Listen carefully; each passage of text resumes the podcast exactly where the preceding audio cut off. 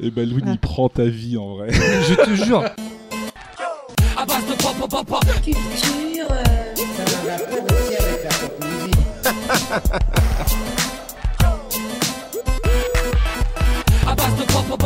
Culture.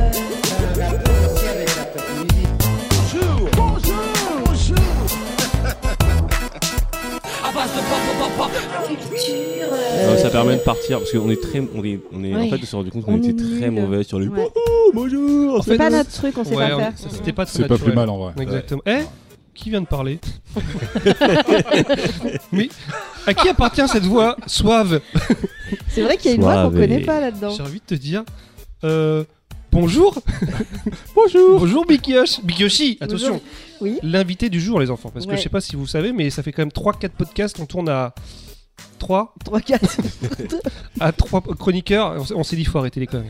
On va, On va, on, inviter va, des gens. on, va, on va faire venir des gens. On va les, on va les drafter. à l'extérieur. Exactement. Et numéro 1 de la draft ce soir, c'est C'est le 95. hein. Exactement. Je Big Yoshi. 95 Melun. Allez Euh, Mec qui connaît, Sur la géographie. tu le sais. mec qui connaît rien. Et bah écoute, salut Bigash, Salut, salut. ça fait plaisir. Ça fait très longtemps et ça fait extrêmement plaisir. C'est ouais parce que nous on te connaît depuis très longtemps, mais les auditeurs, est-ce qu'ils te connaissent eux Non, je pense qu'ils m'ont oublié depuis le temps. C'est- Oui, parce qu'en fait, Big Yoshi est un ancien podcasteur.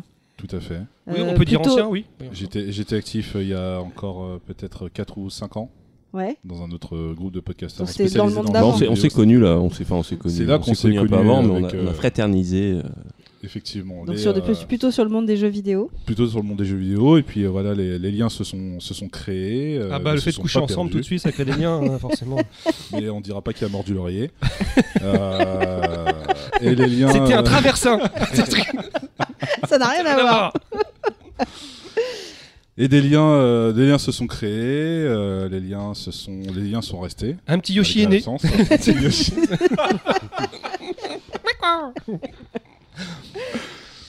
Et, euh, et puis voilà, ça fait très plaisir de, de repasser derrière le micro après tant d'années.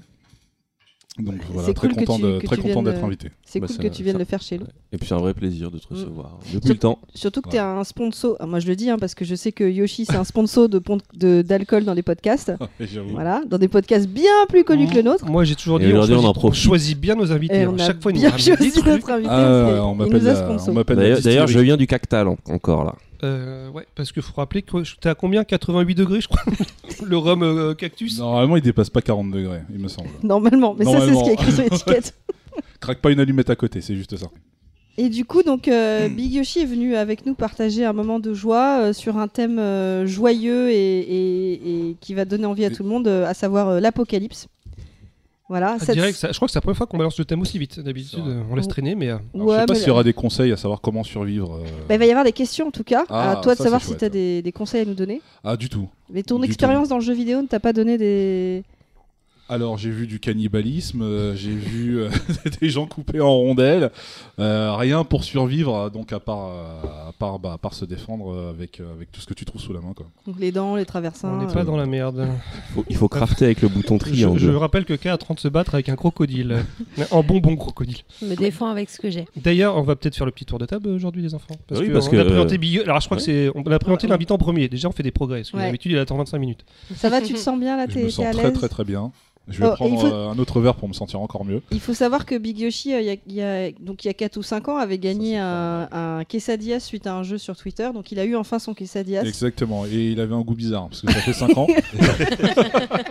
Le, je crois que c'est notre invité le plus patient du monde. Ça fait 8 ans, ça fait 8 ans qu'il l'attend. Le verre n'était pas du Attends, je crois, je crois que tu avais gagné une illustration de ma part Que tu n'as as jamais eu. Non, si, tu l'as eu. mais Si ça- je l'ai eu, puisque pris je m'en sers comme photo de profil. tellement je suis fier. Ah, c'est beau quand même. Ouais, c'est beau. Ça crée des liens. Donc, euh, Autour de la table ouais, on va Oui. commencer par les filles. Et puis, celle qui est revenue, celle Ouais. qu'on attendait, le Ah, Ça retour. faisait longtemps. Hein. Sa Bonjour, je rigole. Tiens, on fait un petit troll. Aujourd'hui, c'est K Oui. qui est parmi nous. Bonjour tout le monde. Salut Lucas. Salut. Ça va Alors, Alors, t'étais où La reprise, comment ça se passe Euh, Bah ça se passe, ça se passe bien. Oui, euh, un petit retour. Euh, J'espère euh, l'année prochaine être un petit peu plus présente. L'année prochaine, c'est dans 6 mois quand même. Oui, mais la saison prochaine. Ah, d'accord. Oui, c'est dans 6 mois. Non, ça démarre en septembre. Ah, Septembre. Ah. Ah, c'est rentrée scolaire Bah, euh, mm, podcast. D'accord, mm. ok. Bah, bien sûr.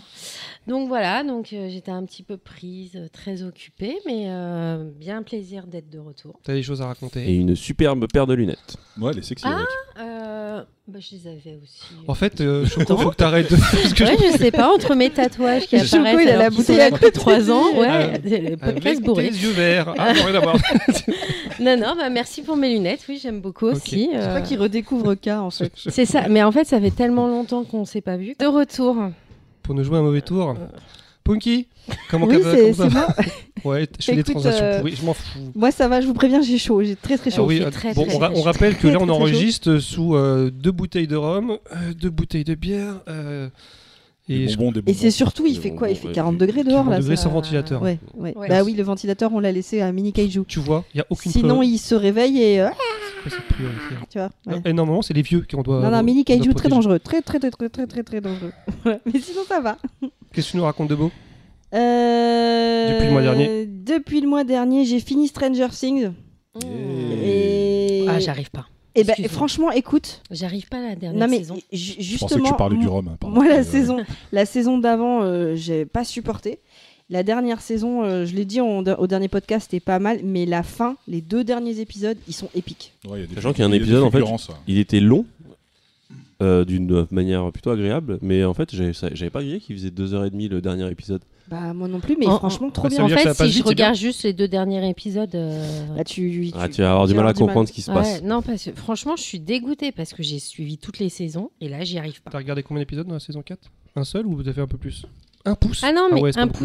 Un pouce. mais la- un Je pouce. suis comme toi, honnêtement, moi, seul. sur ma La et- saison, la saison d'avant, je l'ai je l'ai détesté. Et Ah. justement, Ah, euh, fais l'effort de continuer parce que moi aussi, le début de saison, Ouais. j'étais Ah en mode ouais, euh, la patinoire, c'était très très très Ouais, difficile. mais après, ça change complètement. Ok, À partir du moment où Surtout on, que on ça ne dé- sert à rien. Exactement. Et oui, on en reparle pas après. Ouais. C'est dans la saison 1 L'épisode Euh, 1, la patinoire? Je crois que Oh, c'est le deuxième. Un ou deux. deuxième. Après, Mais les un- épisodes sont tellement vous êtes en longs. train de me dire, moi qui ai vu que le premier épisode, que le deuxième épisode, puis je vais me faire chier aussi Ouais, non, mais c'est un peu genre, tu sais, le, le lycée américain et le fait d'être bullied et tout ça. Enfin, aucun intérêt en De fait. Ouais, ça c'est reprend tous les codes qu'on connaît ouais. déjà. En fait, ouais. c'est- moi, c'est- le problème que j'ai, c'est justement les épisodes sont très longs. Et j'ai- en fait, en ce moment, j'ai pas besoin de ça. Troisième épisode, en fait, Ouais, mais bien. après, Tous les épisodes durent plus d'une heure. hein. après ça, non mais après ça décolle et franchement la fin, elle est, elle est très très bien. Et je me suis rendu compte que j'étais attachée au personnage. Comment je m'en suis rendu compte? En même temps, j'ai essayé de finir Umbrella Academy que je n'ai pas fini. Je dois juste dire, non mais gros hein. coup de gueule. J'ai pas fini, mais je ne peux pas me les voir quoi. Je les déteste Ah. tous autant. J'ai envie de les cramer. J'ai envie de... quand il leur arrive des trucs, je suis là, chier, bien fait. Je les déteste. Je sais pas comment ça se fait que, que je puisse détester des personnages autant. Ah, on en parlait en off avec Choco, effectivement. On les trouve vraiment très, Ils très sont cons cons. dans leur choix. Pourquoi vous regardez si ça vous plaît pas Parce que j'ai envie de savoir la fin. Bah, pareil. J'ai envie de savoir si ça va rattraper. Alors, j'ai pas totalement fini. Je suis peut-être à deux épisodes de la fin, mais là, dans l'un des derniers épisodes, il y a un personnage qui a, dû, qui a dit quelque chose à, À quelqu'un. Spoil pas Je vais parce pas que je l'ai dire- pas vu encore. Je vais pas dire le Ouais. nom parce que ça va spoiler rien Ouais. que de dire le nom, Mhm. mais ça m'a fait plaisir parce que j'ai dit ah ça y est enfin il y en a un qui réalise que depuis le début il commence à nous casser les voilà donc euh, ça a été euh, c'est un petit peu ma, ma semaine. Mais en tout cas, je te rejoins sur euh, Stranger Things. Euh, début, euh, dé- début de saison un peu poussif, mais euh, Mais Euh, fin, euh, tu, euh, tu l'aimes bien, c'est ce que je te ouais. disais la dernière fois, c'est la série C'est sandwich popcorn. jambon beurre. quoi. Même, T'avais dit euh, popcorn, et, tu vois Étonnamment, pas grâce à la- à la- l'héroïne principale. Enfin, je. euh, Ah, au début, non. Euh, Au début, non, clairement au début, pas. non, elle est J'imagine chiante. que l'héroïne principale, c'est Eleven. Au début, non. Je Mais elle joue trouve quand qu'elle même, est, elle joue quand même euh, plutôt bien. hein. Mm. Enfin, En fait, il y a euh, beaucoup de. Il y a toute une. Enfin, il y a des personnages qui ont été sacrifiés, clairement. Euh, tous les personnages qui sont dans le van, sans donner de spoil, ils sont tous Mon sacrifiés, ils servent à rien. préféré, euh, ils- c'est le, le mec. Enfin, j'ai pas envie de faire de spoil, mais le, le mec qu'on connaissait pas, qui est arrivé dans cette saison. euh, Eddie. euh, ouais, il s'appelle Eddie, ouais. Ouais, c'est ça, c'est Et, Eddie. et, et lui, c'est, Bah, je trouve que l'acteur joue super bien. Bah, moi, j'ai vu ça sur les réseaux sociaux. En fait, il se fait recenser. Ah bah ça m'étonne Et pas. j'ai même vu qu'à très enfin, bon. a priori, j'ai vu en fait, il était à une conven- convention, je crois, il me semble, et en fait, il, euh, il y a une euh, personne dans le public qui prend le, le micro pour le féliciter, pour le remercier en fait, parce qu'après, il s'était fait un peu euh, casser du sucre sur le dos, des Ouais, critiques assez dures. Carrément par son staff, apparemment. Ouais, parce qu'il est c'est ça. resté, il était Et- resté plus longtemps, a priori pour les, pour les fans, hein, ce que le staff a un peu mal pris. Oh, ce qui est complètement ridicule, je vois, pas pourquoi. Et euh, c'est pas le premier, euh, premier artiste à faire ça, et euh, ouais, c'est vrai qu'il a été encensé par. euh, bah, Et ouais, il y a une personne dans le public qui prend la parole juste pour le remercier de ça, pour lui dire qu'en fait le mec il se met à chialer. En fait, c'est super émouvant. Tu, vois, Bah, tu sens que le mec il- est super sensible et super gentil. Et que- Le personnage est bien écrit. Il a une vraie évolution cohérente. C'est- Il a une vraie évolution du début jusqu'à la fin. Euh, il est et l'acteur joue très très bien. Charismatique. Ouais, il a un vrai charisme. Enfin, Il y en franchement, a beaucoup qui le comparaient qui- à, à Robert Downey Jr. jeune, et c'est vrai que tu retrouves Ouais. un peu des trucs dans sa façon de jouer, même un peu physiquement, mais. euh, Et même du coup, je trouve qu'il aide ses camarades à être meilleurs acteurs. Tu vois, le, le petit, euh, celui qui est un peu rondouillé là. Ah. Dustin, il en sort Eh ben, grandi. ouais. Dustin, il ressort grandi de ça. Surtout vers la fin, je trouve que son jeu s'est énormément amélioré. Je sais pas si c'est le fait de jouer avec lui. Enfin, je, je trouve que ouais, c'est c'est meilleur. Non, mais je sais que je la regarderai, mais je pense que j'ai j'ai besoin d'être dans le bon mood Ouais. parce que là, si je me force, en fait, je vais pas prendre de plaisir. Et, euh, Bah, je te dis, au début, on a eu du mal à se mettre, mais à un moment donné, on a eu tellement, Dans la de mal à, à- ouais, tellement de mal à se décrocher de la fin. C'est très graveleux sais comme quoi podcast. hein. Tu Ouais, sais quoi On on va passer vas-y. la main. Euh, Choco, comment, euh, Mais Comment tu du mal mis à se mettre. Comment tu t'es mis Cho- Choco, comment ça va cette semaine? J'ai même pas fait la recommandation que je voulais faire. Mais- Bah fais-le. Mm. Tu viens de parler de 20 minutes de Stranger Things, c'est pas ça ta reco? Non, ma vraie reco, c'était un livre et je voulais juste en parler parce que c'est ça Qui s'en fait, fout? Ça fait Ah, très longtemps que j'ai pas lu un mec qui m'a fait euh, qui m'a fait Vibrer. du bien. Ouais, il m'a fait vibrer. Il s'appelle Ted Chiang. Euh, On rigole, à, on rigole à cause du rhum. Il y a, rien, on se Non, moque non. pas des noms. mais C'est le rhum qui fait rire. Parce que là, on pourrait croire, les gens qui nous écoutent pourraient croire, hey, rigole du nom, c'est pas le bien. nom Tu peux redire le nom Ou alors c'est toi qui le dis c'est mal. pas de ma faute. Non, il s'appelle Ted Chiang. J'y peux rien. Voilà. C'est c'est pas bien de vous moquer. Bon, le, le rhum, je te dis, c'est le rhum. Et en fait, euh, vous vous souvenez du film qui s'appelait Premier Contact? Avec Jodie Foster. Ouais. euh, Non, pas du Non, tout. pas du tout. Du tout. Du tout. C'est un film qui est sorti Alors, attends, il y a c'est pas comment si longtemps ah, que c'est ça. Contact, tout court, avec Jodie Foster. Ouais, ouais, Autant pour moi. Premier Oui, contact, c'est avec c'est- euh, la rousse. La. Rousseau, chanteuse, C'est un film sur- et sur une- qui- celle qui joue avec Jérémy, avec Adams. Renner. Avec Jérémy Ouais. Renner aussi. Et en fait, c'est le mec qui a écrit euh, la nouvelle de ce truc-là. Et donc, en fait, ces livres, c'est que des nouvelles. Tu devrais y arriver, c'est des histoires courtes. Il y a de des images Non, mais Ouais, c'est bah des non. histoires courtes. Et franchement, c'est des nouvelles d'une très très grande qualité. C'est très bien écrit, c'est facile à lire. Euh, tu plonges dedans, c'est. C'est ce que j'avais aimé en fait dans Premier Contact. En fait, c'est tu sens que c'est lui qui est à l'origine de ce C'est truc-là. genre un livre, une histoire ou c'est genre justement. non, c'est un livre et plein de petites histoires. Et t'en as qui sont très courtes et t'en as qui sont beaucoup plus sur longues. le même thème Enfin, sur non, même truc sur des thèmes. euh, Pourquoi Premier Contact C'est un rapport avec. Premier euh, Contact, c'était c'était une de ses nouvelles qui faisait par- partie de son recueil de nouvelles qui s'appelle, euh, je crois, Babylone.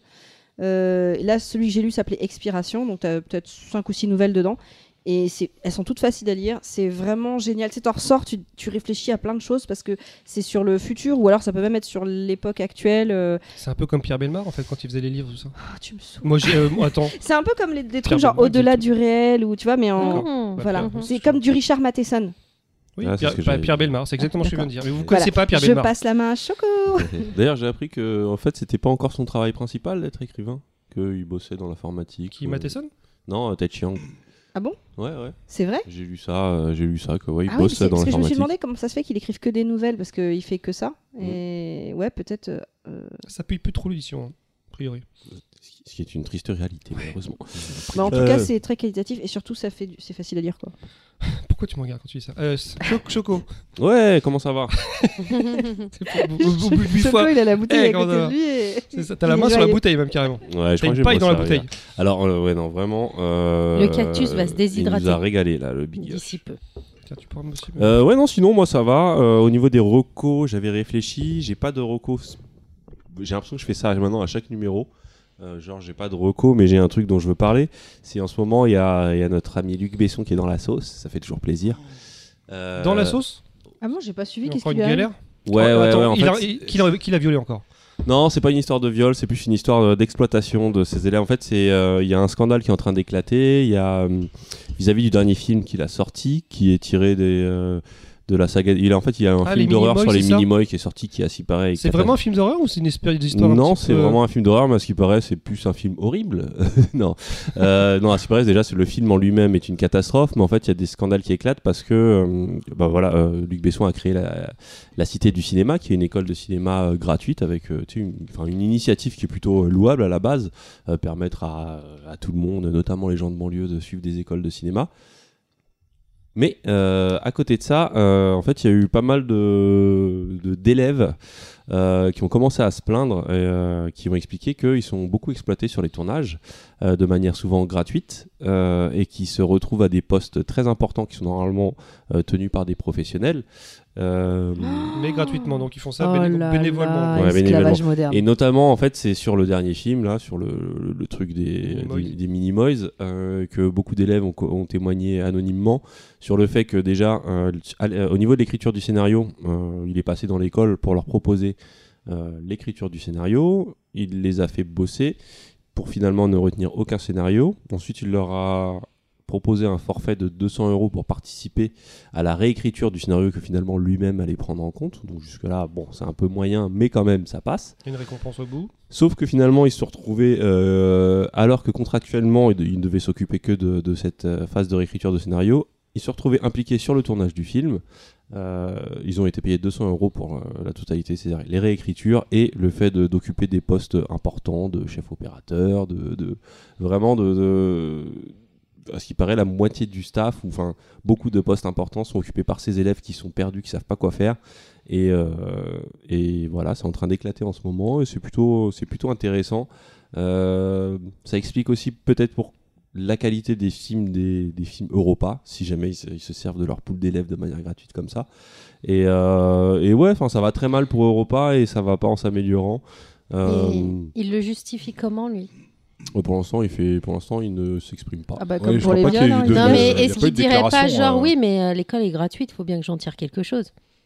Tu vois Non, mais qu'aux yeux peut-être. de la loi, il a pas le droit. Oui. Ouais, mais l'école est gratuite. Ouais, justement, c'est intéressant. Est-ce qu'il y a des gens qui, qui défendent le point de vue, Ouais. par Oui, il y a pas mal d'élèves aussi qui le défendent, euh, mais il y a beaucoup de, enfin, parmi ceux qui, les voix qui s'élèvent, il y a vraiment, enfin, ils parlent vraiment d'un culte de la personnalité qui est, qui est, euh, qui est très fort dans cette école, Euh, et euh, et en ce moment, ça va pas du tout pour Europa, qui sont euh, suite aux derniers échecs des films de Besson. Je pense à Anna, euh, Valérie. En fait, Valérie, c'est Valérian qui les a fait qui a tout vraiment cramé, je pense. qui a vraiment cramé euh, tous les budgets. C'était quand même 200 millions d'euros, c'est un des plus gros. Je j'ai pas le souvenir de budget euro- européen aussi gros. Pourtant, ils ont dû faire des économies sur les costumes parce qu'ils avaient piqué ceux de Mass Effect. Oui, si c'est bien. T'aimes bien la sortir, celle-là. hein. Ouais. ça teste ta vanne. hein. Mais Ça euh, ouais, ça va mal et ça va de plus en plus mal pour Luc Besson. Je sais pas où il en est au niveau de ses affaires de, de- de- d'agression sexuelle et. Euh, mais en tout cas, c'est super intéressant euh, de lire. Il y a vraiment des témoignages. Vous faites des recherches sur Google, vous allez tomber sur des threads euh, Twitter assez intéressants où ils décrivent un peu euh, tout le process qui a été mis en place sur ce film. En fait, c'est vraiment sur ce film là qu'il y a quelque chose qui est en train d'être révélé. Et bon voilà, c'était ça un peu ma news. C'est, pas- très intéressant. J'aurais aimé, j'aurais être absorbé par une œuvre. j'ai vu Top Gun en, en qualité cam. Ça faisait très longtemps que j'avais pas vu un film en cam, mais malgré tout j'ai adoré. Mais on en a beaucoup parlé la semaine dernière. Donc, Ouais, euh, mais voilà. ça- je regrette que tu aies dans cette qualité-là. Parce que. Ah, C'est les- même pas une question de pas payer le cinéma, je pense que c'est une question de temps. C'est-à-dire qu'on n'arrive Ouais, plus à y ouais, aller en fait. plus le temps d'aller au Genre la cam où t'entends les gens tousser dans la salle et tout. Ah, Exactement. Je, vois- non, je vois des gens se lever dans la salle. je vois des gens debout devant Tom Cruise. Il y a un petit côté nostalgie. En même temps, aussi. ça fait vraiment réaliste. Tu crois vraiment au cinéma Parce que t'as les gens qui parlent devant toi. Ça fait. Je, ça- ça je fait me vrai. crois en Russie au cinéma. Ah, parce que tu l'as vu en version russe, euh, sous-titré malgache et je sais pas quoi. Non, c'est quoi Ouais, bon, c'était en VO, mais, euh, mais c'était, c'était quelque part en Europe de l'Est. J'ai dit russe, mais c'était l'Europe de l'Est, je ne sais pas où. mais c'était cool, franchement. Mais c'est, c'est aussi ce qui montre la, la, la force d'un bon film, c'est que quelles que soient les, les conditions de, de, de visionnage, si vraiment c'est un bon film, tu vas quand même être pris dans l'histoire. Il y a, il y a une mécanique qui se met en place et euh, qui t'absorbe et qui fait que tu restes du début à la fin. Chose que je ne ressens plus dans le cinéma Ce critère, ça va aussi pour les films de boule. Hein. Tu regardes en qualité dégueulasse, tu te prends quand même du plaisir. Alors, je sais pas si c'est vraiment. Des fois, c'est même un kiff. Tu sais, ça fait un peu crade et tout. Bref. Euh, Du bah, coup, Baldwin, Non, non l'invité d'abord. Euh, K. Big Yosh, est-ce que toi, t'as des recommandations? T'as fait quoi, toi, ces, 8 dernières années? C'est euh, Qu'est-ce que t'as regardé? Qu'est-ce que j'ai regardé euh, Non, je suis un peu le, le filler là, effectivement avec, euh, avec Stranger, Thi- euh, Stranger Things, pardon.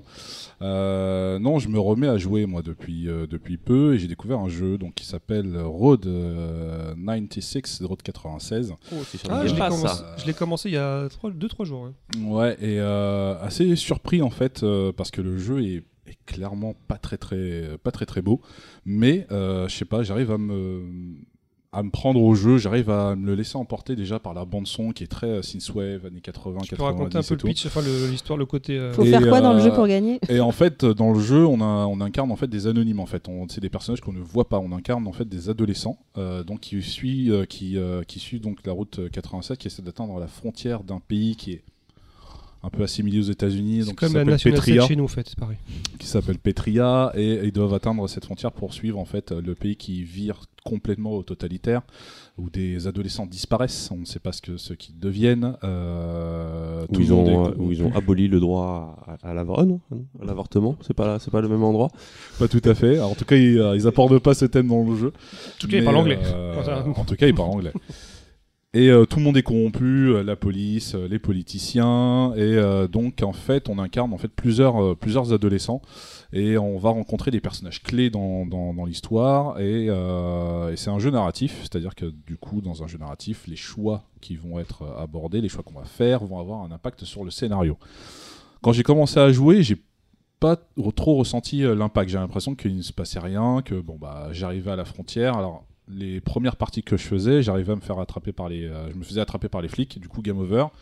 À partir de là, on incarne un autre adolescent. Ah, c'est un roguelite en fait. Euh, Un ouais. genre de roguelite. Exactement.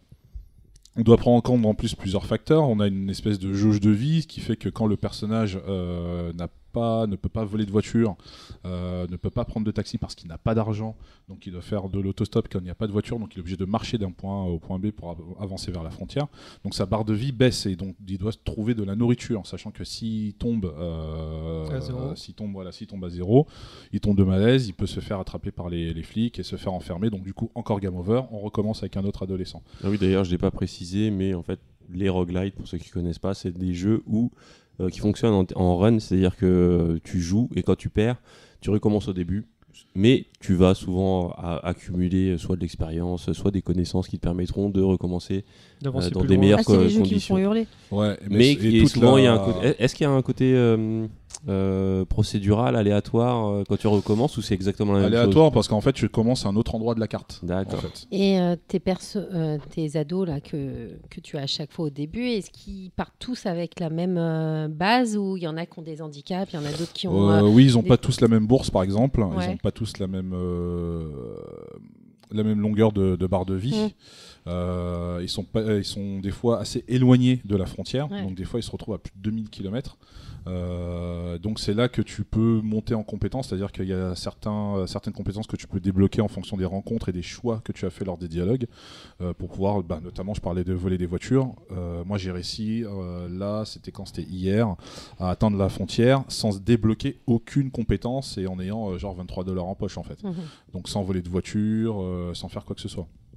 Et par contre, après, sur d'autres parties, il y a un moment où je me suis trouvé, on va dire, avec, un choix qui me paraissait relativement important, qui a impacté un des personnages que j'ai rencontré, un des personnages clés. Euh, du coup, je suis allé sur Internet, ce que je fais assez rarement, et en fait, je vois qu'en fait, toute la configuration de la partie de la personne qui jouait en ligne n'était pas du tout la même que la mienne. C'était pas le même moment de la journée, la scène qui précédait euh, la scène à laquelle j'étais n'était pas du tout la même. Euh, ça impactait des accidents et enfin ce genre de choses. Et j'étais là, je fais ah oui, en fait effectivement il y a une- il y a un vrai changement en fonction, euh, en fonction des choix qu'on fait. Mhm. Mais ça se, c'est vrai que ça se ressent pas euh, au début. Il faut faire le jeu plusieurs fois euh, pour pouvoir avancer. Donc je parlais du côté graphique, mais voilà, il y a une, il y a une ambiance vraiment road trip. En plus là, voilà, on est en plein été, on est en plein cagnard et tout. Il y a, il y a vraiment une ambiance d'évasion que, que j'adore dans le jeu, alors que c'est hyper scripté. Le, le jeu n'est pas en monde ouvert, on peut pas forcément aller partout et autres. Mais est-ce que Mais il y a une, euh, une sensation, alors c'est vrai qu'il y a une sensation de solitude, hein, moi que je ressens dans le jeu, que, alors que étonnamment j'aime bien, j'y jouais, j'y joue euh, sur ma Switch Lite euh, dans mon lit, les fenêtres ouvertes et tout, et en fait voilà, je, je, je m'embarque, voilà, je m'embarque dans une aventure. Et je suis porté déjà par la bande son, par Est-ce que- Est-ce que c'est plus tu, tu refais, plus tu découvres l'univers, le concept aussi? Oui, tu redécouvres de nouvelles choses. ouais. Là, j'en suis à peu près à mon quatrième, mon quatrième, j'en ai, j'en suis à ma quatrième partie. Il y a deux adolescents qui ont passé la frontière. Il y en a un qui s'est fait, euh, qui s'est fait donc arrêter, et un autre, euh, et un autre, euh, un autre qui s'est fait choper juste devant la frontière en fait. Mais en fait, à chaque fois quand tu passes la frontière, ah bah, c'est là qu'on rejoint le thème d'aujourd'hui, c'est que là tu te rends compte que quelques jours après ton passage de la frontière, le, monde que tu as laissé est en plein abandon, voilà, de, de, de, cet état totalitaire. Tout est en feu, tout est en flamme. Enfin, c'est tout est. Ouais, en gros, euh, ça se passe pendant des élections et tout va se jouer entre quelqu'un qui veut totalement fermer ça. les frontières, etc. et en fait, qui va transformer le pays, on le voit arriver, et une autre personne qu'on pourrait peut-être euh, assimiler un peu à Hillary Clinton ou ce genre de choses, qui est un peu plus, euh, enfin un peu plus ouverte et qui juste- justement veut éviter ça. Et en fait, nous, on décide de, sor- de sortir du pays parce qu'on sait à peu près ce qui, va arriver, on se doute. Et justement, ça se finit à ce, niveau-là. Moi, j'ai fait qu'une seule run pour le moment. Honnêtement, j'ai- beaucoup aimé. Comme tu dis, un côté un peu contemplatif, un peu, t'es dans, t'es dans un univers, tu sais, euh, c'est pas du tout rapide, c'est pas mais tu prends le temps et tu t'écoutes bien les dialogues et euh, tu, tombes sur des personnages qui parfois peuvent être très intéressants. Des fois, tu tombes sur, c'est ça qui est intéressant, tu tombes sur des, euh, situations. Le, je sais pas si tu l'as fait, mais le conducteur de taxi, ouais. je sais pas si t'es tombé dessus en Ouais, fait. je et, suis euh, tombé dessus. ouais. et t'as plein de petites situations qui font que qu'est-ce que tu fais Tu restes, tu t'enfuis du taxi. Enfin, c'est plein de petites choses comme ça. Honnêtement, c'est plutôt pas mal. C'est pas un, jeu français, non? C'est un jeu français. C'est un jeu. C'est ça. hein. Et euh, j'ai adoré. C'est- mais bah, comme il a... T'as pas écouté C'est surtout.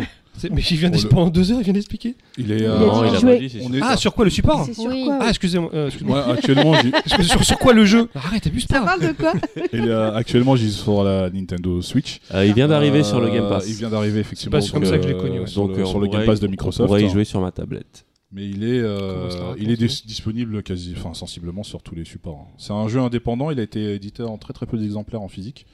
Euh, J'ai pu avoir une version physique et euh, il était distribué chez euh, chez Just Tu for connais du Games. monde, toi, j'ai l'impression. Euh, Just for Ouais, Game, c'est c'est quoi ça il connaît du monde, le tu mec. connaîtrais Un pas quelqu'un là-bas On connaît un petit peu de monde. Et euh, grosse grosse découverte. euh, voilà, j'ai mis du temps à le mettre. euh, j'ai mis un peu de temps à le mettre dans ma console et zéro regret là pour le moment. euh, c'est un vrai petit kiff. euh, voilà. C'est euh, après le taf, euh, voilà. C'est Ça donne envie, en tout détente. cas. Mais grave. Ouais. Surtout ce truc pour découvrir un univers. euh, Enfin, ouais. enfin, c'est l'univers qui a l'air intéressant euh, Mm. pour le coup. euh. C'est sans prétention et on est on est pris dedans quoi, clairement. Et la bande son y est pour beaucoup à mon sens. Ok. Et toi, K? Parce que t'as, Euh, t'a présenté, mais t'as pas fait tes recours. Ouais, j'ai pas forcément de recours en Ok, particulier, merci, K. mais, Alors, euh, il est mais, bien, ton nouveau mais- casque. mais On a dit pour les lunettes c'est le pas même hein depuis 5 ans. Oui, on a dit pour les Tu lunettes. l'avais pas ce t-shirt avant? Ah si, si, si, aussi. T'as pris des seins un peu, non Un peu, oui, effectivement. Mais pas que dessin. Euh, non, en fait, moi, je me. Alors, euh, c'est complètement différent. Euh, c'est un peu apocalyptique aussi. Je suis. On m'a, on m'a dit d'aller regarder une série euh, qui s'appelle Shameless. Je sais pas si vous l'avez. Shameless, J'en ai souvent entendu Oh parler. là là, mais regardez-le. Mais quelle version du coup? Ah non, moi par contre, je suis désolée, je regarde en version française. Parce qu'en fait, il existe deux, euh, en fait, deux séries Shameless. Il y a la, série originale qui est en- anglaise, dans mes souvenirs.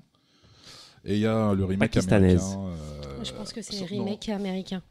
je pense que c'est le remake américain. Ouais. Et franchement, euh, en même pas trois semaines, j'ai vu 11 saisons, Il y a Ah, Avec- vache. 12 épisodes de presque une heure. Ah ouais, t'as enchaîné. Donc tu vois, quand, quand j'aime bien vraiment... euh, Ah, tu te donnes à fond, Je me donne à On fond sait, on en sait, on fait. sait. Mais ce que je veux dire par là, et cette série, bah alors par contre, c'est vraiment... euh, pour moi, c'est une famille un peu junkie. euh, D'ailleurs, c'est 11 saisons. Et 11 ça continue, saisons. ça s'arrête Non, c'est vu- fini, j'ai vu du début à la fin. C'est-à-dire qu'il n'y a pas une deuxième saison qui va sortir, c'est ça que je veux dire. C'est la saison- c'est 11e saison, c'est la fin de la série. Ah oui, oui, oui. En fait, la série, euh, elle est sur Prime Video et je l'ai vue entière, quoi. J'ai vu. euh, J'aime bien regarder vraiment les séries jusqu'au bout et c'est pour ça que Stranger Things, ça, me- ça me, Ça te fait chier. ça, me- ça me fait chier de pas réussir à aller jusqu'au bout. Je vais essayer de faire l'effort, mais je suis pas sûre. Je suis désolée de te dire que je pense que c'est pas le bout. Oui, bah, euh, non, je crois que, bah, je crois qu'ils en font une. Bah, vu comment il dernière. termine, euh, Mais euh, c'est clairement pas le bout, quoi. Mais franchement, Ah bah non, là, c'est- Non, la- normalement, la saison 5 a dernière été saison, signée. ouais. Ouais, ouais. Mais Shameless, franchement, euh, c'est c'est- c'est tordant. Moi, c'est carrément. C'est quoi le, euh, le pitch de base Enfin, genre juste en trois En mots fait, pour c'est comprendre? euh, c'est les Gallagher, donc c'est une famille un peu. euh, le père, c'est un, c'est un drogué euh, alcoolique euh, qui. Qui squatte dans sa maison, mais au final, c'est ses enfants qui gèrent tout. Euh, la mère, c'est une ancienne, c'est une droguée même qui a disparu, qui a laissé ses, en- ses enfants à l'abandon. Et en fait, ils sont, euh, si je me trompe pas, 1, 2, 3, 4, 5, 6, 6 enfants. Et c'est la plus grande qui gère un peu tout le monde. Mais euh, c'est. Ah putain, j'arrive même plus à me souvenir la une- ville. C'est une série comique? Non, c'est pas du quoi.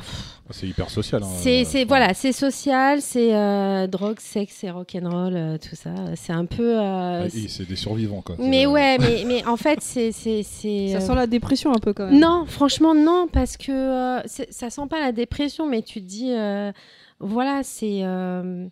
C'est voilà, c'est quand, quand c'est la galère, et ben même, même comme ça, ils essayent de s'en sortir. Et je trouve ça fun par moment, je trouve ça triste par moment. Je, je, je- franchement, j'ai regardé ça en moins de trois semaines, quoi. C'est-à-dire c'est que je me levais de, 20 presque une heure. Ah. Ouais. C'est-à-dire que je me levais le matin, je mettais ça, je passais. Non, mais c'était. euh, c'est- un gars qui m'a dit vas-y, regarde, euh, si t'es un peu dans cet esprit-là. euh, un peu barjo, quoi. C'est vrai que c'est une famille de barges, mais euh, très attachante. Il y a les problèmes d'alcoolisme qu'un qu'un vit. Il y a une, une jeune qui tombe enceinte à 15 ans, euh, donc qui après élève sa gamine, mais en même temps, elle est déjà en train d'essayer de, de- tenir toute la famille. Bref, c'est un univers complètement euh, déjanté. Et franchement, moi, j'ai hyper accroché. Donc, je, je- s'il y en a qui sont un peu barjots comme moi et qui aiment un peu cet hein. esprit-là, euh, ouais, on doit en avoir euh, Quelques-uns. les meilleurs. Euh, N'hésitez pas à la regarder donc sur euh, Prime Video. Euh, vous aurez les 11 saisons euh, C'est pas mal. 11 saisons en Ouais. 3 semaines? en moins de 3 semaines. C'est chaud. Ah, mais franchement, je. je... pour moi maintenant. Il y a- Hein il y combien d'épisodes par saison? 12.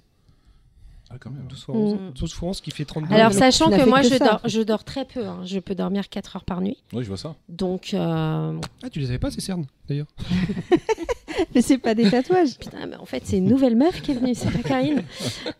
Euh, non, non, mais euh, franchement, voilà, c'est- ce pas une reco là dans l'actualité parce que c'est une ancienne en série, temps, mais, c'est ce qu'on recherche tous, une série où on accroche. mais vraiment, moi, j'ai, euh, ouais, voilà, je, et là, c'est la dernière série et justement, là, je me dis, il va falloir que je tombe sur toutes les séries euh, pas finies là qui arrivent, euh, euh, Peaky Blinders, euh, bah, parce que forcément, vu que j'étais à fond sur Shameless, bah, toutes les nouvelles autres. qui sont sorties, bah, j'ai rien suivi, donc là. euh, C'est pas grave, t'as le Mais temps. Obi-Wan, c'est nul. Euh, en fond, cri t'as regardé toute la série. Moi, je me suis arrêté à l'épisode Non, 1. ah, en donc, fait, euh, à chaque fois que je regarde, je m'endors. C'est fou. Et je ne supporte pas les déjà, c'est un indice sur le côté euh, qualité, c'est vrai. Après, il s'endort facilement. Ah ouais, mais alors là, Oui. c'est. Là, c'est. Mais c'est- regarde, si tu me dis qu'il a regardé Stranger Things sans s'endormir, c'est que déjà, ça donne un point de. Ouais, C'est vrai que tu t'es pas endormi. Pas endormi, non. Et pourtant, euh, Les épisodes, ils sont longs. en fait, là où on a vu que ça J'ai nous dû plaisait, m'endormir dans certains moments. c'est même. que non, mais à la, fin- à la fin, justement, euh, moi, je devais aller bosser tôt le lendemain et j'arrêtais pas de dire allez, juste encore 10 minutes, allez, juste encore 10 minutes. Et Encore 10 minutes, tu peux pas regarder un épisode de 10 minutes de plus. non, mais des fois, tu... moi, je m'arrête. Non, euh, si, c'est très con parce qu'on s'est arrêté- on.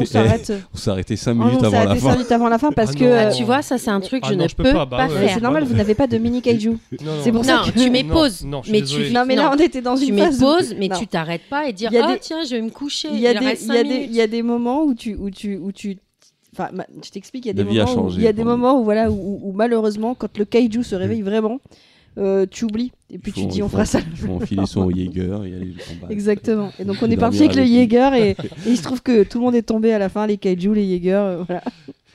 Et toi, Baldwin Euh, moi, depuis la dernière fois, j'ai pas fait grand chose. Un Comme peu comme d'habitude, j'ai envie de te dire. Non, Ce qui est bien, c'est que c'est constant chez moi, toi. je cherche justement des petites souris, que je peux- des petites souris, des souris. J'ai dit des souris, des petites souris que je peux gober comme ça. Ouais, t'es sans. Ah, Mais tu es un lézard C'est toi, les hommes lézards. Mais non, il y a des petites séries que je peux regarder comme ça vite fait. Et moi, les épisodes de 45 minutes, 1 heure, maintenant, j'ai beaucoup de mal. Franchement. J'ai- Schultz.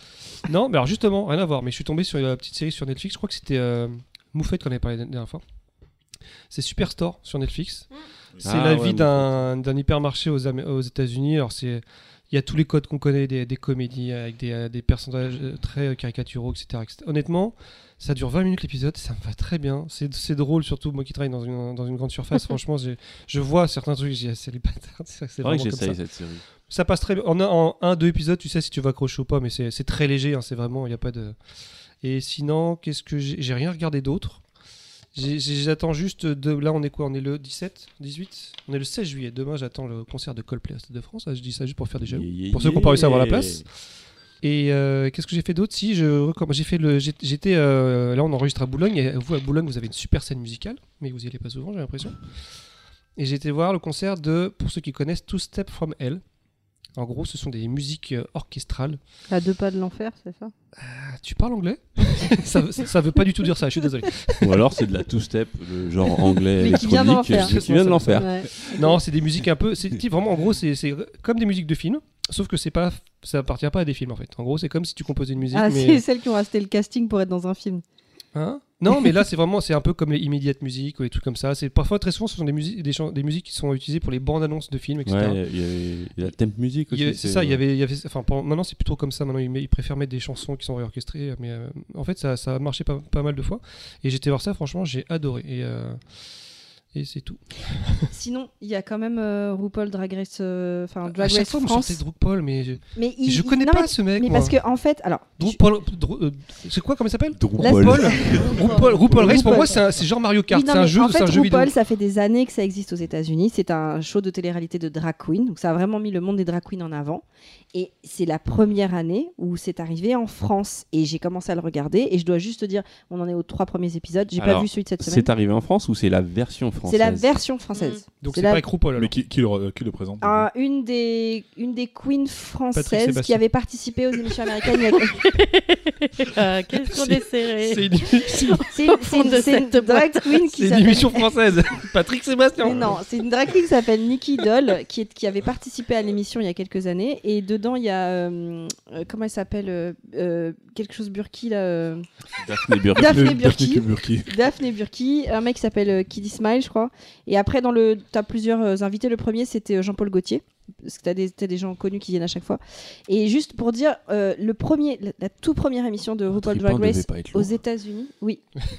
Il y a le danseur qui était dans le, le truc de, dans le show de Jean-Paul Gaultier. On le voit euh, qui fait euh, Le blond Non, il est pas blond du Pas tout. celui qui était perso... Non, mais le personnage principal ou pas? Non, non, pas du tout. C'est Non, c'était, euh, c'était, le blanc? c'était un des blacks euh, tout, tout fin qui faisait un peu brésilien.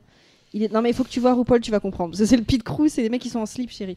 Donc- Non, mais euh, je, je. tu vois le. Non, mais je vais te montrer. Oui, oui. Non, mais. euh, Mais je en- vois- Ils je viennent en vois slip, ils ont la loge hein, la moins je- remplie du coup du. Mais du non, coup, de- alors, on est dans un show de drag queen, d'accord? Ouais. Vous savez ce que c'est des drag queens? Oui, bien sûr. Ok. Le- Il il y a des épreuves et il y a, des il y a courses un de moment, dragster, c'est il y a- pareil. il y a- il y a- il y a- il y a des moments, il y a ce qu'ils appellent le pit crew. Que en France, je crois qu'ils le mec Nicky Doll a dû dire le beat crew, qui sont des mecs qui sont hyper sexy, euh, mais plutôt gays pour le coup, et qui viennent en petit, euh, en petit slip et à chaque fois qu'ils arrivent, ils font oh, pit crew et les mecs ils arrivent et ils font. Ouais non mais faut voir le truc. à expliquer Ah, tu racontes mal en fait. Oui, je D'accord, raconte ok. mal. ok, je Non, ce que je Non, voulais mais tu juste. peux, tu peux le voir en plus. C'est euh, c'est sur. euh, Non, mais juste, c'est une émission qui TV raconte slash- quoi C'est un c'est- jeu En fait, c'est un, c'est un, c'est une émission de télé-réalité pour élire la meilleure drag queen. D'accord, en fait, ça se passe dans, pareil, comme une émission de réalité ils dans font une des salle et en fait. ils font. euh, Ouais, en fait, ils ont- Alors, en gros, à chaque épisode, ils ont deux épreuves. Ils ont une épreuve Mhm. très rapide Et en- talent. Et ensuite, ouais, et ensuite ils ont une épreuve plus plus compliquée avec euh, souvent il peut y avoir du stand-up, il peut y avoir un euh, mélange avec du burlesque, du de la burlesque, mode, du stand-up, de la. Ils sont super forts pour créer leur propre costume. En fait, ce que j'aime avec cette émission, c'est que tu découvres euh, l'univers drag queen. C'est très très étendu.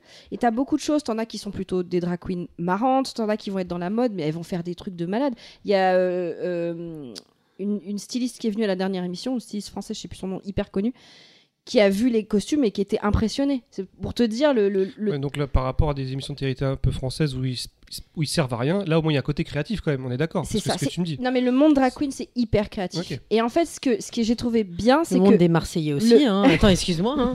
C'est Le créatif. premier- hein. le un premier bonnet de C, RuPaul, pas tout le monde- un bonnet D, pas tout le monde là. hein. Le, le- le premier, la première compétition, la toute première qui était il y a 13 ou 14 ans, ça faisait hyper cheap quand ils ont démarré aux États-Unis. C'était, enfin, franchement, le niveau, il a énormément monté en plusieurs années. Et du coup, il y avait un peu la peur de comment ça va être en France. Tu sais, est-ce que genre on va être euh, à la hauteur et tout.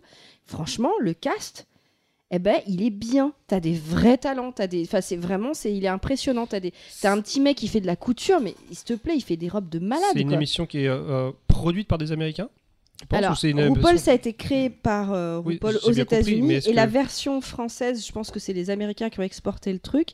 Par contre, dans chaque pays, c'est différent. En France, il se trouve que c'est le service public qui s'en occupe, parce que c'est TV, TV slash là, France TV Slash. France TV slash. Donc c'est ça. Bien évidemment, la fachosphère a réagi comme d'habitude. euh, Ouais, Genre, que euh, ouais, moi je veux pas, je veux pas Ouais, qu'on donne voilà, mon argent à ça. Voilà. Mais franchement, non, c'est super, très bon démarrage et juste en parler parce que c'est. Et c'est sûr, Netflix. J'écoute pas ce que tu dis. C'est sur, sur France et les slash. Ouais, bon, tu sais quoi, laisse tomber. On va démarrer le sujet. Mais est-ce qu'ils font du voguing? Parce que je suis tombé sur des vidéos de voguing et en fait, je trouve ça fascinant. Ah, c'est quand tu cours. Ah, euh, alors, C'est quand tu cours avec un. ah, ça c'est du jogging. à chaque, à chaque fin de à chaque fin de de- d'épisode en fait en gros t'as- dans le, le cast t'en as deux qui sont éliminés et les deux qui sont éliminés doivent s'affronter en lip sync donc elle doit faire Ah, lip sync c'est elles font semblant de Ouais, chanter et elle ouais. danse et t'en as dedans qui font des performances de ouf euh, Mais en c'est quoi le, voguing le euh. voguing exactement? Le voguing c'est une euh, non, c'est- oui, enfin si, c'est ça. C'est une, c'est une danse euh, qui, a, qui a été euh, qui a été popularisée par Madonna. Mm. Ouais. Euh, C'est une chorégraphie de danse Non, crois c'est un style de danse, tu C'est un sais. style de danse On qui, va te est- montrer qui vient Ah, du non, je milieu, crois- je- justement ouais, du milieu Si, si, drague si, et gay. Je crois, qu'on- je crois avoir. Mais non, mais euh, on s'est rencontrés à cette période. Quoi, quand Eh, on j'étais bourré, ok, je me souviens pas de ce qui quand s'est on passé. s'est rencontrés, justement, il y avait une partie qu'on où on faisait un Oui, peu mais de je, je, je crois. Ah ouais, un tout je- petit non, peu. si, si, je Tout crois petit voir. Un je tout crois petit peu de. Non, mais c'est vrai. Elle, Non, mais je, Eh oui. elle, elle Mais je viens de vous dire Moi, que je sais, je m'en souviens de notre rencontre. Ouais. je m'en souviens, c'est bon. Vous vous souvenez même pas que j'ai ces lunettes depuis 4 mois. Mais t'es qui, toi mais qui, me parle Bon, là-dessus. Pour la petite histoire, juste le voguing, ouais, c'est un style de danse où, euh, qui vient du- des communautés gays euh, américaines et je crois que c'est originaire de New York.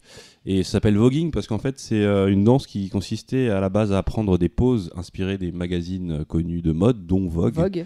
Et euh, c'est toutes ces poses qui ont créé un peu le répertoire de gestes. Merci. Choco de nous expliquer où on comprend. Sais quoi, on va C'est- faire une pause? Allez.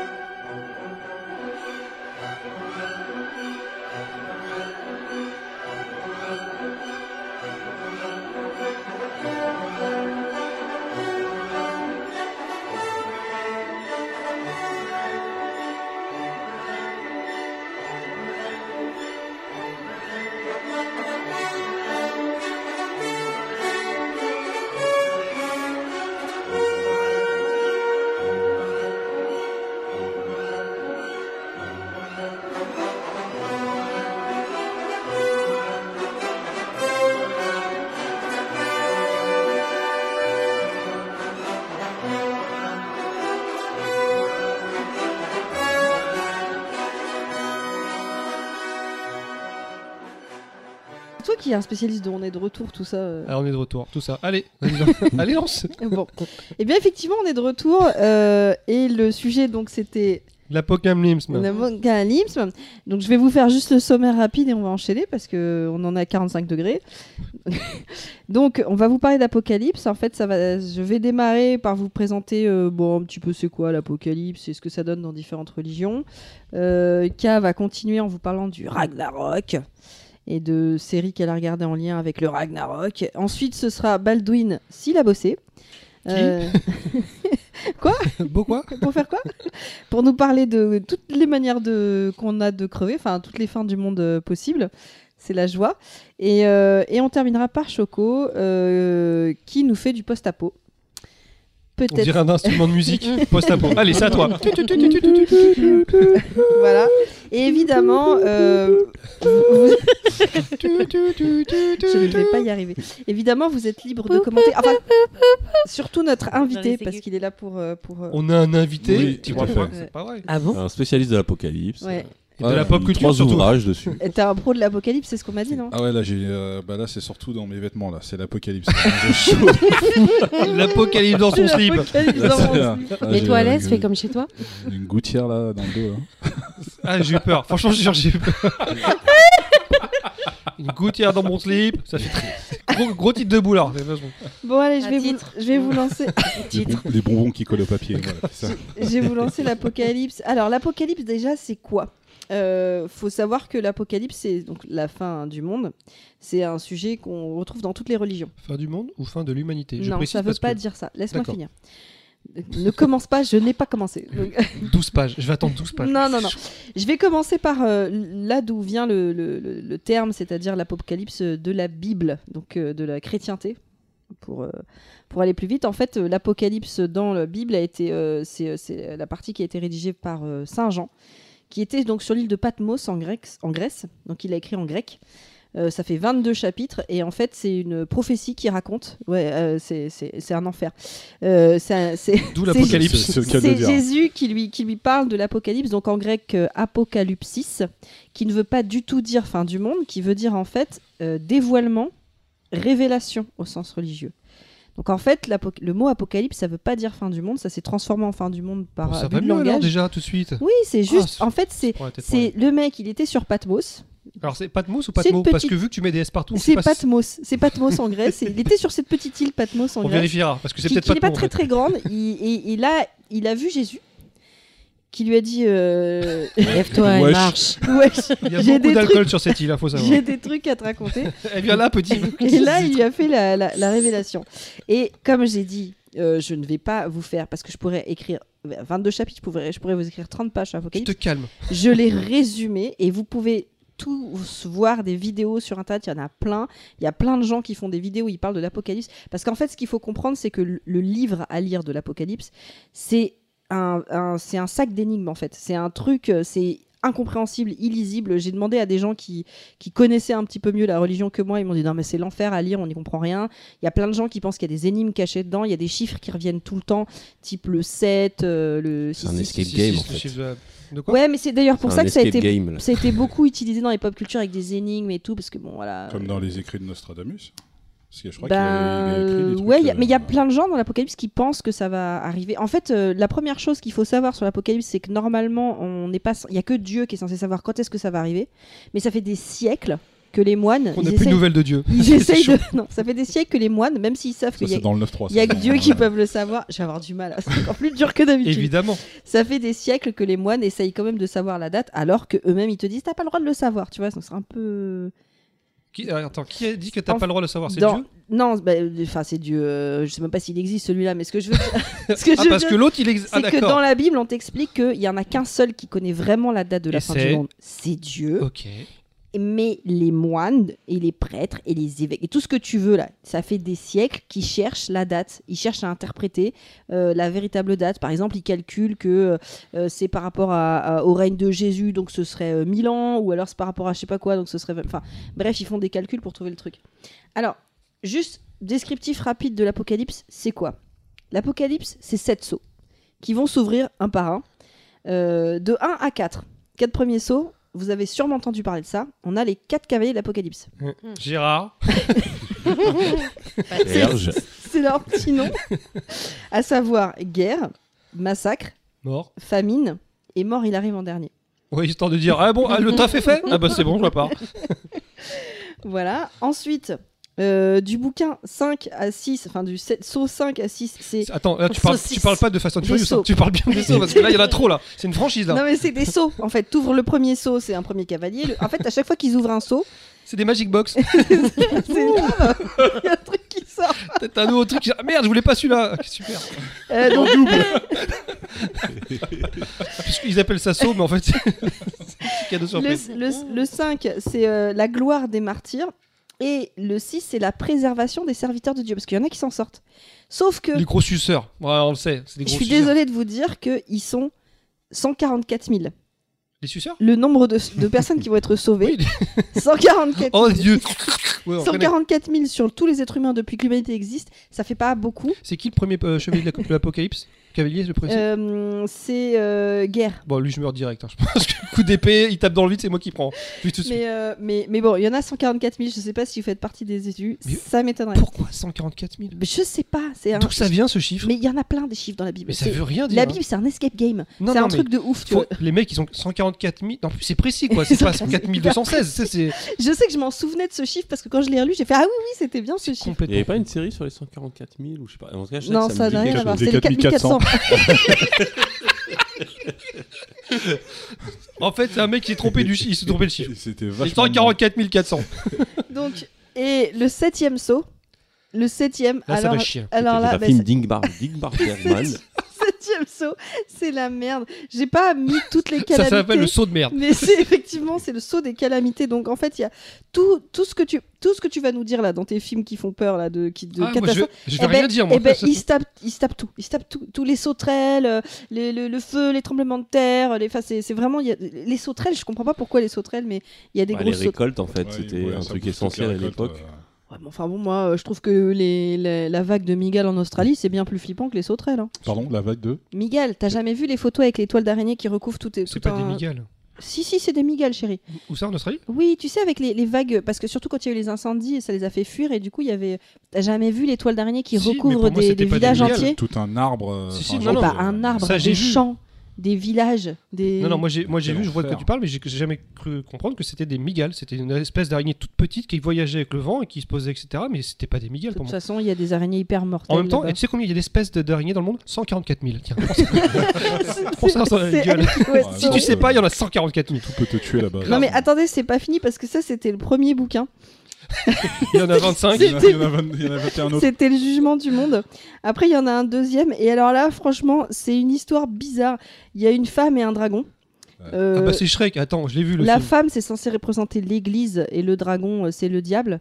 Euh, la femme en fait euh, elle accouche et elle crie donc ça, ça symbolise l'humanité. Elle accouche et elle gueule, elle enfante dans la douleur tu vois donc euh, c'est l'humanité. Et en fait la femme elle est aidée par euh, euh, Michel-Ange.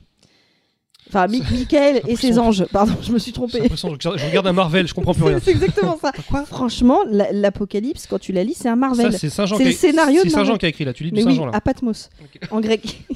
Il a écrit en grec. Et en fait, bon, bref, en gros, t'as l'humanité qui va se taper contre le diable. Pour les aider, il y a euh, Michael, c'est un ange. Il vient avec ses poteaux. Michael Michael. Michael Il vient avec euh, tous ses poteaux. Ah, Dans Supernatural, euh, Michael, c'est un, c'est- un Il est en moto le mec. c'est un, vrai- c'est un vrai connard dans Supernatural d'ailleurs.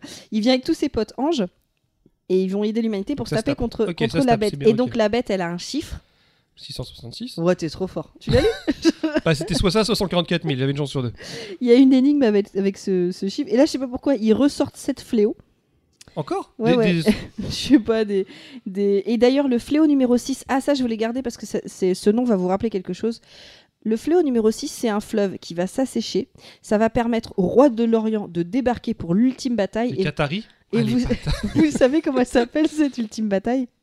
La bataille de la mort? L'Armageddon. Ah, ok. Et qui veut, rien... qui veut dire révélation dans C'est une la autre langue bataille de, c'est cette bataille-là qui s'appelle l'Armageddon. Et c'est là qu'on meurt tous. Et du coup, non mais le, le mot Armageddon, il est resté. Ça en a même fait un film. Ça Mais tra- non, mais oui. Oui, je sais, non mais non. C'est Et j'ai vu le documentaire avec Bruce Willis, euh, arrêtez, c'est bon, Bruce c'est pas. Willis, il est parti. euh. Euh, voilà, donc dedans il y a aussi la destruction de, de- de Babylone, qui est aussi appelée la grande prostituée. Tous les reggaeman connaissent fois- ouais, Babylone. à chaque fois, il y a- je pense que quelqu'un. On a cette petite voix dans notre tête qui chante Babylone, Babylone, si je trouve un truc, je vais le mettre.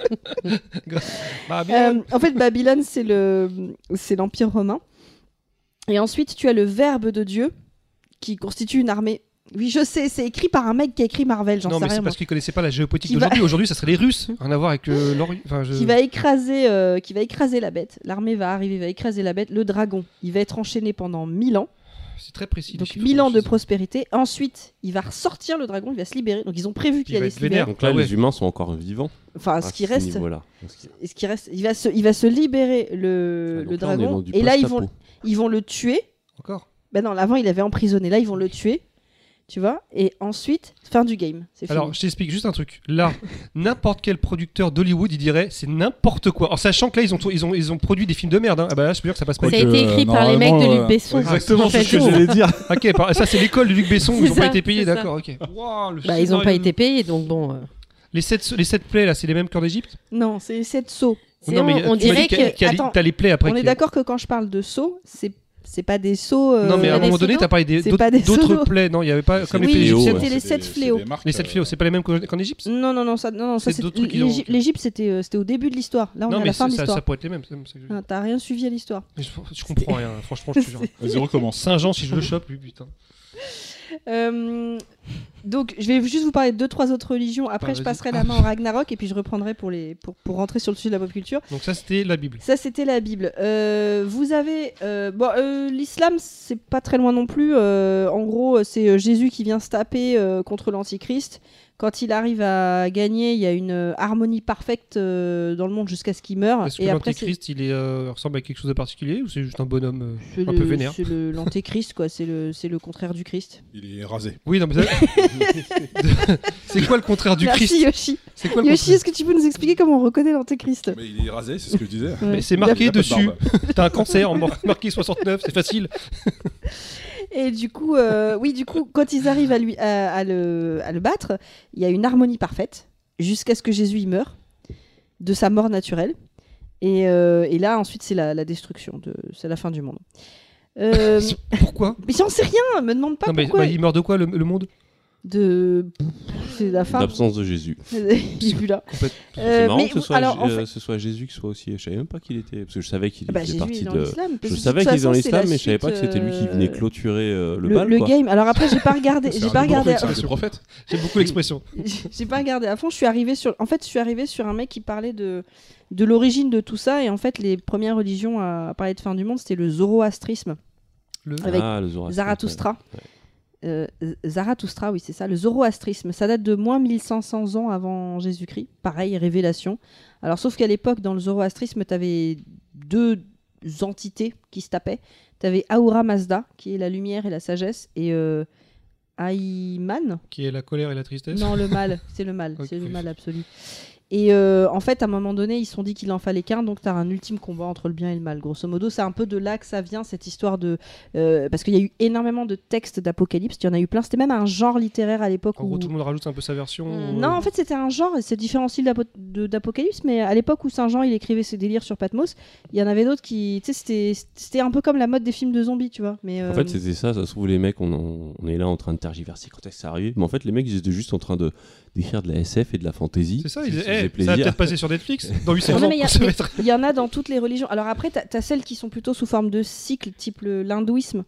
Euh, où euh, l'hindouisme c'est des cycles. L'hindouisme c'est plus vieux que, les, euh, que, le, que, que, que la Bible et que le. C'est une religion qui est très très très très ancienne. C'est mais c'est la troisième plus, gra- plus grande religion au monde, l'hindouisme. Mais c'est des c'est des cycles en fait. Euh, et d'ailleurs le, le euh, Vishnu, un dieu hindou, euh, sa dernière incarnation quand ce sera la fin, ce, ça sera Kalki. Euh, donc c'est un mec à tête de cheval. Ou il aura un cheval blanc. Ça, euh, j'ai pas, j'ai lu deux Bon, déjà, quand ils savent pas ça, déjà. C'est entre les deux. Donc si tu vois un mec à tête de cheval, euh, ça veut dire que ça pue un peu, petit peu quand même. Parce que c'est, la, c'est le dernier cycle où il va se battre contre tous les démons et après c'est, c'est Ah, fini. donc c'est pas des cycles infinis, c'est qu'il y a forcément il y a un dernier cycle qui est prévu. Bah, ça dépend parce que euh, après c'est compliqué, tu sais. J'ai essayé de faire une synthèse, mais franchement, euh, à chaque fois que je regarde les fins du monde de ces différents trucs, euh, c'est le bordel. Genre les Aztèques par exemple, ils ont plein de cycles aussi. Ils ont plein de fins du monde. Le premier cycle c'était genre un jaguar qui a tué tout le monde. Après c'était le feu.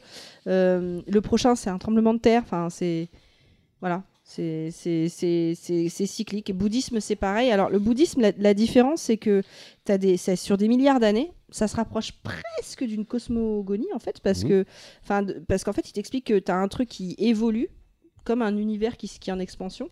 T'as plusieurs aires, t'en as deux grandes aires d'évolution jusqu'à un point d'apogée, et après, ça redescend jusqu'à ce que ça, ça s'éteigne et t'as une nuit éternelle. euh, Il y a dans les dans les théories, je le précise, c'est une- des théories, il n'y a pas du tout de de consensus dessus, mais oui, on parle souvent de Big Crunch en opposition, en opposition au, Au Big Big Bang. Sur euh, quand l'univers se refroidira, une des possibilités, c'est que il se rétracte sur lui-même et qu'on revienne à, Eh ben, c'est à ce un que point d'origine et un- que ça recommence. Comme un mais pénis, il y a aussi, en fait. hein, comme un pénis en érection, c'est pareil, en fait. Non, mais si. mais il y a aussi beaucoup de trucs qui disent que justement, ça ne fera que s'éloigner et quand ça se refroidira, ça, ce sera. Bah, en fait, c'est ce que j'ai toujours un peu kiffé avec le bouddhisme, c'est que en fait, quand tu lis leurs trucs, déjà, effectivement, pour eux, c'est sur des milliards d'années, c'est des ères qui correspondent un peu avec cette théorie de l'univers. Donc je me dis peut-être que les mecs, c'est, je sais pas, c'est un truc euh, qu'ils ont vu et, enfin, parce que moi je me dis ça vient toujours d'un truc qui a été observé et après les types ils sont, ils, Oui, ils ont extrapolé en se disant. ça ils ont ça, ouais. extrapolé et en fait ça a du sens le truc de parce que pour eux en plus c'est des milliards d'années et ce sont des ères en fait euh, donc euh, euh, voilà Ça, ça doit aussi, ça peut, ça peut aussi venir d'exercices mentaux, d'exercices un peu philosophiques mentaux qui t'amènent parfois à ces conclusions-là, que ça va avant même la- que ça tu va connaisses la science, euh, euh, avant même que tu puisses poser des bases avec la science sur, euh, sur ton ressenti de l'univers, je sais pas. Bah, après, je vous propose de plonger dans une, dans une fin un peu plus euh, germanique. Avec. euh, le, Pochurka. le Ragnarok. Bonjour. Pourquoi germanique Ah Oui, germanique. Oui, parce que c'est Oui. c'est- c'est le, le Nord, mais on, parle de mythologie germanique en fait, euh, quand on parle de, de- de Odin, tout ça. Donc euh, le Ragnarok. Alors, je vais essayer d'être un petit peu peut-être un peu plus clair parce que pareil, hein, c'est euh, bordel. non non non mais c'est mais c'est le bordel un peu partout. hein, La dans- fin du monde, c'est pas simple. C'est pas si simple que ça. C'est En pas fait, très organisé, c'est vrai. En gros, le Ragnarok, c'est un peu une série d'événements prophétiques qui annoncent la fin du monde dans la mythologie donc nordique et viking. Euh, en- ce mot, en fait, il signifie le destin final des dieux, ou alors on peut l'interpréter par le crépuscule des puissances. En réalité, le Ragnarok, c'est euh, une longue période durant laquelle des différents dieux dans la mythologie nordique et viking se battront aux côtés des hommes, aux côtés des hommes pour la survie du monde, s'ils y arrivent. Ah, il y a un suspense en plus Ah ouais, Ah, suspense. Ah, il y a un suspense Ah, il y a une suspense. Ouais. Non, s'ils y arrivent. Est-ce que ça va être totalement détruit Ça, est-ce que le monde Bah, va être si totalement Netflix fait une détruit? saison 2, c'est qu'ils y On ne sait arrivent. pas. Alors, en fait, il y a un événement qui a vraiment provoqué le début du Ragnarok, c'est euh, la mort euh, d'un des dieux, qui, de, le- du dieu Balder, en fait. Un jour, euh, le dieu Balder, il rêve, de, il rêve qu'il va mourir. Donc, pour cela, en fait, il en, a, il en a parlé autour de lui, tu vois, il a envoyé des petits textos à sa mère en disant... je vais peut-être bientôt c'est maman, je t'aime. Love sur toi, cœur sur toi. et en fait, donc les dieux, ils se sont bien rendus compte que à partir du moment où il commence à rêver de sa mort euh, prochaine, c'est que ça va se produire. Donc euh, sa mère, elle décide de partir partout dans le monde entier pour faire jurer à chaque être de ne pas blesser son fils. Malheureusement, sur un tronc, C'est un truc de mère, ça. Je te jure, c'est un Ouais. truc de mère. Il y a pas- je il y te a- jure, tu Il y a blesses que pas il y mon les- fils. il y a que les mères qui peuvent faire Elle ça. était peut-être un petit peu juive, la maman. On jure. sait pas. Petite question, euh, juste, euh, je je fais le parallèle un peu avec, avec euh, le jeu, le dernier God of War, où il y a un personnage qui s'appelle Baldur et pas Balder, et sa mère c'est Freya. Est-ce que ça a un rapport? J'y sais pas. Sûrement. Je pense que le, ouais, le. Baldur, c'est devenu. Et euh, sachant qu'il est invincible et qu'il peut pas mourir, donc je me dis ça, ça a l'air assez proche. bah, Kratos, eh ben, il alors pas, ça. Euh, peut-être qu'effectivement ils ont fait un petit parallélisme euh, comme ça. C'est bien, parallélisme, c'est les voitures. Je te Mais oui, je sais, mais à chaque fois je le dis. hein. parallélisme. Je fais pas du parallèle, moi, je fais du parallélisme. Euh, donc en fait, donc sa maman, elle part un peu partout et tout, et elle fait jurer à chaque être, donc être vivant ou non, de ne pas blesser son fils. Malheureusement, sur un tronc d'arbre, en fait, il y avait une petite minuscule branche de gui et elle l'a pas vu. Donc elle n'a pas pensé à, la fa- à le faire jurer. Ah, parce qu'elle fait euh, vraiment jurer. à- Ah oui, à tout, tout. Elle a que ça à foutre. C'est-à-dire qu'elle est partie, elle a dit allez ça. hop, on met, euh, on met les baskets, on y va. Euh, donc forcément, le, pen- le pensant intouchable, vu que la maman pour elle, elle a, elle a fait tout son boulot, il y a les dieux qui décident d'organiser un petit jeu. Lancer n'importe quoi sur lui. C'est un petit jeu fort sympathique. Bisutage. Et alors attendez, c'est qui le, Il le dieu une branche de gui dans la gueule. Attends, attends, attends, le dieu des traites. C'est qui Loki. C'est, euh, Loki. Bah oui, Lo- Loki. Logi même. Enfin, c'est Euh, la euh, ruse, ouais. le- Voilà, donc lui qui est un peu jaloux, il Ah, il est décide. taquin. Alors attends, il se déguise en femme pour essayer de trouver le, le point faible de Balder. Donc sournoisement, il va voir, euh, il va voir la daronne et il lui pose des petites questions. Et vu qu'il est déguisé en femme, bah tu sais entre filles, c'est ce que c'est, ça On fait parle. confiance. Ça parle, tu vois. Et donc, elle lui révèle l'existence de cette branche de Guy, parce qu'elle s'en est rendue compte qu'elle l'avait pas fait. Donc, Loki il fait quoi? Alors, il est sournois. Donc, bien sûr, c'est pas lui qui va le tuer directement. Il va récupérer la petite branche de Guy, il la taille en pointe et il la donne à Oder. Oder, qui est le frère de Balder. et Oder, attention, quoi, il est aveugle, c'est le dieu aveugle. Alors. Loki, il le met dans la main de, de Oder, il dirige son bras vers Balder et comme ça. Donc Oder tue son frère sur le coup. Je Donc peux- ça, peux me c'est permettre, c'est-à-dire qu'il a tué son tu peux frère pas. Avec Non, une branche de gui. Une branche de gui, oui, Ça- mais, On parle bien d'un dieu. Hein. mais taillée en pointe. Ah, ça pique. Ça, ça, je veux bien croire. Taillée en Mais pointe. tu- Et il avait pas juré la branche de gui. Il a... Non, tu peux pas tuer un dieu avec une branche de gui. Personne Eh, fait ça. eh, c'est pas moi qui ai écrit. Je- D'accord. Est-ce que t'en es sûr? J'ai pris des petits papiers au hasard et j'ai fait ah ça, ça va bien avec ça. Non. Il est taquin, même. Donc ça, c'est vraiment, c'est vraiment ce qui a un peu foutu la merde. Mais il y a eu d'autres petits événements. Euh, Il y a eu un formidable hiver. Donc ce formidable hiver, il a duré trois ans. Et c'est un hiver permanent. C'est-à-dire que c'est un... pendant trois ans, il y a le soleil, il a disparu. Euh, Il y a aussi, euh, et dans, en fait, dans la prophétie, il se dit que le soleil sera dévoré par le loup. Alors, je suis désolée pour euh, les mots. Par le loup Fenrir. Fenrir euh, Non, Je sais pas comment ça se prononce, Fenrir. c'est Fenrir pour moi. Fenrir.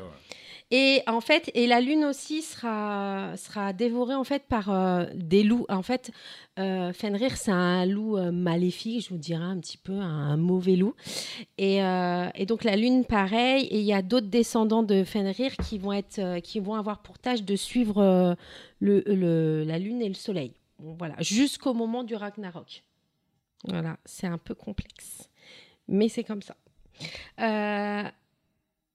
Le loup, il va, euh, le loup en fait, le loup et Loki, ils vont se mettre de bis bis. Et ils vont se dire, allez, hop, on se met ensemble, on aura plus de force. Et donc, euh, ce qui va se passer, c'est qu'ils vont essayer d'aller à Asgard. Asgard, qui est le royaume des dieux. Et euh, au bout des trois ans, mais ils attendent les trois ans quand même. Tu vois, ils se disent, ouais, on va pas y aller en plein hiver, on va rien voir. En plus, c'est une entrée un peu chelou. C'est une entrée arc-en-ciel. Si c'est l'hiver, on voit pas. Donc ils vont attendre, ils vont attendre ces trois ans. Et donc euh, là, il y a le gardien à l'entrée d'Asgard avec son épée là pour euh, voilà, tout à fait. Euh, il voit le dieu euh, Loki arriver avec avec ses hommes et en fait, ce qui se passe, c'est que dès qu'il voit, qu'est-ce qu'il fait? Il sonnera dans le corps pour annoncer le début du Ragnarok aux neuf mondes, pour que tout le monde soit au courant. Est-ce que vous voulez que je vous énonce les neuf mondes où on passe? Ah ouais, si, pourquoi pas. alors, il y a Asgard. Donc Asgard, c'est la maison des lieux, des dieux, excusez-moi, et en ce lieu se trouve le Va Valhalla. Voilà. C'est là où vont Voilà. les guerriers. euh, C'est le paradis des ça. guerriers? C'est ça, tout à fait. Euh, des guerriers qui meurent Qui euh, en bien combattant. Bien guerroyés. Voilà, c'est ça. Il y a Midgard. Donc Midgard, c'est la terre du milieu, donc c'est le royaume des humains. Il y a Alphen, c'est la résidence des elfes. En quatrième, il y a Vanaheim, qui est la résidence des dieux Van. Donc c'est les dieux de la fécondité, du savoir, fertilité. Et c'est souvent des dieux qui prédisent l'avenir. Il y a en cinquième Muspenen. C'est en fait c'est un monde de feu. Et dedans il y a le géant Surt. Je ne sais pas si je le dis bien, mais c'est un géant en fait qui dirige les démons et tous les géants du feu. Et c'est l'un des plus gros ennemis de Thor. Thor le déteste. C'est pas son ami. Comment c'est c'est comment son nom déjà, tu m'as dit? Surte. Surt. C'est celui qu'on voit dans Ragnarok ou pas? Le, le film, je te jure, Thor euh, Ragnarok? Ah oui, mais oui, tout au début. Au tout début, Tout ouais. au début, oui, oui. Je crois que c'est lui. Oui, oui, oui, parce que Et à la oui, fin, bah, je vous dis la à la fin, fin, ok. euh, bah, de, oui, c'est lui qui dans Ragnarok effectivement, euh, c'est le géant qui Qui euh, le qui- Ragnarok. qui, qui fout le feu. Effectivement, et oui, oui, oui, ça doit être lui. Euh, Il y a Nidarvelir, donc ça c'est le royaume des nains. Il y a Elheim, ça c'est le royaume des morts. Donc ceux qui sont pas assez courageux pour aller au Valhalla, j'ai toujours du mal à dire Val- Valhalla. Valhalla. En fait, c'est Valhalla. Valhalla. Valhalla. Valhalla. Baldwin, c'est pour toi ça, non Oui, je le coupe Pro- pas. Voilà. Dans la prononciation, tu peux dire Valhalla. Va, là, là. Et donc, euh, donc c'est souvent ceux qui sont morts euh, de maladie ou euh, De mort branche nat- de Guy. sans- Alors, la Jean-Guil. Putain, depuis tout à l'heure, j'ai la sang- Jean-Guil depuis que tu parles de Jean. ouais, ouais, ouais. Euh, et donc, euh, donc c'est ceux aussi qui sont morts sans honneur. On dit un peu, euh, voilà, ils sont Ah, morts ceux sans qui honneur. sont pas vraiment. tapés quoi. Et il y a Nilfheim où c'est un endroit de glace et euh, cet endroit-là, c'est une des parties du royaume des morts. Donc voilà, ça c'est les neuf. Ah non, il y en a un dernier. Il y a Jotulem, Ah, les géants. le monde des géants. Voilà.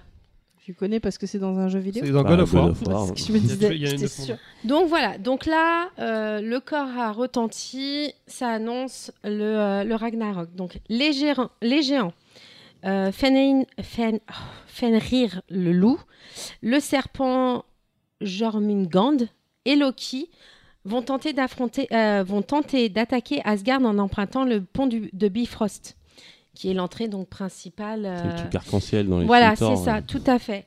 Bah, c'est le, c'est euh, l'entrée de passage en fait. C'est la seule entrée. C'est l'entrée principale. Il n'y a pas d'entrée de sortie.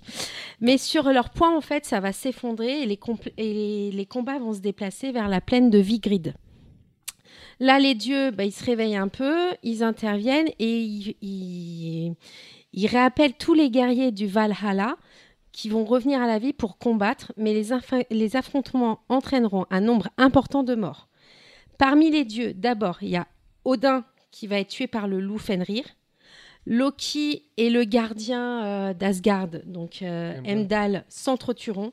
Quant à Thor, lui, en fait, il arrive à tuer le serpent euh, Jörn- euh, c'est compliqué à dire, Jörmungand, mais malheureusement, il meurt empoisonné par le venin du serpent.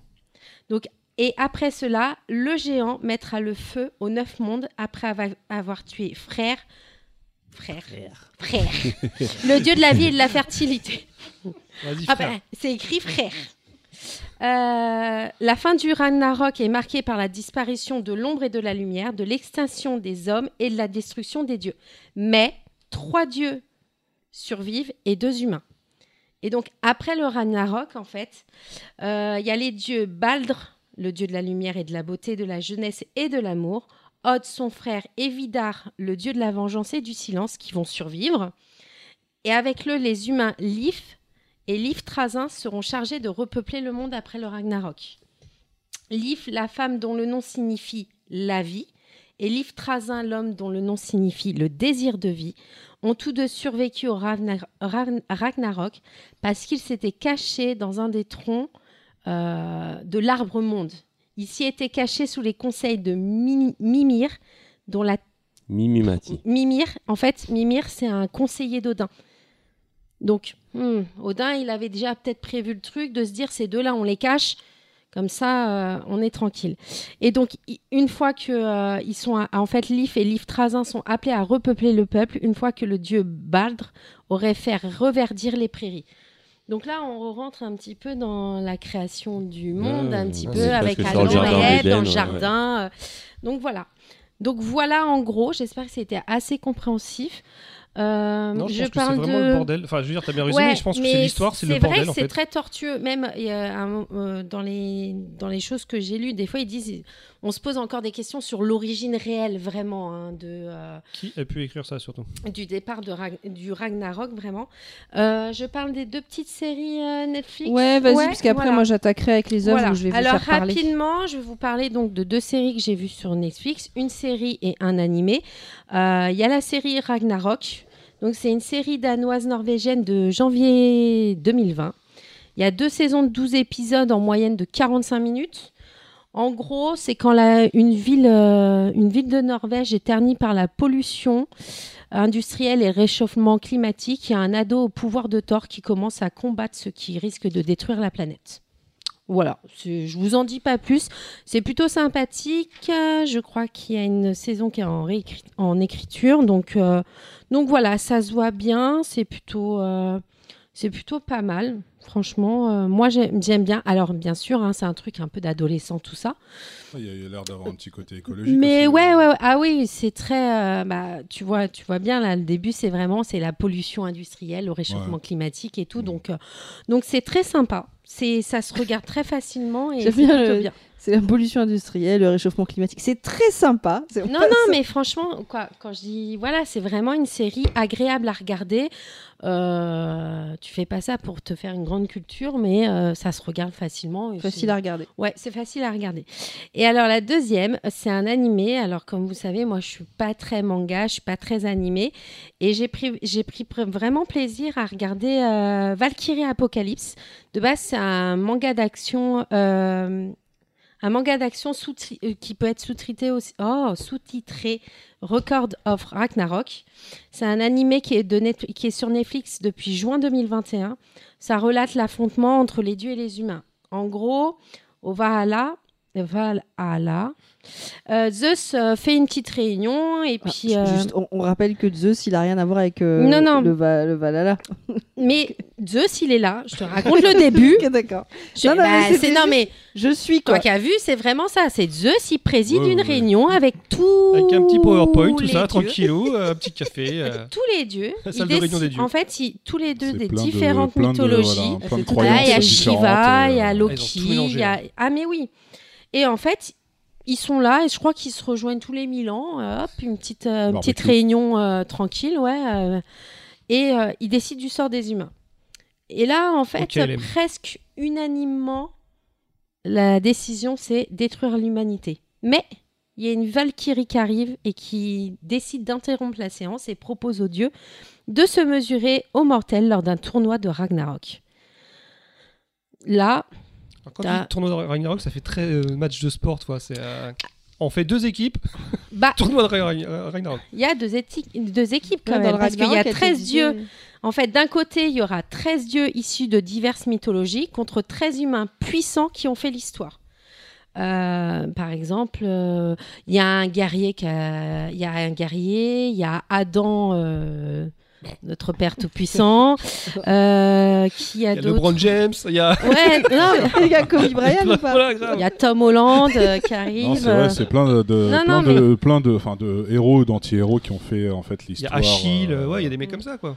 Ouais, c'est ça. Enfin, t'as Adam. Il s'est fait avoir le- avec un coup de gui dans le talon. Le, le personnage euh, qui a affronté euh, Miyamoto Musashi également, ce que Kojiro Sasaki. T'as, je crois que t'as Jack l'Éventreur également. Oui, bah c'est euh, Ouais. justement ça. Qu'est-ce qu'il fout là? Jacques Mais oui. Mais qu'est-ce qu'il Mais fout? en fait, Il est dans quelle équipe, lui? Il est dans les humains. Et Bah, dans les humains. Mais qu'est-ce qu'il Et, et en fait, ce que, ce que propose euh, donc euh, la Valkyrie, en sachant qu'avec les humains, les Valkyries vont un petit peu les aider, quand même. Parce qu'il faut dire, humain contre Dieu, c'est un peu compliqué. Et donc, euh, la Valkyrie dit, si jamais les humains gagnent au moins 7, matchs sur, euh, 7 duels sur 13, alors les dieux devront épargner l'humanité. Et en fait, euh, dans cette série-là, euh, on va voir... Alors, on va avoir des combats. Donc là, pour l'instant, sur une saison de euh, 12 épisodes de 24 minutes, donc c'est vraiment très court, euh, on arrive à voir trois combats et le quatrième est annoncé. Donc c'est vrai qu'effectivement, on est censé voir 13 duels. Donc euh, on sait déjà que normalement l'année prochaine, en 2023, la saison 2 va sortir, ce que j'ai vu. Euh, la saison 2 est prévue pour 2023. Et moi, ce que j'ai beaucoup aimé, c'est ce côté où, euh, effectivement, bon, il y a les combats. Je vous avouerai que j'étais un petit peu perturbée par une des déesses qui a des seins, mais énormes, tellement énormes que c'est deux statues qui lui tiennent euh, les seins. Euh, voilà, ce côté un peu très sexu- sexualisé, Juste- ça me... Tu peux juste à peu près me donner une idée à quoi ça ressemble? Un duel entre un homme et un dieu Soit ça, Quand tu dis ça se tape, c'est genre ça. ça Avec des, des, des, des, des épées, des trucs... Bah, t'as jamais mime. vu des bagarres de épées et tout Pas avec un dieu Mais oui, mais le dieu. Alors, par exemple, mais c'est pour ça qu'il y a le côté Valkyrie qui rentre dedans, parce que la Valkyrie, elle donne des pouvoirs aux armes. Je- Voilà, c'est. Regarde-le Oh non, non, mais c'est Non, ce que- mais c'est vrai, non, mais. Ouais, c'est ce que j'ai compris. Enfin, Voilà, le la- combat la- Kojiro Sasaki contre, je crois, Poséidon, un truc comme ça. je mais ils sont mis en à fait, armes elles- égales, En fait, quoi. c'est ça. Pour pouvoir les aider, elles sont 13 Valkyries. Et c'est des. Et en fait, les 13 vont à chaque fois pour que ce soit à armes égales, par exemple, incarnés en armes. Euh, voilà, elles se sont incarnées en, en, en armes pour pouvoir les aider. Parce que bien sûr, un dieu, il est plus. Et d'ailleurs, elle le dit à un moment, la Valkyrie, euh, quand c'est le premier combat. Euh, à un moment, la- une des petites Valkyries dit mais comment on va pouvoir euh, gagner contre des dieux? Et en fait, elle dit bah attends justement, euh, nous on va pouvoir, on va pouvoir forger des quoi Les Valkyries vont se transformer en- transformer en armes pour pouvoir aider aussi les humains à gagner. Non mais regarde-le Oui, je- sincèrement. oui, je- Sincèrement, tu voulais des trucs de 24 minutes, bah voilà. tu vois, c'est des petits trucs. euh. Après, euh, comme on disait tout à l'heure, c'est vrai que c'est long parce qu'on voit que trois combats, mais moi, ce que j'aime bien dans ce côté, c'est que. Bon, c'est mon petit côté un peu. euh, J'aime bien voir les histoires des personnages. Donc, en fait, à chaque fois, ils relatent un peu. Par exemple, au début, il le premier dieu qui se bat, c'est Thor. Et on a une petite histoire de Thor à un moment pendant le combat pour. euh, euh, c'est des combats vraiment. euh, Ah ouais, faut en- vraiment que tu te fasses des animés. Que- Mais oui, mais en même temps, c'est pas c'est pas ma cam de base. Déjà, j'arrive à le Mais voir. si ça t'a plu, c'est euh, le principal. c'est ça. Non, mais Ouais, si voilà. ça t'a plu, il y a plein de Mais choses qui peuvent te plaire dans ce genre-là, du coup. Après, euh, Bah, après moi, je c'est pas suis. dégueulasse. hein. je- Ouais. Non, franchement, euh, moi j'ai- j'aime bien. Là, c'est pareil. Il, il reparle d'Adam euh, quand je pense à Adam. euh, euh, il reparle de l'histoire avec Ève, mais c'est c'est un peu transformé, mais c'est bien. Et en fait, là, je vous avouerai que chaque saison qui va sortir, je vais regarder. Je veux voir qui gagne. Moi, ce qui, moi, ce qui m'a titillé, c'est euh, quand tu me dis qu'il y a Jack l'éventreur. Déjà, je. euh, il a été non, mais ce- choisi. Ce que je veux dire, c'est que bon, le mec, c'est une salope parce qu'il y a tué des gens. C'est-à-dire qu'en fait, ils vont limite l'humaniser, le sympathiser. Il va se taper avec un dieu. Je va- t'ai pas dit ça. Non, moi, c'est ce que je comprends. Il y a un moment, c'est Bah, marche ou crève. J'ai envie de te dire, euh. c'est marche ou crève. Donc là, ils ont dû composer. Il faut pas oublier que face à toi, tu as des dieux. Donc plus tu as du sournois, plus tu as du malinois, mieux c'est aussi. Mais en Faut en pas même temps, oublier qu'il c'est faut- c'est pas bête ce qu'elle dit, parce que c'est le pire et le meilleur de l'humanité. Jacques Mais oui, Léventreur, c'est le pire de l'humanité. C'est En fait, c'est des personnes qui ont marqué l'histoire. Et puis ils ont rien à Et- perdre, hein, surtout. hein. Mais oui, c'est ça. hein, C'est que euh, si. Donc, des fois, j'ai envie de te dire, tu prends le plus tortueux, le plus chelou, le plus. Remake plus ouf. Mais qui ira jusqu'au bout des choses. Toi, toi, Franchement, je miserais pas sur lui Hein dans un T'aurais combat. pris qui, toi? Moi, j'aurais pris qui En contre. salope de l'humanité, t'aurais pris qui, toi? Qui, qui- qui sera assez fourbe ou qui sera assez euh, balèze pour, euh, pour niquer un dieu T'aurais pris qui? Manuel Valls. Non. Eh, non, C'est-à-dire mais- que Manuel Valls, Non, non, il mais c'est pas- jamais. non, c'est pas faux, c'est pas faux, c'est pas faux. Non, non. odieux, Ah cette non, espèce non, de moi sale j'aurais vermine, pris là. euh, Manson. Le guitariste. Non, mais Manson, Mais non. C'est le mec- Manson, il envoyait Je des gens à je sa sais. place. Il envoyait des gens à sa place, mais il était assez malin pour que ces gens le fassent. Mais je prendrais, c'est- un- duel, donc c'est lui contre je le prendrais dieu. plus un mec qui se tape vénère, quoi. Un mec qui se tape vénère, mais c'est un dieu. un guerrier, Il faut, tu vois, il Ouais, genre faut, il faut Attila aussi du ou, euh, mental. Je crois dans les premiers, c'est quoi? C'est Attila le 1, je crois. Ouais, bah, tu vois, j'aurais pris un mec comme euh, ça. bah, qui se bat contre Thor, je crois, c'est le- il me semble, je sais plus. si c'est- Ouais, parce que si c'est tu un prends- des guerriers. Si tu euh, prends Louis de Funès, t'es dans la merde. Tu sais, euh. moi, les noms. Je crois que c'est Attila, hein, il me semble, qui se tape. Mais je suis euh, Bah, pas Attila, ouais, c'est- Attila ou euh, euh, Gengis- Khan Ah, je pense que c'est plus ça. Ouais, je sais qui j'aurais pris direct. Moi, j'envoie Booba. Ah bah moi, tu sais quoi Alors, J'envoie Caris. Il va, il va les embrouiller sur Attention. Instagram. Ils vont Il va casser tes os, va boire ton Attention, sang. il y a Booba et Gims. Oui, ça, là, je peux ça- vous je en parler. Ah, je suis moi. gros, gros, gros scandale. Ah ouais, Gims, il ouvre sa bouche 5 ans après. L'avantage de Gims, Quand c'est Booba n'est plus sur les réseaux. Si, il est toujours. Non Ah, il s'est fait virer. il s- Alors attends, Il s'est attends, fait virer Il d'Instagram. s'est mais vient fait de virer revenir. d'Instagram, mais il a toujours des comptes de fans officiels où c'est lui derrière. Donc il a Parce fait genre Ah, Il vous est sur Twitter en viré. tout cas. Il y a Booba. Eli Yafa qui vient de, de débarquer sur Instagram. Comme. Et il y a Vald, ton ami Vald, Bah oui, je sais qui est un petit aussi, peu dans les Mais embrouilles. ils se sont rencontrés aujourd'hui normalement. Ils Ah sont non, en c'était hier. Ah, c'était hier. C'était hier et en fait, euh, Vald, euh, non, euh, d'après mes sources sûres. Non, je rigole. Mais à ce qui paraît, euh, Vald aurait mis un transat devant la scène pour pas que Booba. Alors, faut savoir que. Oh, putain, je suis en train d'annoncer des Booba trucs. est allergique au transat. Non, Booba, non, mais Booba, euh, Booba, il est, si je me trompe pas, en Sagittaire. sursis. Non, il est en sursis. euh, Il est en sursis. Putain, j'annonce des choses. Bah, je sais même Vas-y, pas si dis-le. ça euh, se fait. C'est l'instant l'instant people, vas-y. Ça fait Il plaisir. serait, alors, d'après certains dire, il serait en sursis. Vis-à-vis de quelle Donc, affaire si jamais il fait des. S'il Ah, se vis-à-vis- bat ou quoi que ce Vis-à-vis- soit, Vis-à-vis je de, pense, de- de la baston Orly. de Orly. ouais. voilà, s'il se passe quoi que ce soit, bagarre ou quoi, il peut tomber.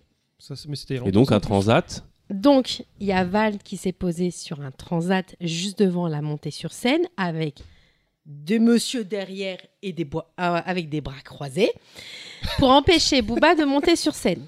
Ce qu'il est dit, ça serait que Booba aurait appelé euh, les flics pour que Pour faire Val dégager, de bouge Val des- pour des qu'il puisse monter sur scène, chose qui a été faite. Il est, mon- il est monté sur scène. Mais après, il se dit que c'est peut-être aussi les organisateurs parce que si jamais Booba ne monte pas sur scène, bah, tous ceux qui sont venus pour Booba Mm. peuvent se vénérer, demander un remboursement et tout. Je pense que c'est un vrai Et donc là, le, le but aurait été de faire péter un plomb à Booba pour que Booba se retrouve en zonzon.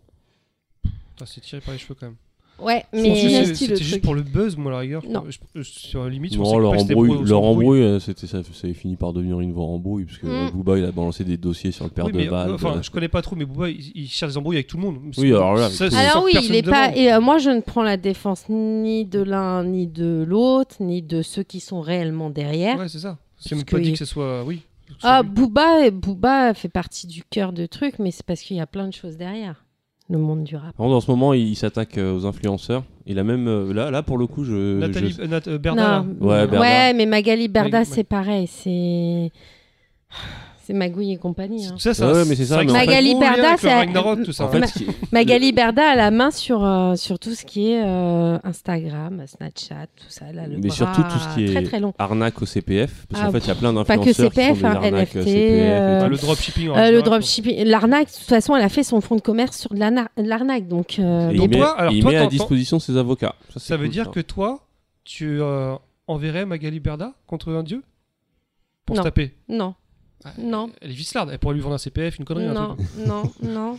Non, en fait, je sais pas qui j'enverrai. Tom Holland. Booba, il- euh, non, pas Booba. Non. Tom. Hardy il défonce. Ah, Tom. Hardy avec Mark. Ah, une fusion. Eh, tu sais quoi Tom Wahlberg. Comme Go Trunk. Tu mets Tom Hardy et tu mets Mark Wahlberg qui te font Ah, une je sais fusion pas, comme je sais ça, pas, ils déboîtent. je sais pas. Non, mais dans Ah, l'humanité, moi j'en Non, un, un guerrier. Bah, Achille, qui a- Achille, qui Oui, mais vénère, Achille. pareil, un guerrier, mais un. Je sais pas. Un petit gros là, et euh, Astérix et euh, Jean Laduix, là, les deux. Moi, j'enverrais Jean Guil. Jonathan Serge Cohen. Mito. Jonathan Cohen. Donc voilà, donc voilà, en gros, euh, ça m'a vraiment plu. Euh, voilà, j'ai jamais beaucoup vu d'animé, donc c'est vrai que moi, voilà, pour moi c'était plaisant. Euh, je vais regarder les autres saisons parce que j'ai vraiment envie de savoir euh, qui, va, Qui va gagner et surtout euh, comment, euh, si jamais c'est les dieux qui gagnent, comment ça va être, euh, comment ça va être amené la fin du monde, etc., etc. Donc voilà pour moi sur le Ragnarok. Et En fait, je voulais juste rebondir à la fin de l'Apocalypse pour euh, vous expliquer pourquoi je suis pas rentrée dans le détail de certaines œuvres. Euh, et du coup, je vais vous faire participer. Par rapport à l'Apocalypse biblique, déjà, juste vous citer quelques œuvres qui, le- qui en traitent. Il y a un épisode de Community qui parle de. qui traite de l'Apocalypse. Ça vous dit rien pour ceux qui l'ont vu C'était quel J'en épisode suis euh, il y, a un, il y a un épisode où en fait il y a des ils sont en train de- c'est un épisode d'Halloween où ils sont en train de rêver et il y a il y en a une qui fait euh, celle qui est à fond euh, dans l'église et tout qui fait un rêve de la fin du monde et du coup elle euh, elle ressort le truc de l'apocalypse la série qui parle le plus de C'est l'apocalypse pas où il raconte plus des histoires oui, il raconte des histoires, mais en fait, ils font. Elle, elle reprend exactement ce qui se passe dans la fin du monde, et d'ailleurs, elle dit, euh, elle, elle, elle a sa petite robe euh, blanche, elle dit, et moi, je monte au paradis. Enfin voilà, parce qu'elle fait partie des 140 000 144 000 4000. justes. Il y a Supernatural, dont toutes les fins de saison sont toutes les apocalypses qui ont existé. Ils les ont tous refaits, et donc à chaque fois, ils s'en sortent. Euh, Il y a This Is the End. Je sais pas si vous vous souvenez de ce film. Je Hmm. pensais à ce film justement tout à l'heure. Ouais, qui, est- qui a été fait par. Je sais plus qui c'est qui l'a qui l'a fait, mais c'est avec. Oh, c'est avec euh, les Seth euh, Rogen et James tout, Franco, euh, Seth euh, Rogen, c'est un peu. Jonah euh, Hill qui se fait enculer par le diable. Ouais, d'ailleurs, il avait très mal pris à Canal Plus quand on en avait parlé. Attendez, j'ai pas suivi, j'ai j'ai enlevé mon casque. Qui c'est qui se fait enculer par le diable? J'ai pas compris. Jonah Hill. T'as jamais Non, vu This is the End C'est euh, C'est c'est la fin en français. C'est la fin en français, ouais. En fait, c'est un film qui, qui démarre dans une soirée et il raconte la fin du monde, mais vraiment au sens biblique, avec euh, le diable, tout ça, et et il y a, y a euh, Jonah Hill? Jonah Hill qui, qui se fait enculer par un démon. Mais c'est marqué où dans la Bible qui se fait enculer le. Je sais pas, mais euh, ils reprennent ça avec le, leur humour, Seth Rogen, Ah, d'accord, James. Ils jouent Franco, tous leur euh, propre rôle. ils jouent en fait. tous leur propre Euh, rôle. Comme ouais. si t'as une soirée, je crois qu'il y a Jay Baruchel, euh, Seth Rogen, y a pas Michael, Ben Affleck Michael, euh, euh, Michael Denis, Cera. euh, Denis McBride, euh, Mm. Craig Robinson. Et tu vois tous Et, les euh, fléaux qui, qui débarquent, euh, voilà. Et euh, alors une série que j'ai adorée, euh, qui est sur euh, Amazon Prime, qui s'appelle euh, Good Omen. Je crois que j'en avais déjà parlé il y a assez longtemps. Je vous recommande tous de la voir. Avec David euh, Tennant. je crois. Ouais, c'est avec David Tennant et c'est pour le coup, c'est en fait euh, c'est euh, c'est deux anges qui essayent d'arrêter l'apocalypse. Enfin non, c'est un démon et un ange qui deviennent potes et qui essayent d'arrêter l'apocalypse. Ouais, c'est- c'est Rock, c'est Rookie, quoi, en fait, les trucs. euh. Ouais, mais c'est très très drôle. C'est très anglais dans l'humour, mais c'est vraiment. Ah, c'est drôle en plus? Ah oui oui, c'est. Ah, non, je pensais que c'était très euh, premier degré, très Ah non sérieux. non, c'est très c'est basé sur non, c'est très drôle. C'est-à-dire qu'en fait, il t'explique qu'au début euh, les mecs ils ont merdé avec l'antéchrist parce qu'il y en a un qui s'est trompé en les changeant et qu'ils l'ont pas mis au bon endroit, tu vois. Enfin, c'est très anglais, c'est drôle, c'est pas très long. Toi qui voulais faire un truc court, Good c'est c'est quoi C'est une Ça saison va de. rester, hein, je vais faire que des trucs courts. Bah, c'est une, saison de quelques épisodes, enfin, et c'est et c'est marrant, euh, voilà. Puis c'est- très dans l'humour anglais. Euh, donc voilà, ça c'est c'est vraiment des œuvres auxquelles j'ai pensé. Je sais pas si vous en avez est-ce que d'autres. dans Dogma, il était question d'apocalypse ou pas? Je me rappelle plus. Bah, il me semblait, moi. Enfin, j'ai pas vu, mais je me semblait que le pitch avait un rapport avec ça, il me semble. Euh, Dogma, non, c'est deux anges qui sont coincés dans le Wisconsin parce qu'ils ont été punis par Dieu parce que euh, l'un des anges bourrés a envoyé son épée à la gueule de Dieu. euh, qui, Il a mal pris ce bâtard. qui essaye de créer la fin du monde, je crois, pour sortir de leur punition. Donc il s'agit d'un genre d'apocalypse. Ouais, mais c'est pas l'apocalypse, c'est eux qui. Selon Saint Jean. C'est eux qui essayent Là, on de. parle beaucoup de films. Est-ce que dans d'autres chroniques, on va pas euh, euh, évoquer peut-être des jeux vidéo ou des ouvrages ou on reste que dans les Non, films on peut partir jeux vidéo. Justement, j'allais vous poser la question. Sur... Alors, avant de passer à d'autres types de films, sur la partie vraiment, euh, j'ai envie de dire biblique, est-ce que vous avez, vous, des exemples de, de choses qui vous ont marqué? Moi, Si, j'ai. euh, la série Darksiders, euh, qui, Ah oui, clairement. Où, Bah dans oui. chaque, chaque volet du jeu, on incarne un chevalier de l'apocalypse. Ouais. Cavalier de l'Apocalypse. C'est quoi comme type de jeu? Tu peux nous en parler un peu plus? C'est un beat'em- euh, non, c'est, euh, dire beat'em up, Alors, Ouais, je dirais que moi, j'ai- moi, j'ai jeu fait- j'en ai fait deux, moi. Il y a le premier qui ressemble plus à Zelda, en fait, euh, dans, dans, Bah, dans- J'aurais plus dit God of War, tu vois, moi, dans le style de jeu. Euh, bah, c'est un mélange des deux en fait. C'est vraiment la structure à la Zelda avec des donjons dans lesquels tu récupères une arme qui, Ah, qui va te débloquer. te faire. Mais au niveau du système de combat, c'est un peu à la God of War, euh, c'est du beat'em all. Euh, le deuxième rajoute un, un système de loot. Et c'est donc- Death, non? Euh, ouais, dans le deuxième, tu joues Death, dans le premier, tu joues War. Ah, mais tu joues euh, les Cavaliers de l'Apocalypse en fait? En fait, chaque, dans le premier, euh, t'as Chaque jeu, War. tu joues qui- un, un cavalier. Il y a Ouais. 4 jeux, il y a 4 cavaliers. 4 cavaliers. Pour l'instant, il y a 3 jeux seulement. Je crois qu'ils Ils vont pas peut-être sorti s'arrêter là. Ouais, Ouais, ils vont s'arrêter là parce que la boîte entre temps a coulé. C'est une autre boîte qui a fait le troisième. Ok. En gros, ce qui était assez intéressant dans le concept, c'est que chaque jeu se passait au même moment. C'est-à-dire que tu commences avec War, qui a été destitué, on sait pas trop pourquoi. Ensuite, tu joues Death en parallèle de, de, de ce que tu as fait dans la première euh, histoire, et ça devait être comme ça pour les quatre jeux. Mais il y en a que trois. Et c'était pas mal, franchement, avec euh, Todd McFarlane au design, qui est un artiste de comics très connu dans les années 90. Notamment pour Spawn. Exactement. Et, Oh, euh, Spawn ouais, c'est le créateur de Spawn, donc il a fait tous les Film designs. merdique d'ailleurs. Euh, et non, je dis des bêtises. Ce n'est pas, ce n'est pas, ce n'est pas du tout euh, Todd McFarlane, c'est Joe Madureira. Qui n'a rien à Ah, voir. rien Il à n'a pas dessiné Spawn. Non. non, qui avait créé Battle Chaser, qui était un petit comics Il a y a dessiné eu que Bugs deux Bunny, ça tomes, n'a mais rien à qui voir. avait beaucoup marqué à une époque. Il a eu droit à son jeu d'ailleurs. Si tu Qui a t'es fait droit à ton, son jeu, exact. ton, ouais. ton propre, désolé, on a merdé en fait. Ah, Ouais, exactement. Ouais, ouais. Euh, mais ouais, non, c'est vrai que c'est un bon exemple parce que ça, ça faisait jouer la- l'apocalypse. Moi, c'est. Ouais, là, ouais. c'était clairement pendant l'apocalypse. En Ouais. fait, on était, on avait un rapport avec l'apocalypse. Mais après, Mais euh, gar- gardez vos jeux pour euh, tout ce qui est post-apo. Mais euh, oui. Ah, moi- j'ai pas fini j'étais sur la partie biblique. ouais. Là, je vais, je vais juste vous parler rapidement donc des parce que le, le thème de la fin du monde, c'est quelque chose qu'on retrouve dans toutes les religions, mais qu'on retrouve énormément dans toutes les œuvres, euh, au point que ne serait-ce que depuis l'année 2000, il y a plus de 250 films qui sont sortis qui traitent de la fin du monde. Depuis combien? Depuis 2000 Depuis juste les années 2000, il y en a plus de 250. C'est-à-dire que j'ai pas pris ce qu'il y avait avant. Euh, le premier film qui parlait de la fin du monde, il date de 1907. Il s'appelle The End of the World. C'est un, c'est un film euh, Ce qui veut dire? La fin du Sans monde. réfléchir. pour C'est un film danish. Il y avait le titre en allemand, mais j'ai même pas essayé de le noter parce que je ne sais pas lire l'allemand. Euh, après, il y avait par exemple en 1951 When euh, Worlds Collide qui parle de la collision de, de planètes, en fait, fin du monde aussi. Euh, 1953, H.G. Wells. Pour certains, ça va peut-être parler d'une nouvelle qui s'appelle voilà The War of the World, qui a donc été repris euh, en 2005 par Spielberg. Par Spielberg. Magnifique film. Voilà. Euh, mais c'est une nouvelle qui date de 1953. Euh, euh, c'est un, sujet qui est tellement fort, la fin du monde, que tu as même en ce moment une série de bouquins aux États-Unis qui s'appelle Left Behind, qui est un carton plein qui parle de la, la- la fin du monde. Il y en a dans tous les genres. Alors, je vais laisser les genres plausibles à Baldwin parce que c'est sa chronique. Hein je dis ça Arrêtez depuis à le chaque début. fois. Mais Mais oui, mais Mais Vous avez euh, pas compris. c'est-à-dire les- les- ça fait cho- 4 ans que j'essaie de vous convaincre que je ne ferai jamais de chronique. les choses qui pourraient vraiment arriver, type euh, qu'on va retrouver dans les films comme Deep Impact, Armageddon, euh, Don't Look Up aussi. Très très bon. Euh, choix. ré- J'ai- récemment. J'ai beaucoup aimé d'ailleurs. voilà, mais ça c'est ouais. des moi, Ah, j'ai- moi j'ai aimé le cynisme qu'on Ah, retrouve vraiment dans, ce- ça, dans des, les c'est trucs des- actuels. c'est des fins du monde le plus proche de qu'est-ce qui pourrait vraiment arriver. Après, on a toutes les fins du monde qui sont plutôt euh, du fantastique ou euh, de la science-fiction. Ou, par exemple, on a les fameuses apocalypses zombies. euh, avec le premier qui a été écrit en 1954, qui est euh, Je suis une légende, euh, écrit par Richard Matheson. Euh, C'était déjà des zombies à l'époque? Non, en fait, euh, c'était une, inf- c'était une ouais, infection, infectés, euh, une Un infection vampire. Mais le livre est pas tout à fait pareil que, que le que le le film. Que le que le film. Bah, dans le livre, c'est des êtres beaucoup plus conscients que dans le film, c'est des Ouais. espèces de Ah, Gollum un peu euh, sauvages. Dans le Mais- livre, c'est la fin de l'humanité. C'est Ouais. une espèce de nouvelle espèce qui arrive, c'est la fin de l'humanité. Et c'est vraiment la fin de l'humanité dans le livre. Pour pas spoiler, mais c'est vraiment la fin. Euh, et après, vous allez avoir des films tels que 28 jours plus tard, etc. Euh, je me suis posé une, question et j'ai essayé de chercher une réponse et je, vais vous la poser au- aussi. euh, D'abord, je vais vous donner ce que j'ai pu trouver et puis après, je vais vous la poser la question aussi.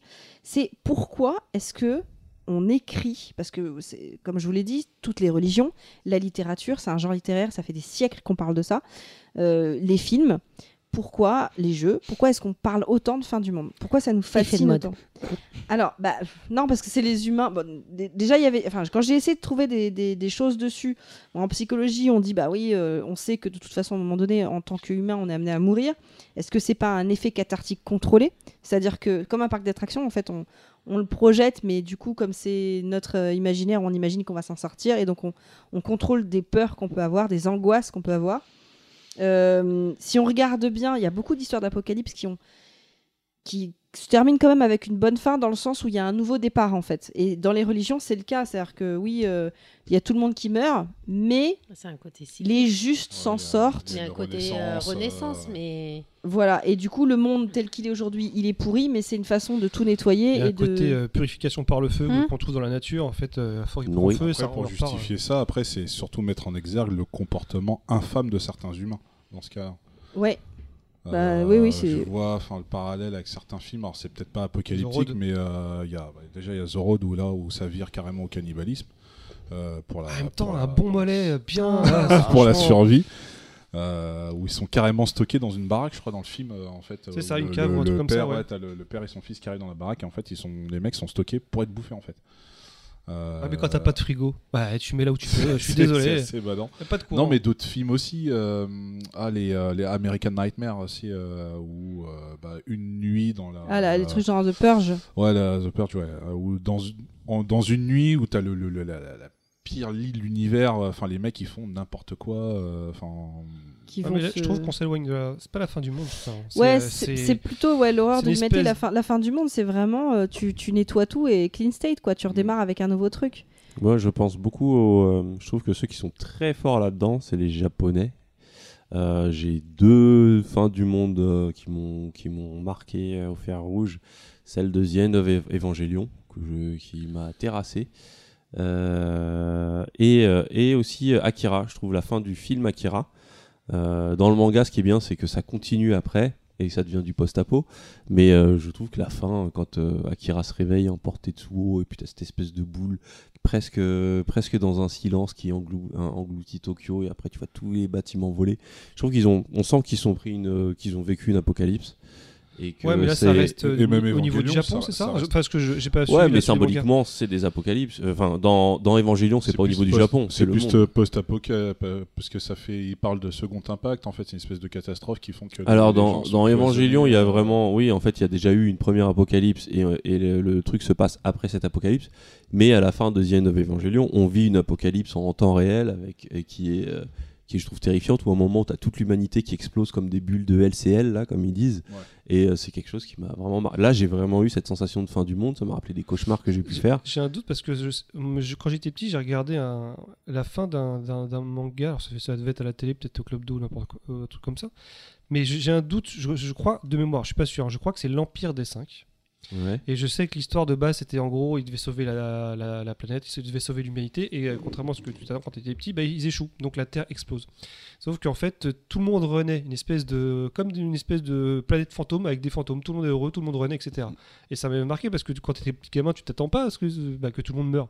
Mais par rapport à ce que tu me racontes, ça ressemble à ce que tu dis. Mais je sais pas si c'est la même chose. Mais moi, je, de mémoire, je crois que c'était l'Empire des Cinq. ah bah c'est possible hein, c'était là, pour le coup, c'était vraiment une espèce de fin de. Dans. Evangelion, il me semble qu'il. Enfin, vraiment, tout le monde meurt. tout le monde Et meurt et- cette espèce de renaissance avec deux des héros prin- principaux. ouais ouais mais en fait c'est ça la- qui euh, finalement incarnent un peu les nouveaux Adam et Ève. Et en fait, Ouais, c'est- mais, de manière très glauque, hein. Ça ouais. finit quand même sur Shinji qui se masturbe en étranglant, euh, en étranglant Asuka. Et qui est elle qui lui, qui lui pardonne. Enfin, c'est, c'était un film très, très, très nihiliste, euh, The End of Evangelion. C'était vraiment. Et je trouvais qu'il y avait bah, justement euh, le nihilisme qu'on peut attendre d'une fin du monde. Et, euh, et pareil, euh, on, a, on a un début d'apocalypse dans euh, Brotherhood qui est finalement aborté, mais il y a toujours ce truc où ils savent, ils savent te créer des trucs. En plus, en me rajoutant des, à chaque fois un peu de, de, de l'esthétique ésotérique à base de, de croix, de, de- enfin, Évangélion, c'est vraiment que ça, hein, les écrits de la mer beaucoup, morte, t'as euh, beaucoup de- d'emblèmes, euh, euh, les- l'arbre de Ils parlent des anges ouais. et tout. euh. euh, et ouais, non, je trouve que les Japonais sont très forts pour. euh, pour Peut-être te- parce qu'ils en ont vécu. Enfin, non, c'est peut-être parce qu'eux, ils vont jusqu'au bout des choses. Parce que, comme tu dis, il y a beaucoup d'histoires où il y a une espèce- il y a- ça te laisse une espèce de. Ça se finit bien, il y a une, c'est une porte de sortie, il y a quelque chose. Beaucoup de films, il y a ça en fait. Parce que tu te après, concentres, tu te concentres sur, soit sur deux personnes, sur une famille qui va s'en sortir, qui vit la fin du monde à travers leur vision. Très, bah, tous les films catastrophes, en gros, c'est ça. Mais au final, eux survivent alors qu'il y a 4 milliards de morts à côté. hein, mais ils sont contents parce qu'il y a deux personnes qui ont, qui ont survécu. Mais j'ai l'impression par rapport à ce que tu me dis, c'est plus les Japonais, ils vont au bout des choses. Ça va être la fin du Bah, métier, tout mais va mais à mon ils- avis, c'est vraiment parce qu'ils se sont pris une Ils bombe ont nucléaire. connu euh, Bah oui. deux apocalypses. Enfin, ce qui, ce que Bah, Hiroshima seuls, et Nagasaki, c'est c'est- c'est extrêmement violent quand même. euh, donc euh, peut-être aussi que ça que, que ça a joué. Euh, moi, avant, de- enfin, la dernière question, c'était justement quelle était pour vous euh, n'importe quelle œuvre qui traite de l'apocalypse, peu importe le genre qui vous a marqué. Moi, j'en ai juste une à citer qui est un peu paradoxale parce que justement, c'est une apocalypse qu'on essaye d'arrêter.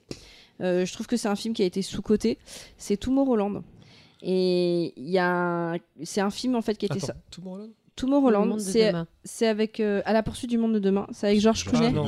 c'est c'est un film qui n'a pas marché, hein, euh, clairement. C'est Disney, euh, hein, je ouais, c'est. Disney. Et c'est c'est Brad Bird à la Et c'est Brad Bird qui est derrière. Et en fait, Ah, pour- pourquoi j'aimais ce, ce, ce, ce film? Enfin, c'était le. il y avait- Enfin, je, je vais spoiler. C'était un livre à la base et. euh, Non, C'était un parc. Non, c'est une attraction. Je vais, Ah, je vais Enfin, c'est un, spoiler. un coin de C'est Disneyland. un coin de Disneyland, c'est Discovery World. Je vais spoiler à mort dessus. C'est juste un concept, une idée que j'aime beaucoup et que je me demande si elle n'est pas vraie quand on parle de ce qu'on appelle les prophéties autoréalisatrices. C'est-à-dire qu'à force de, projeter le truc, ben, on finit par le provoquer parce que c'est un peu l'impression que j'ai aujourd'hui. C'est-à-dire qu'on est tous, on se demande pas si on, on l'attend pas tous, quoi.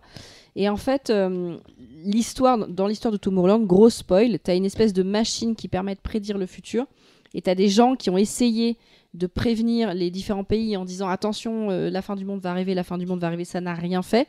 Et en fait, euh, il t'explique la morale de la fin, c'est de dire bah oui, mais comme on, on- voit tout le temps tout le scénario en noir, et ben du coup, on, les, les humains se sont habitués et ils l'acceptent et ils veulent pas se battre contre ça. Et du coup, nous, il faut qu'on se batte contre ça en projetant des messages non pas de, de la catastrophe va arriver, mais de ok, comment on fait pour pas que ça arrive? Comment on fait? C'est quoi l'espoir en fait? C'est quoi le truc positif? Et, et je trouve que c'est ça qui nous manque aujourd'hui, c'est-à-dire que oui, on va dans le mur, on va droit droit dans le mur, c'est clair. Bon, ok, très bien. Qu'est-ce qu'on fait là maintenant? On attend que ça passe ou on fait quelque Bah, chose euh, si on prend un peu de recul, euh, à échelle d'homme, je veux dire, ça fait 30 ans, 35 ans que je vois exactement la même chose aux infos.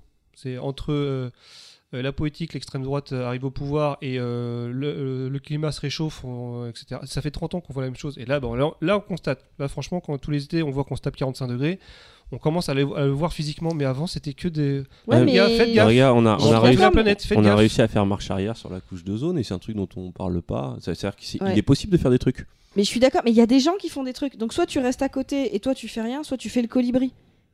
Vous connaissez l'histoire du Bah, colibri c'est trop mignon, le colibri. euh. Vous connaissez pas l'histoire du colibri? Si, il s'appelait Hervé, le colibri. Mais et- non, l'histoire du colibri, c'est qu'il y a, il y a un incendie et en fait, t'as Ah, les oui, animaux qui se, réunissent, voilà, Oui, d'accord, qui oui. se réunissent pour faire quelque chose. Et puis t'as le colibri qui apporte une goutte d'eau. On lui dit pourquoi tu fais ça? Bah il fait, je fais ma part.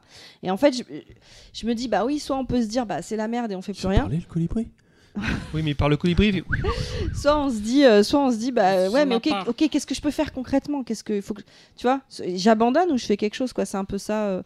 Euh, Voilà, c'était ma pensée du jour. Euh, c'est quoi votre film d'apocalypse préféré euh, comme je l'ai dit, tu me prends. au ju- Je sais pas. Film d'apocalypse Je peux vous en citer quelques-uns. Comme je vous ai dit, il y avait euh, Deep Impact, Armageddon, tous les films un peu catastrophes, euh, euh, truc de demain, Alors, euh, est-ce que- Terminator, L'armée des douze Est-ce que quand on parle de euh, film d'apocalypse, euh, est-ce que, par exemple, si on prend le cas classique de Armageddon, Ouais. euh, bah, est-ce que c'est un film d'apocalypse Dans la mesure où il se passe rien? Enfin, je Bah, dire, ils l'empêchent. Si, il- si, ils ont empêché l'apocalypse. euh, oui, mais l'apocalypse, tu peux pas l'empêcher euh, en soi.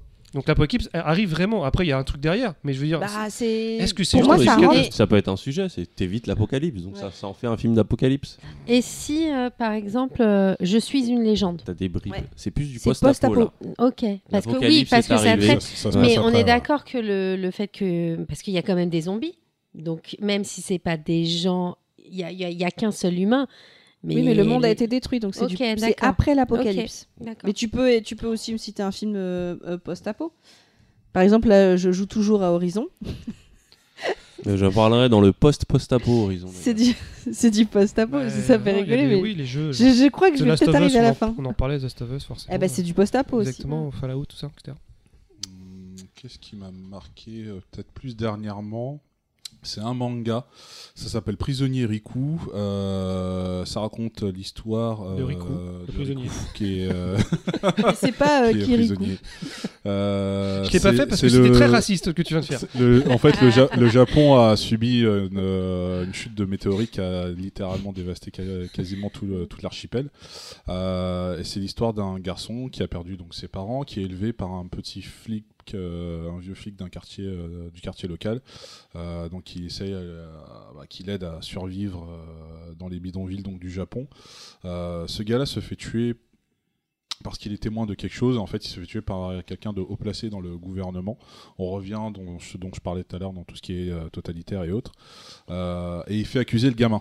Sauf qu'en fait, maintenant, en fait, ils se prennent même plus la tête à, euh, Juger tout ça. à- à- ouais, enfin, à- on va dire à compartimenter en fait selon la tranche d'âge. En fait, le gamin est expédié avec, euh, des- avec euh, carrément avec des adultes en fait.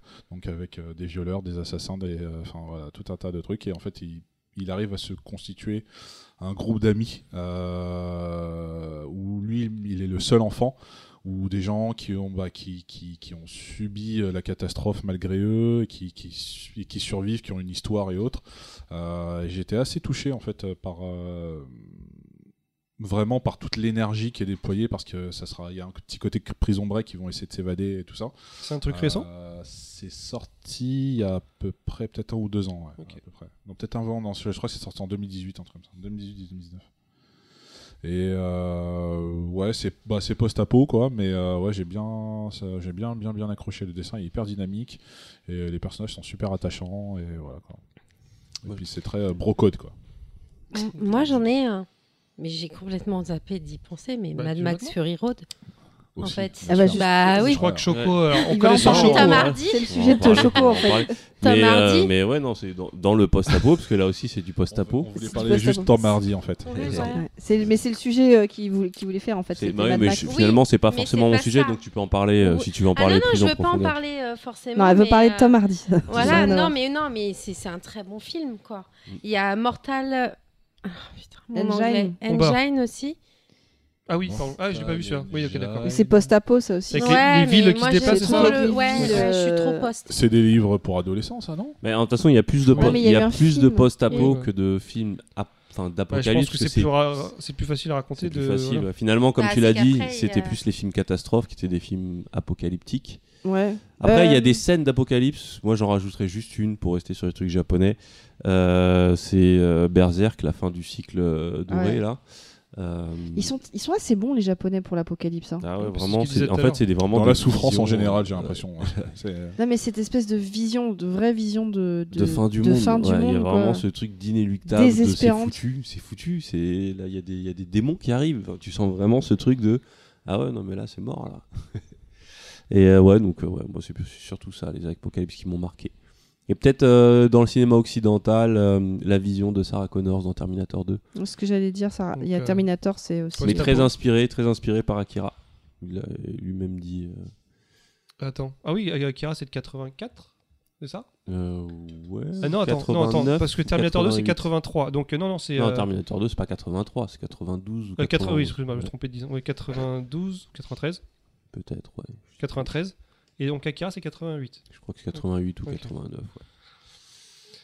Ok, Et voilà. bah écoute, je De mon côté, que- c'est bon. Non, mais pour T'enchaînes, je crois fait- euh, Non, je crois que tu viens de me dire qu'on faisait une pause et j'ai envie de te dire oui. à tout de suite. Nostalgie leur faire miroiter la grandeur d'une France passée qu'ils ont fantasmée. L'incompréhension saisir ceux qui voient leur foi dénigrée sans qu'ils aient rien demandé. La peur les persuader que des étrangers vont venir dans leur salon pour les remplacer. Le désespoir leur faire prendre des risques pour survivre là où on les a tous entassés. La paranoïa leur faire croire qu'on peut plus sortir dans la rue sans être en danger. La panique les pousser à crier que la terre meurt et personne en a rien à branler.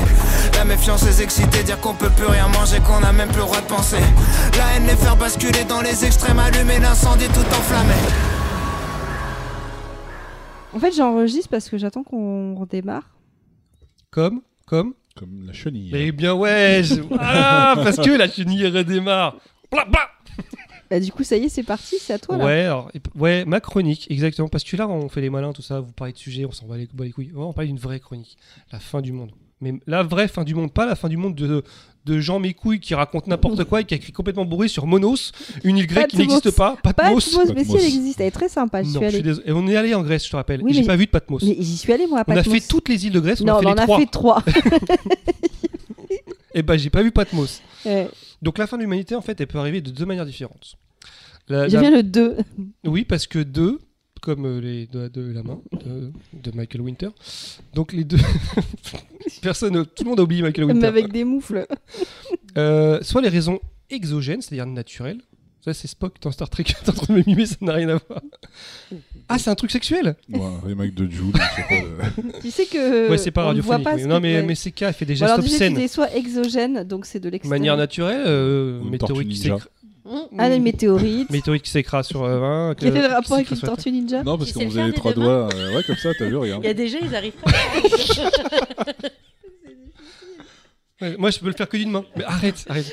Non, mais c'est pas radiophonique. Les gens, ils voient pas. Ils voient... Putain, ils sont Donc tu disais exogène. Exogène ou endogène. Endogène, en gros, c'est no- c'est nous, on a merdé. À un moment donné, Ah on a d'accord, merdé. donc en fait soit c'est de notre faute, soit c'est... euh, Mais moi, ce que, je, ce que je vais vous demander à chaque fois que je vais citer une, une raison qui pourrait être, est-ce que d'après vous, le- l'humanité, donc je parle de l'humanité, peut survivre ou pas Vas-y. Donc, par Ah, exemple, C'est un bon jeu ça. si je dis. Alors, il y en a. euh, bon, je vais pas spoiler, mais à la fin, il y en a une où on a aucune chance. hein, mais euh, je vous mais comme t'as dit que c'était à la fin... on- Donc, il euh, est nul. Imaginons, alors si on prend l'exemple le plus connu, parce que ça nous est déjà arrivé, si on prend l'exemple de la fameuse météorite ou comète qui vient se cracher sur notre planète Terre. Bah, ça dépend de la taille. Exact, ça dépend de la taille. Mais imaginons qu'on parte sur le même gabarit, je crois qu'il devait faire 15 Le km. même ga- ba- ga- gabarit, il faudrait qu'on ait des bunkers où s'isoler parce qu'en fait la Terre a été dans un état euh, déplorable pendant quelques... Pendant 2-3 mois, facile. Hein. Plus même je crois. 6 mois. On peut s'en sortir. ah oui, c'était plusieurs Bah, centaines on d'années. peut s'en sortir, mais, on va, on va, non, c'était un millier d'années, mais on va Oui, en plusieurs milliers d'années, c'est ça. ouais. Mais, ça mais dépend les pas mammifères s'en où sont elle sortis. Dans... Non, parce qu'en fait, le problème, c'est pas la météorite, c'est que la, la météorite a généré un, euh, un, truc de nuage de fumée, en fait, de qui a recouvert toute la Terre pendant. euh, C'est ça. Pendant plusieurs cent- milliers d'années, en fait, Voilà. tout simplement, en gros, bah, il y a- le, le- les rayons de soleil ne passaient plus. Donc ça veut dire un peu, en gros, univers nucléaire, tout ça.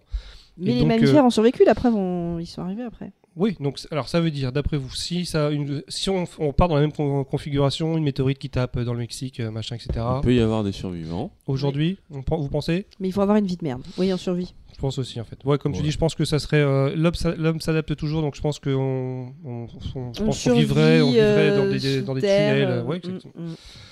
Euh, si je vous dis, alors dans le même principe, mais euh, les éruptions volcaniques. Imaginons que bon, bah, c'est, elles se mettent toutes en route, euh, c'est En c'est le même bordel. euh, enfin, une grosse partie en tout cas, parce qu'on parle beaucoup du Mont Saint-Hélène. des trucs comme ça. En Auvergne. Mm, ouais, bah euh, oui. Ouais, Ouais. mais non. Et qui s'appelle. Rio Kezak. Non, Non, mais je vous demande, il n'y a, y a pas de Il y a- réponse. il y a- il y aurait j'ai pas de fin d'humanité. j'ai pas une réponse à vous dire. Bah oui, parce que- qu'ils sont Oui, pas partout les volcans, ils sont proches des, plaques tectoniques, etc., ou de certaines îles, mais il y en a pas partout des volcans, donc euh, oui, il y a une partie de l'humanité qui survit. Bah, Par fait, contre, tous ceux qui sont à côté, c'est mort. Bah, même les gens qui sont dedans sont- les volcans, parce qu'il y en a quelques-uns. des Tu sais qui qu'il y a une story comme ça? Il y a un mec euh, qui avait tombé son téléphone Dans un volcan ouais, Je crois dans un est truc tombé, et, ouais. et qu'il est tombé dedans en essayant d'aller Je chercher. crois euh, qu'il voulait faire un selfie, je sais Ouais, plus. un-. Attends. mais Attends, il est tombé mais dans le volcan C'est- volcan. mais C'est quoi ces histoires Alors, improbables autour des Non. morts sur des selfies Non, en fait, Mais c'est- c'est mais c'est pas un volcan actif. Non, non, c'est ça. Il, est, il a chuté dans le creux du volcan, il est mort de, de sa chute, mais il n'y a pas de volcan euh, actif ou quoi que ce soit. Il est on pas tombé est dans en la train lave. de parler de volcan. Je suis, dis qu'il est tombé dedans. C'est ça. Bon, même voilà, en fait, on en revient à ce que disait euh, téléphone. Yoshi, c'est-à-dire que le, monde, le nombre de morts par Celsius est tellement débile. C'est. euh, Bah, celui qui était tombé dans une grosse statue aussi. Dans une Une grosse. En fait, c'était une statue. euh, je sais pas si c'était. Là, tu euh, mimes la statue là Non, mais en fait, On pareil, il a, fait, il a fait tomber son téléphone dedans. Il a voulu aller le chercher, donc il est rentré. C'était pas une statue, c'était un peu euh, comme une. euh, pff, je sais pas comment vous dire ça, mais une représentation d'un animal En pierre, grand. donc une statue. Mais non, parce que c'était creusé à l'intérieur. Et donc, Bah il oui, a bah, fait tomber statue. son téléphone. Mais la statue, elle n'est pas creusée forcément. Si tu as une statue dépend, en bronze, la, elle tour- est- la- tu rentres pas dans une statue en bronze. statue Comment elle s'appelle La statue de la liberté, elle est creuse. Non, mais c'est différent. Là, tu peux, tu peux monter dedans. Mhm. Dans la statue de la liberté. Là, c'était un truc. Euh. C'était au niveau de la bouche, je sais pas si c'était un dinosaure ou je sais pas quoi. Et en fait, il avait tombé son téléphone, il est rentré dans le con pour aller récupérer son téléphone, il est mort dedans. Parce qu'il arrivait plus à Je ressortir. crois qu'on a trouvé ta future chronique. hein. Les morts les plus débiles. Racontées par cas, je trouve que moi je vote mais tout de non, suite. hein. mais je vous. Non, j'ai mais pas déjà, faut qu'on comprenne ce qu'elle nous raconte. Mais si, mais c'est parce que tu veux pas comprendre. Il est tombé dans une statue qui n'est pas une statue parce qu'il a été Mais chercher son. De toute façon, c'est toujours la même raison. Une Oui, perte c'est de un selfie, téléphone. Voilà, faut arrêter les téléphones comme ça. au Donc moins, si je parle, clair. si je continue sur par exemple donc les, les raisons euh, naturelles, euh, il y a ce qu'on est en train de vivre actuellement, c'est-à-dire que le, le changement climatique. Alors euh, je dis naturel parce que euh, ça peut être aussi endogène. hein, euh, je pense que l'homme a aussi, une, enfin scientifiquement c'est prouvé que l'homme a une- un impact aussi. Alors, le réchauffement climatique, c'est l'homme. moment, ouais. on en mourra tous. Alors attention, donc euh, changement climatique, donc des, cha- des chaleurs euh, qui peuvent de- devenir létales. On a vu en, en Inde par Ah oui, exemple. si on fait rien, on crève tous. Et euh, ça veut dire aussi donc fonte des glaces, montée des eaux, etc. etc. Bah oui, et donc, on du, coup, libération de poches de, de gaz supplémentaires, parce qu'en fait, il y, a des- il y a des trucs qui sont. Ils, ça porte un nom, les Bah trucs ouais, mais là tu viens de niquer ma prochaine truc. Mais oui, Ah, en gros c'est ça. On C'est-à-dire que la sera, fonte, on sera intoxiqué. Bon, en gros, si, alors, bah, je fais un mix des deux. Réchauffement Donc, climatique, fonte si on des fait rien, on glaces, c'est ce qui pas. veut dire aussi, parce qu'on en parle aussi, c'est-à-dire que peut-être des nouveaux, des anciens virus qui, qui, Mm. qui, euh, euh, libérés. Je vous en avais déjà parlé, Neil de Gra... Oui, mais on n'écoute pas ce que tu dis. Et puis c'est ma chronique. T'as pas ta cloche. Neil l'ai mis Tyson. loin exprès. Neil deGrasse Tyson, il avait, il a dans son dans son émission, il, a- parle de Vénus. Vénus n'est pas la planète qui est la plus proche du Soleil, c'est Mercure. D'abord, il y a Mercure, ensuite il y a Vénus, ensuite il y a la Terre. Et pourtant, Vénus est plus chaude que Mercure. Pourquoi? Parce que Vénus est une chaudasse. J'ai toujours dit. Parce C'est une que- chaudière. On arrête les blagues misogynes parce que euh, parce que à cause du carbone et du fait que la, chaleur rentre mais ne ressort pas. Et du, coup, si sur Terre on, en arrive à pousser le carbone à ce niveau-là, eh ben, ce sera pareil, ça cramera. euh, et du coup, on survivra pas parce que jusqu'à preuve du contraire, passer une certaine température, l'humain ne tient pas. D'accord. Mais là, par exemple, si on reste dans le domaine, on va dire un peu plus, euh, donc réchauffement climatique, des températures à 50 degrés et un élèvement de, de l'eau de 2 ou 3 mètres, techniquement, l'humanité pourrait s'en sortir. Elle pourrait se déplacer dans non, des zones. ça déclenche d'autres trucs. Elle pourrait se déplacer dans des zones un peu plus fraîches. Elle pourrait vivre encore en sous-terre. Enfin, comme euh, sur choses. Et je pense qu'il y aurait toujours. Alors, attention, quand je dis que l'humanité, ça veut pas dire que c'est. Ça veut pas dire que c'est 100% de l'humanité, Oui. ça pourrait être 1% de l'humanité. Mhm. Mais techniquement, je pense que l'humanité, une partie de l'humanité, pourrait, pourrait, euh, pourrait survivre. Il y a toujours moyen d'imaginer qu'une petite partie peut, peut survivre. Ouais, mais moi, pour le coup, euh, il y a, Bah si, il y a si des par exemple, scénarios. il y a des gens qui sont partis dans l'espace quand ça se produit, et puis ils reviennent, là, c'est bon. Mais non, parce que tu peux pas survivre Pas dans l'espace pour l'instant. Le mec qui a tenu le plus longtemps, il a tenu un an dans Bah, l'espace. le problème, c'est que si tout le monde meurt sur, le, sur la Terre, il peut pas revenir sur Terre, à mon avis. Il est baisé. Non, mais si. Bah attends. Des mecs dans l'espace, ils sont sur la station Mir, par exemple, et que tout le monde meurt, il peut pas revenir, parce que c'est de- du sol que c'est dirigé la Il station. n'y a, pas de guidage, il n'y a rien quoi. Alors, s'il C'est-à-dire peut, l'atterrissage il peut sauter en parachute, compliqué. mais il va rester On longtemps. Il encore en rester- 2050. hein. On ne sait pas ce qui sera, ce qui se fera d'ici pour là. pour l'instant, on ne peut pas survivre dans. Enfin, je veux dire, tu peux pas passer euh, 50 ans dans l'espace, euh, c'est pas possible. Euh, non, sûrement, je sais pas. Pour l'instant, on ne sait pas le faire, donc euh, donc euh, donc euh, pas beaucoup d'espoir quand même. hein. Enfin, Pas beaucoup d'espoir, ça veut pas dire pas du tout. Ouais, mais ça, c'est mon côté positif. mais ça dépend jusqu'où on va, quoi. Bon, mais admettons, je pense qu'une petite partie infime pourrait survivre. Comme les cafards. Parce que l'homme est un peu comme le cafard. Euh, si on part par exemple sur des raisons un peu donc, euh, liées à l'homme, vu qu'on parlait de, de films post-apo, mais imaginons que euh, ce qui pourrait arriver, ce qui pourrait être très probable, c'est une fameuse guerre nucléaire, on en parle beaucoup. Euh, donc en gros, tout le monde se vénère, tout le monde envoie tous les missiles. Donc en gros, ça va être surtout les Russes et les Américains, parce que c'est eux qui, qui en possèdent le plus. Non, non, non, il y a la Chine, Hmm. tout ça qui peut se, lâcher. Je sais, mais en, en termes de nombre de têtes nucléaires, c'est euh, la Russie très très très très très loin devant. C'est euh, plus de la moitié ou plus, presque les trois quarts des têtes nucléaires du monde entier, c'est les Russes. Et euh, les Russes. Alors, je dis pas qu'elles marchent toutes, hein, mais euh, en gros, c'est voilà. Donc, bon, admettons, toutes les têtes nucléaires sont sur Terre explosent. Admettons, ils sont tous vénères, ils font tous n'importe quoi, ils appuient sur, tous sur le bouton rouge en Toutes disant. les têtes, euh, je pense que là, c'est Bah très euh, difficile. non, mais c'est fini pour En sachant que j'imagine que les têtes sont préprogrammées pour aller dans des endroits, endroits très C'est stratégiques. ce que, je- c'est ce que Oui. j'allais dire. Si ça se trouve, il y a des petites îles de merde, des endroits où il n'y a pas beaucoup d'humains.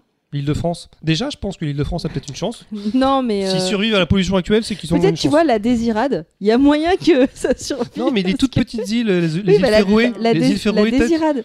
C'est à côté de la Guadeloupe. La Désirade, ça fait 12 km de long si ça se Ouais, je pense que les missiles les rateraient tellement c'est petit. Mais non, mais parce qu'ils vont pas se préoccuper de ça. C'est ça. Et je pense que tous Comores. les endroits dont on... Bah, les Comores, il y a moyen que vous Attends, surviviez. tu veux dire qu'en fait. le prochain c'est peuple quoi, c'est sera les- un c'est- peuple c'est comorien. les- C'est la Guadeloupe, les îles. euh, La, la- la Guadeloupe, à côté de la Guadeloupe, il y a la Désirade. Donc, Et c'est- ça appartient à la Guadeloupe ou c'est autre chose Oui, oui, ça fait. Donc ça c'est-à-dire que si l'humanité meurt, il reste la Guadeloupe.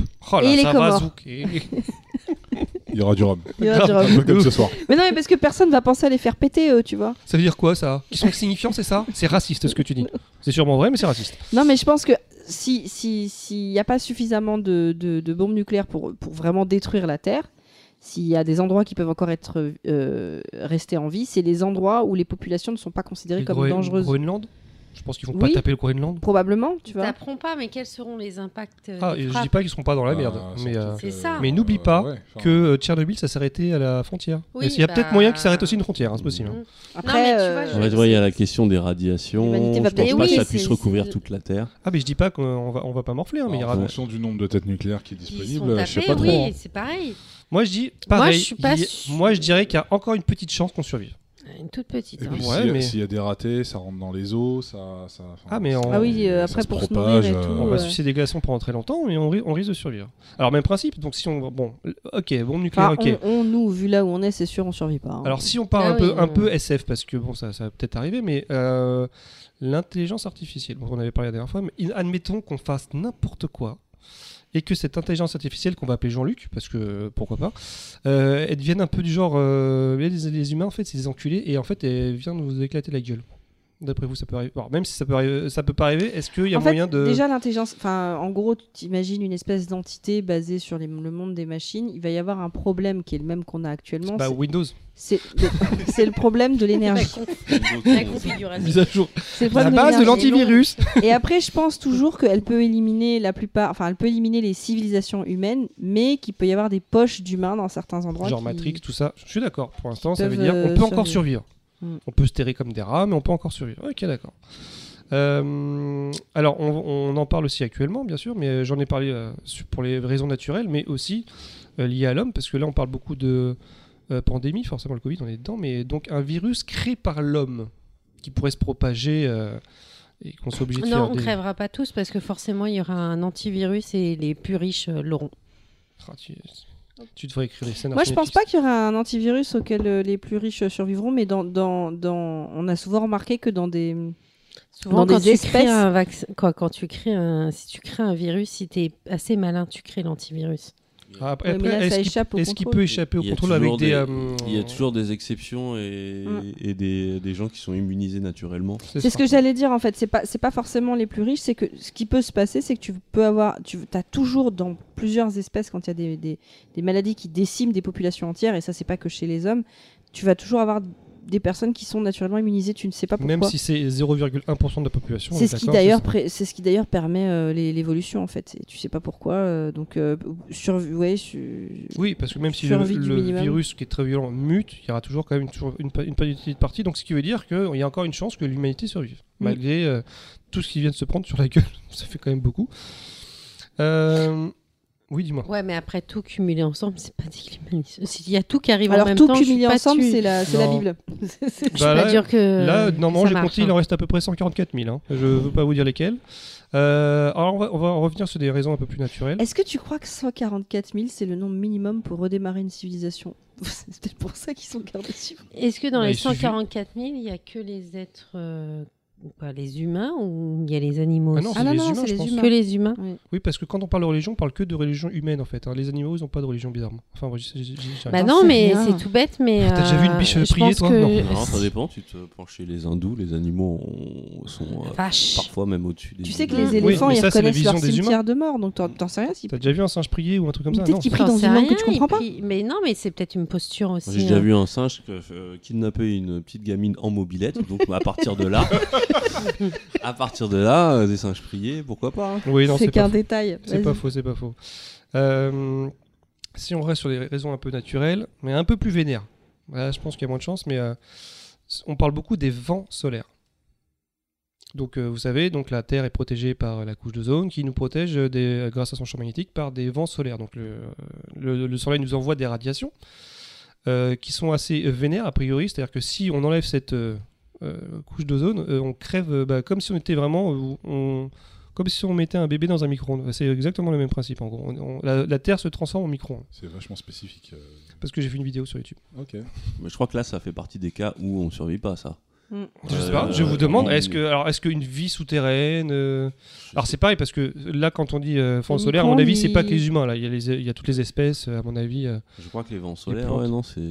Je sais. Ouais, en fait, ouais, euh, là, là, là je, je m'y connais pas assez pour savoir si ça pourrait traverser une montagne ou. euh, Ouais, mais alors, ouais, mais quand même, ça traverse pas la montagne. C'est-à-dire qu'après, il faut trouver des ressources pour se nourrir. Ah, Euh, bah, Faut là, créer euh, un écosystème dans la montagne. Ouais, c'est ça. Imaginons, dans le meilleur des cas, on crée une espèce de base qui soit protégée de, des, Mais des vous vents savez qu'il y, y a une, il y a une base qui existe, je sais Oui, plus. qui, ramène- qui, qui réunit toutes les graines de toutes Ouais. les espèces en Islande, Finlande, Islande, enfin, bref. Ouais, on a, il y a une espèce de bibliothèque de, du vivant. Ah non, quand alors, si était- c'est pour les, compl- les, les complotistes, pensent que c'est une base qui va.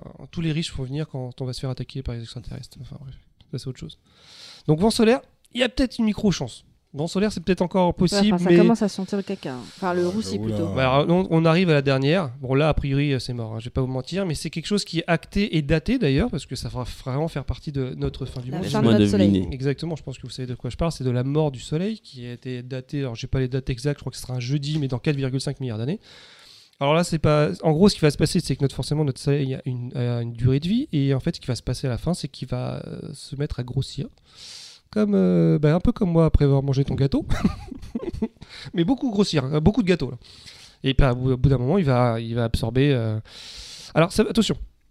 Là, on n'a aucune chance d'y échapper pour les gens qui sont sur la planète Terre. Après, on peut se dire que c'est dans Sauf si on a développé le voyage c'est ce que spatial. j'allais dire. C'est 4 4,5 milliards d'années, ça nous laisse une petite porte. euh, C'est vrai qu'on a un peu de temps pour. Après, euh, je me posais la question, mais il n'y a pas. Parce qu'on sait que Andromède va percuter notre galaxie.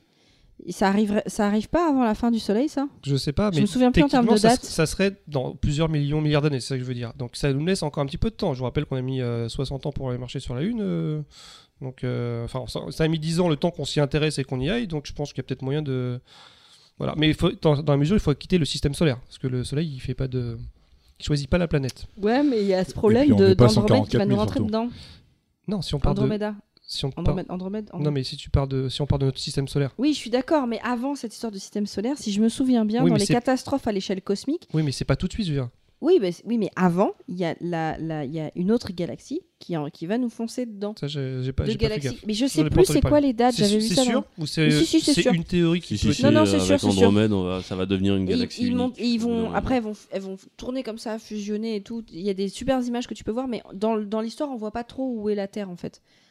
Ok, parce que quand tu parles de, oui, parce qu'elle est techniquement elle est très loin.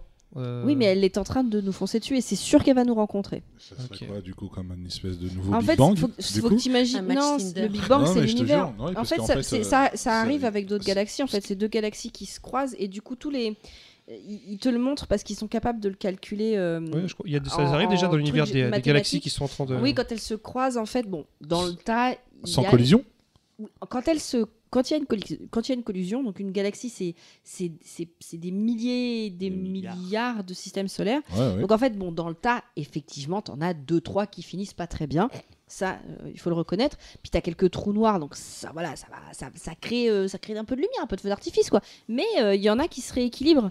En gros, donc, c'est de la réorganisation voilà c'est de la réorganisation. T'en as bah, c'est comme euh, une fusion dans une boîte. Bon t'en as qui crèvent dans le coup tu Tu fais une boîte, c'est comme une montgolfière. déjà, faut- Une boîte- deux boîtes qui fusionnent, c'est comme deux galaxies qui se rencontrent. T'as quelques planètes qui disparaissent, quelques soleils qui s'en vont, mais le tout là, s'organise. là, ça change le truc. Pas que si tu, si tu me dis que c'est une galaxie, parce que autant changer de système solaire à notre portée, c'est peut-être faisable. Changer de galaxie, c'est beaucoup plus Mais compliqué. là, hein. tu peux pas, t'as pas à changer de galaxie, t'as juste à te mettre sur la, le- la planète qui s'en sort le mieux dans la Ouais, réorganisation ça risque de du péter un petit peu partout. C'est peut-être un peu Bah, compliqué. ça va pas arriver à, à la- à une vitesse. euh, dire, euh, quand, tu, Tranquille. quand tu vois des, quand tu vois des simulations, t'as le l'impression que ça tourne et tout.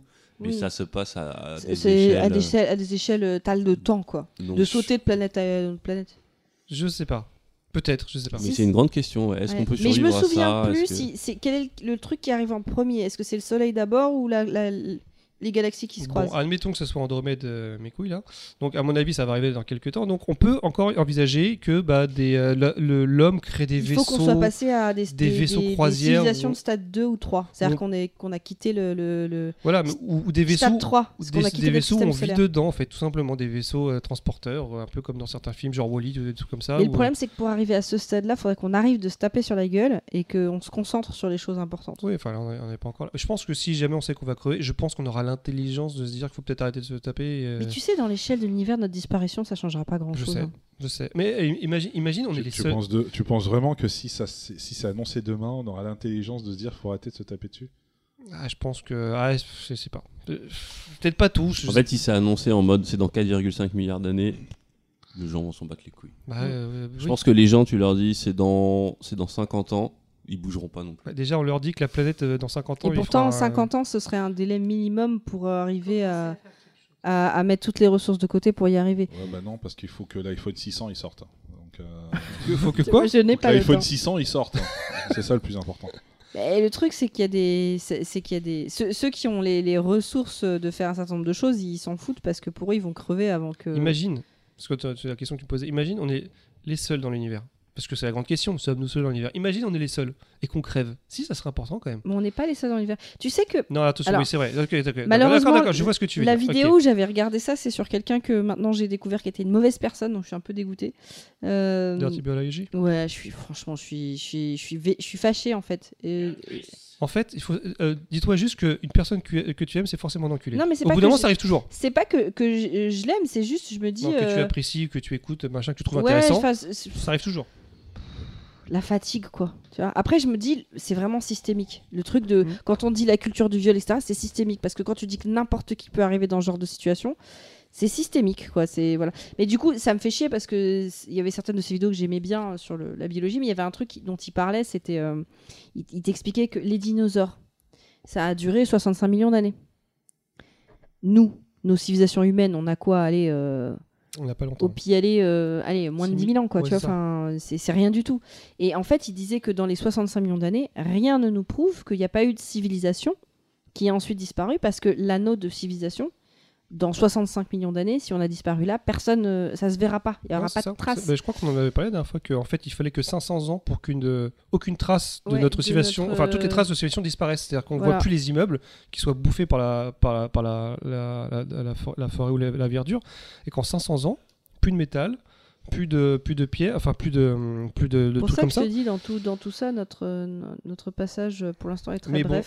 Et on est quand même. Alors après, quand, quand je dis Très, très se euh, si on est les seuls dans l'univers, enfin, je pense plus à, enfin, je pensais à une, une civilisation un peu comme nous, c'est-à-dire que forcément il y a de la vie dans l'univers, mais euh, peut-être d'un point de vue bactériologique ou peut-être d'autres trucs, mais l'homme en lui- en lui-même, peut-être qu'on est les seuls à avoir cette intelligence de, de l'univers. C'est une théorie, hein, ça veut pas dire que c'est vrai, mais peut-être, imaginons qu'on soit juste les seuls, Non, peut-être il y en a eu d'autres et ils se sont cramés la gueule comme on se crame la gueule. peut-être. que franchement- le fameux paradoxe de, de Fermi. Et, et euh, 10 000 ans, euh, c'est un prout dans l'histoire de l'univers. Ah mais ça pue. Hein. Attention, euh, ça. Ouais, mais c'est un petit prout. Ça- Regarde l'univers en entier, regarde. euh, Enfin, de toute on a perdu on, les on autres. sera plus là pour en parler de toute façon. Du tout, du On pourra peut-être balancer notre podcast euh, dans une clé USB dans l'espace et Mais quelqu'un va personne va se souvenir de notre podcast. Mais même moi, je me souviens même pas de ce qu'on a fait les mois derniers. là.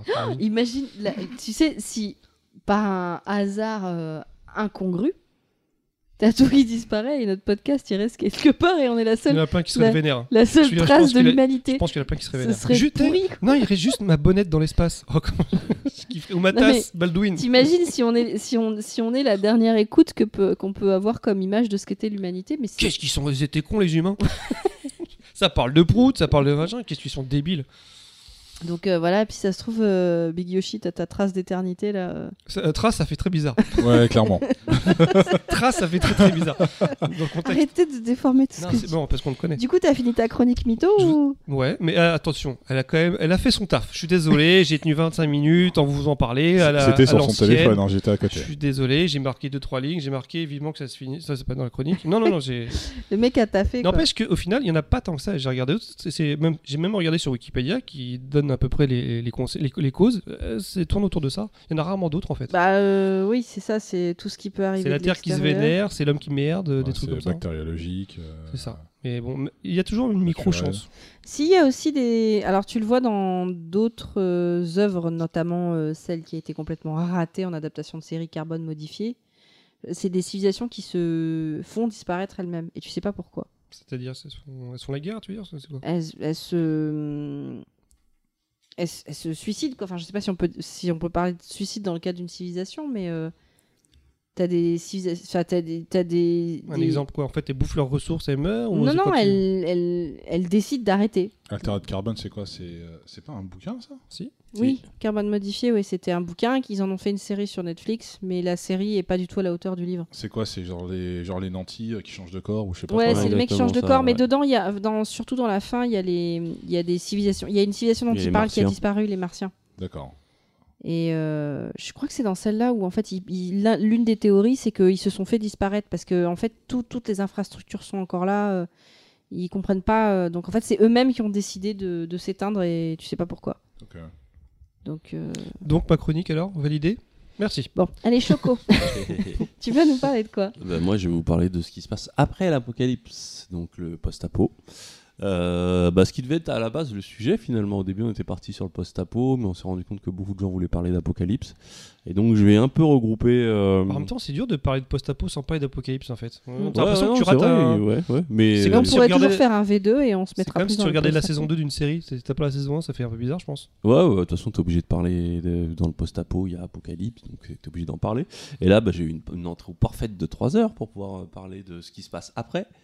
Euh, bah, donc, le post-apo, si je regarde la définition sur Wikipédia, c'est un sous-genre de la SF et c'est un récit qui dépeint la vie après une catastrophe ayant détruit la civilisation humaine.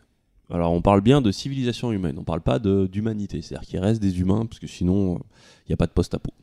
Euh, donc, euh, en opposition. euh, et ce qui est assez intéressant c'est un genre qui permet de mettre en opposition souvent la réalité sociale qui est négociable, relative, à grande échelle, euh, qui, s'applique à des populations, face à une réalité physique qui, elle, est euh, immédiate, euh, intraitable, basée sur une certaine, liberté et très individuelle. Donc, dans tous ces récits, on a souvent cette espèce d'opposition entre bah, justement les vestiges de ce qu'était une civilisation et, euh, et maintenant ce nouveau, ce nouveau monde qui est souvent transitoire, parce que dans le post-apo, en fait, on est souvent sur euh, cette période où euh, on ne sait pas si l'humanité va survivre.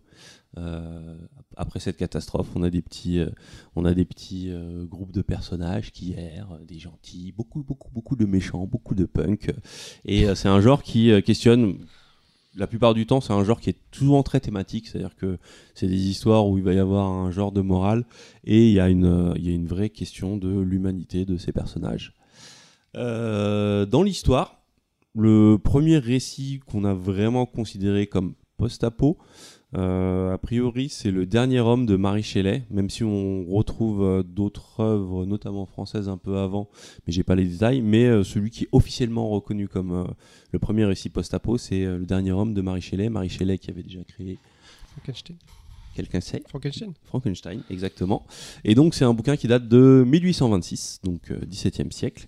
Euh, ça se passe dans un monde qui est infesté par la peste et qui on suit un groupe de survivants. Euh, on s'intéresse notamment à un homme qui désire protéger euh, sa famille. Donc on a déjà vraiment les, les ingrédients de base d'un récit post-apo avec souvent la cellule familiale qui, qui sert encore de lien avec l'humanité et la lutte face au reste du monde. C'est un livre qui questionne, enfin qui qui fait porter la responsabilité de cet apocalypse souvent sur les hommes, mais c'est aussi un thème qui revient. C'est-à-dire que cette peste, euh, on sait qu'elle a été déclenchée par les hommes, et euh, ça fait partie des sujets qui reviennent souvent, c'est euh, bah, les péchés de nos pères. c'est ce qui nous reste, et ça permet de... Je reviendrai sur les péchés de nos pères en parlant un petit peu de Mad Max. Euh, donc là, on est au XVIIe siècle, donc euh, ces récits ont continué de se développer. Euh, tout à l'heure, tu as parlé de H.G. Wells. H.G. Wells est aussi considéré un peu comme un des papes du post-apo, notamment grâce à son récit La machine à voyager dans le temps, où le personnage principal part dans le futur et il se retrouve sur une terre où il rencontre les Elohim, qui sont des petits êtres innocents, et il se dit que finalement, bah, Comme si la Terre repartait de zéro. En fait, Ouais, c'est voilà, ça s'est bien Tribu. passé, mais en fait, euh, ils se rendent compte que non, qu'il y a d'autres êtres, euh, euh, que et qu'on est en fait, on est dans un récit, euh, au moins sur cette partie euh, post-apocalyptique. Euh, on en arrive à, à la Seconde Guerre mondiale et la fin de la Seconde Guerre mondiale avec euh, l'avènement de, de la bombe nucléaire.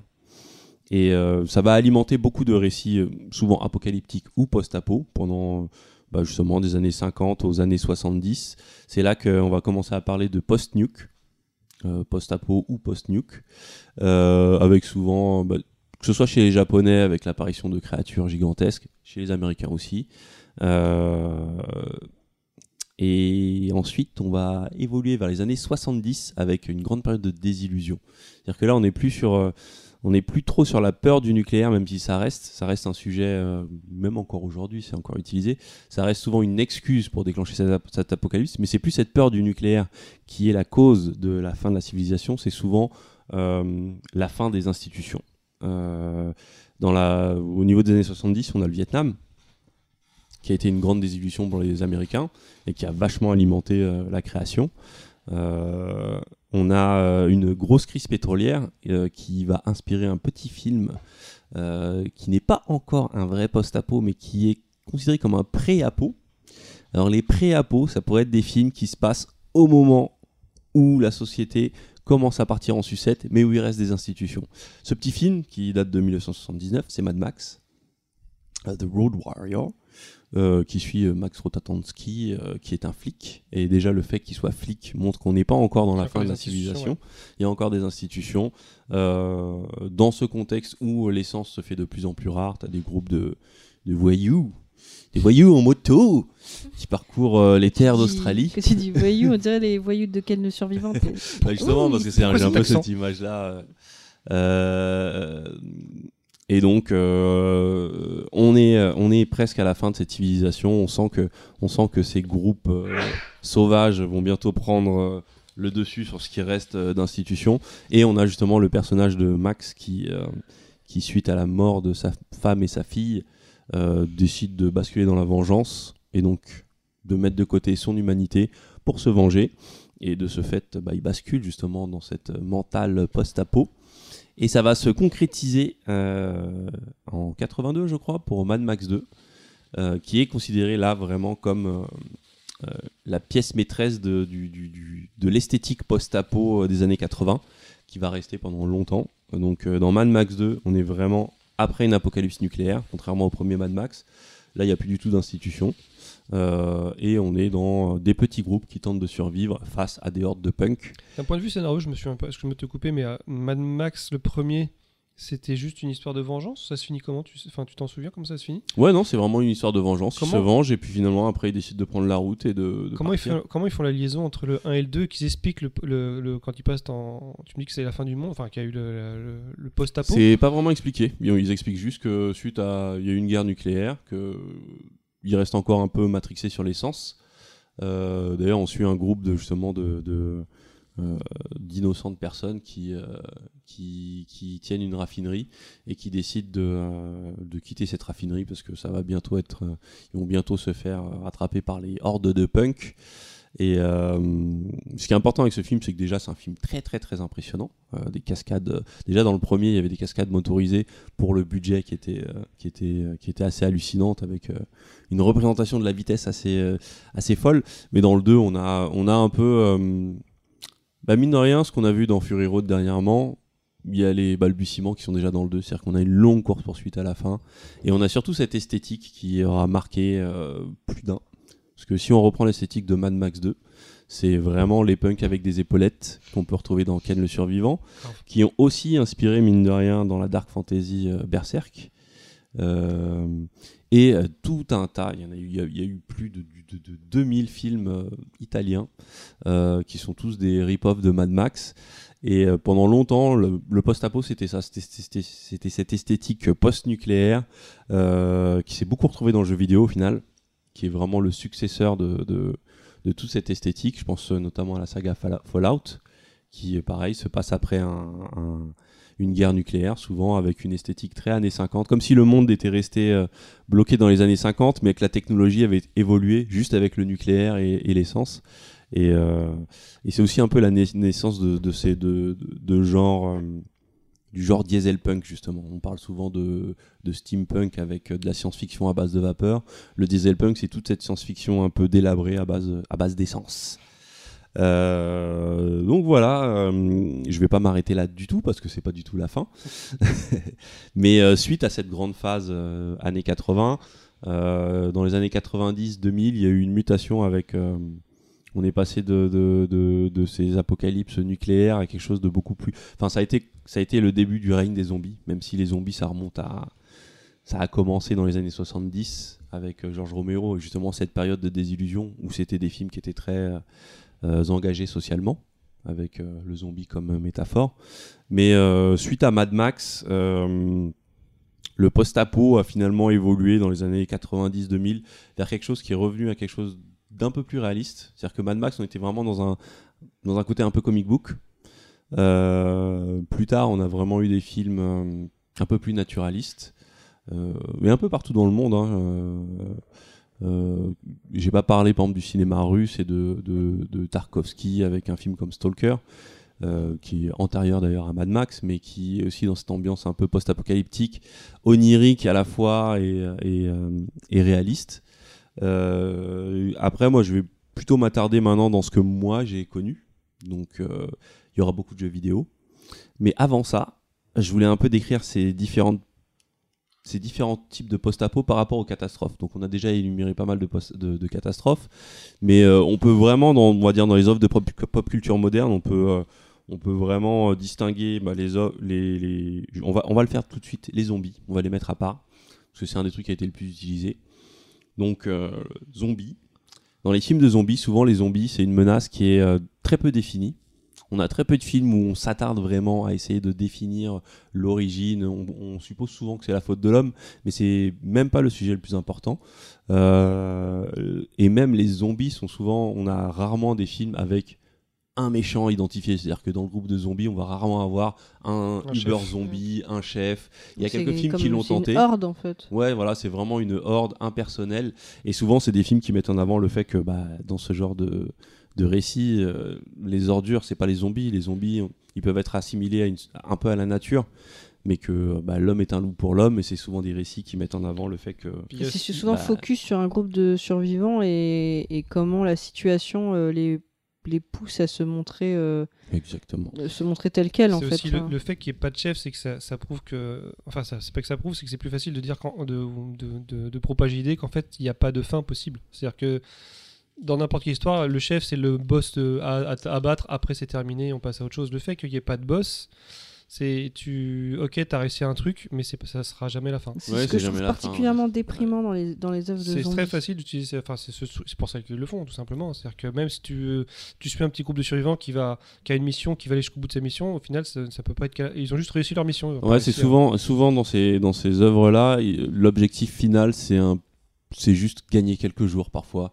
C'est euh, Trouver un endroit La un peu survie. plus safe, mais C'est ça la survie, dire, ouais. ouais. Il y a rarement, il y a très rarement des récits où le truc ça va être de trouver l'antidote qui va sauver l'humanité. Alors, ils avaient fr- euh, et- euh, euh, frôlé ça avec. World War Z et euh, euh, le, Alors, le- sauf que le bouquin World War, War Z, j'allais en parler justement. le- alors le film Enfin, personnellement. justement, ça m'intéresse moi que aimé. tu me parles un peu du Le bouquin. livre est beaucoup plus intéressant parce Il, il va jusqu'au bout parce que non, parce qu'en fait, le livre un- ne parle pas deux. du tout de ça. En fait, le, le, le, le- le livre traite, euh, c'est des, c'est plusieurs histoires qui se passent à la fin de cet apocalypse. C'est comment l'humanité existe après ça. Donc, elle est en train de se de remonter entre guillemets euh, dans un monde qui a subi. euh, Donc c'est à dire que c'est un les mélange. Il y a les hommes et euh, enfin, il y a l'humanité. et il y Ouais, a ouais, encore mais le reste des zombies. Ok. mais t'as, des, t'as des, comment on traite les gens qui sont traumatisés de ce qu'ils ont vécu. C'est vraiment, euh, pour le coup, c'est la première fois que je voyais une œuvre euh, qui, où l'humanité entre guillemets va s'en sortir, mais, euh, Bah, se mais réorganise. c'est un vrai euh, traumatisme, quoi. ouais. ça. Bah là, on bascule presque dans du, bah, ce, que je, de ce dont je parlerai après, c'est le post-post-apo, qui est vraiment un, Il y a combien de postes après qui commence Mmh, à, post, post, post. qui commence à être considéré. C'est pas encore officiellement un genre, mais c'est. À base de post, post, post, post, post. Mais dans la discussion, ça, re- ça ressort souvent ce truc de post-post-apo, parce que dans le post-apo, on est souvent justement sur cette espèce d'entre-deux où soit l'hu- l'humanité est sur le point de disparaître, ou alors l'humanité est sur le point de se reconstruire. Et euh, World War Z, euh, les faux, tu m'en. Oups, pardon. Les faux, tu m'en parlais, ça avait l'air intéressant ce côté reconstruction, euh, les gouvernements qui justement sont encore là, c'est assez différent déjà, ou qui se remettent en non, place. ils sont plus, ils sont plus là. C'est d'autres formes, enfin de, de choses qui essayent de- d'exister. Mais c'est pas un récit euh, euh, uniforme en fait. C'est Oui, c'est des espèces de plusieurs, chroniques. Ouais, c'est pour ça que je me souviens que de petits bouts qui m'ont marqué, quoi. Mais c'est pas. En tout cas, ça n'a. Ce que je me souviens, c'est que ça n'avait rien à voir avec le le, le film. Et en tout cas, dans ces œuvres-là, le degré de, on va dire, re- rebuilding, enfin dans les films sur de zombies, est est souvent assez faible. Et bah, comme je l'ai dit, ouais, c'est des films qui, sont, qui ont tendance à être assez euh, nihilistes. Euh, le film de zombies classique a beaucoup évolué vers le film de, on va dire, de, de, euh, de pandémie finalement, ou d'infec- d'in- d'infection. On parle maintenant, on, arrive à distinguer ouais. les zombies désinfectés. Euh, les zombies désinfectés, on dirait des zombies qu'on a passés. euh, au mercurochrome. C'est bon, t'es désinfecté. Et finalement, dans les, dans les jeux vidéo, j'ai l'impression quand tu vois des trucs comme The Last of Us où t'as plus des, des trucs de post-post-apo en fait. Ouais, The des- Last of Us, c'est- à la limite du post-post-apo parce que dans The Last of Us 2, tu sens qu'il y a certaines. C'est des poches de civilisation, mais c'est pas encore le début de ce qu'on pourrait voir comme un gouvernement ou comme. euh, Je sais pas, comme, comme euh, une Death nouvelle Stranding humanité. ou Ouais, Death Stranding, là, on est dans du de reconstruire. post-post-apo. euh, post-post-post-post. Ah, il- S'il travaille pour la poste. La ouais. Et Horizon, vu qu'il y a eu plein de fins et de redémarrages, ils sont dans du post-post-post-post-post. Bah, Horizon, c'est aussi considéré avec comme une du, nouvelle euh, du apo. post euh, du post-apo. En fait, ce qui est intéressant avec le post-post-apo, c'est que souvent, euh, enfin souvent, euh, bah, je vais jumper tout de suite vers le post-post-apo. Euh, un des euh, les œuvres qui me marquent dans ce genre-là, c'est souvent chez Ghibli. Enfin, souvent chez Ghibli, il y a il euh, Nausicaa de la vallée des vents et euh, d'une autre certaine manière euh, Laputa, c'est le château dans le ciel. Qui sont qu'on peut considérer comme des œuvres post-post-apo où euh, souvent bah, l'humanité on apprend qu'elle a été un peu ravagée et la nature souvent aussi par, par les hommes par souvent des armes qui ont été créées dans, dans Nausicaa c'est des espèces de géants organiques qui, qui envoient des espèces de méga rayons qui ont euh, ravagé la terre et euh, en réponse à ça la, la nature a créé une espèce de forêt toxique pour nettoyer la terre et euh, il y a toujours un groupe d'hommes qui euh, cherchent à, à s'accaparer ces anciennes armes euh, en se disant que non, moi ce coup-ci ça va bien se passer. Et tu as souvent une héroïne, Tu fais bien euh, les, les voix de méchants de dessins animés. une héroïne proche de la nature, aidée par un, par un jeune garçon un peu casse-cou et innocent, euh, qui vont euh, aider à, à ranger tout ça. Et j'adore, j'adore ces, ces deux films parce que tu sens, il y a vraiment ce côté, euh, quand tu considères que c'est du post-post-apo, ce côté euh, nouvelle humanité qui s'est mis en place avec des royaumes, des, qui se font parfois encore la guerre. Bah, Et, la différence, c'est que Laputa, t'as pas l'impression que c'est toute l'humanité. T'as l'impression que c'est une civilisation qui était. Enfin, tu vois que c'était un monde Oui, oui, c'est vrai. dans le plus- monde des humains. Ouais, ouais, c'est ça a l'air, c'est un, peu localisé parce qu'on a ce, ce fameux château dans le ciel euh, qui peut tirer des, encore une fois des super lasers. Euh, mais il y a ce côté, ouais, tu sens que c'est un peu une légende oubliée et que le monde s'est reconstruit entre temps. Mm. Et euh, euh, Mais sans avoir vraiment eu connaissance de de cette civilisation-là, quoi. voilà. Et euh, Au ce que justement, ils sont courants que la, cette civilisation-là existe, puisque, comme tu disais, ils essaient de mettre la main dessus. bah, c'est souvent un petit groupe ça, qui est au courant. L'homme se un- reconstruit, mais reste toujours le même, en fait. Dans, dans Laputa, c'est euh, c'est le c'est c'est un mec qui faisait partie de cette- cette civilisation qui utilise les ressources des hommes pour essayer d'aller récupérer quelque chose. Donc c'est pas toute l'humanité qui est au courant. Oui, c'est pas toute l'humanité. Ouais, C'est vraiment c'est- euh, c'est quelqu'un qui veut se réapproprier ce- cette espèce de pouvoir. Il y a souvent cette notion que justement bah, cette technologie qui les a détruites reste supérieure à tout ce qui a été reconstruit entre temps, parce qu'ils repartent souvent de zéro. Et bah, là justement on peut parler de, de- de tes grandes aventures sur Horizon, on est vraiment clairement dans ce cas. Non, mais c'est parce qu'en fait, euh, il se moque de moi, Baldwin, parce que. Je me moque de toi. Si, parce qu'il dit que je parle à chaque fois de ce jeu-là, mais sauf que avant, j'arrivais à faire un jeu de 150 heures, j'arrivais à le faire en 3 mois. Mais euh, parce que là, je crois que j'arrive à la fin. Enfin, je suis pas sûre, mais, bon, déjà, si t'es pas sûr, c'est que euh, j'ai fait les trois grosses missions euh, Poséidon, Déméter et, et Minerva. Et enfin bref, euh, la carte, elle est déjà pas mal avancée, donc euh, je, je- tu te fais une petite dose quand même, hein, ça va. Bah, le truc, t'as c'est hein. que, c'est que euh, j'ai des heures précises pour le, pour le faire et dès que je suis trop fatiguée, euh, pitié, quand, euh, quand, quand je suis pas toute seule le soir, je, je peux pas vie imposer. pas. Non, mais je peux pas imposer le fait de garder la console, tu vois. je- Elle est sous garde partagée, c'est compliqué, tu vois. Voilà. Bref, euh, non mais euh, ce qui est intéressant dedans, c'est quand tu regardes l'histoire d'Horizon Dawn, c'est que c'est que c'est des, c'est, il y a eu plusieurs euh, reboots en fait. C'est ce qui t'explique. euh, Et là, ils veulent encore euh, tout détruire.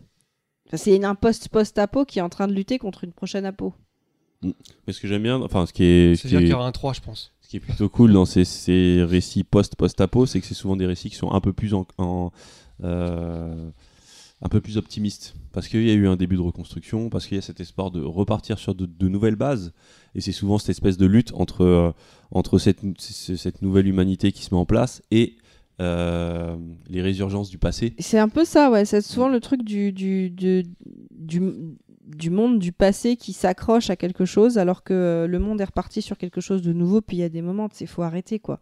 Et puis j'aime bien ce truc C'est de. c'est comme le patriarcat. Faut... c'est la fin. j'aime- Je- J'essaie de vous faire Oh, réagir, petit mais je vois, Ah, bien, ouais, bien, ouais, ouais, ouais. je vois Ah, ça s'endort. Voilà. Je regarde si.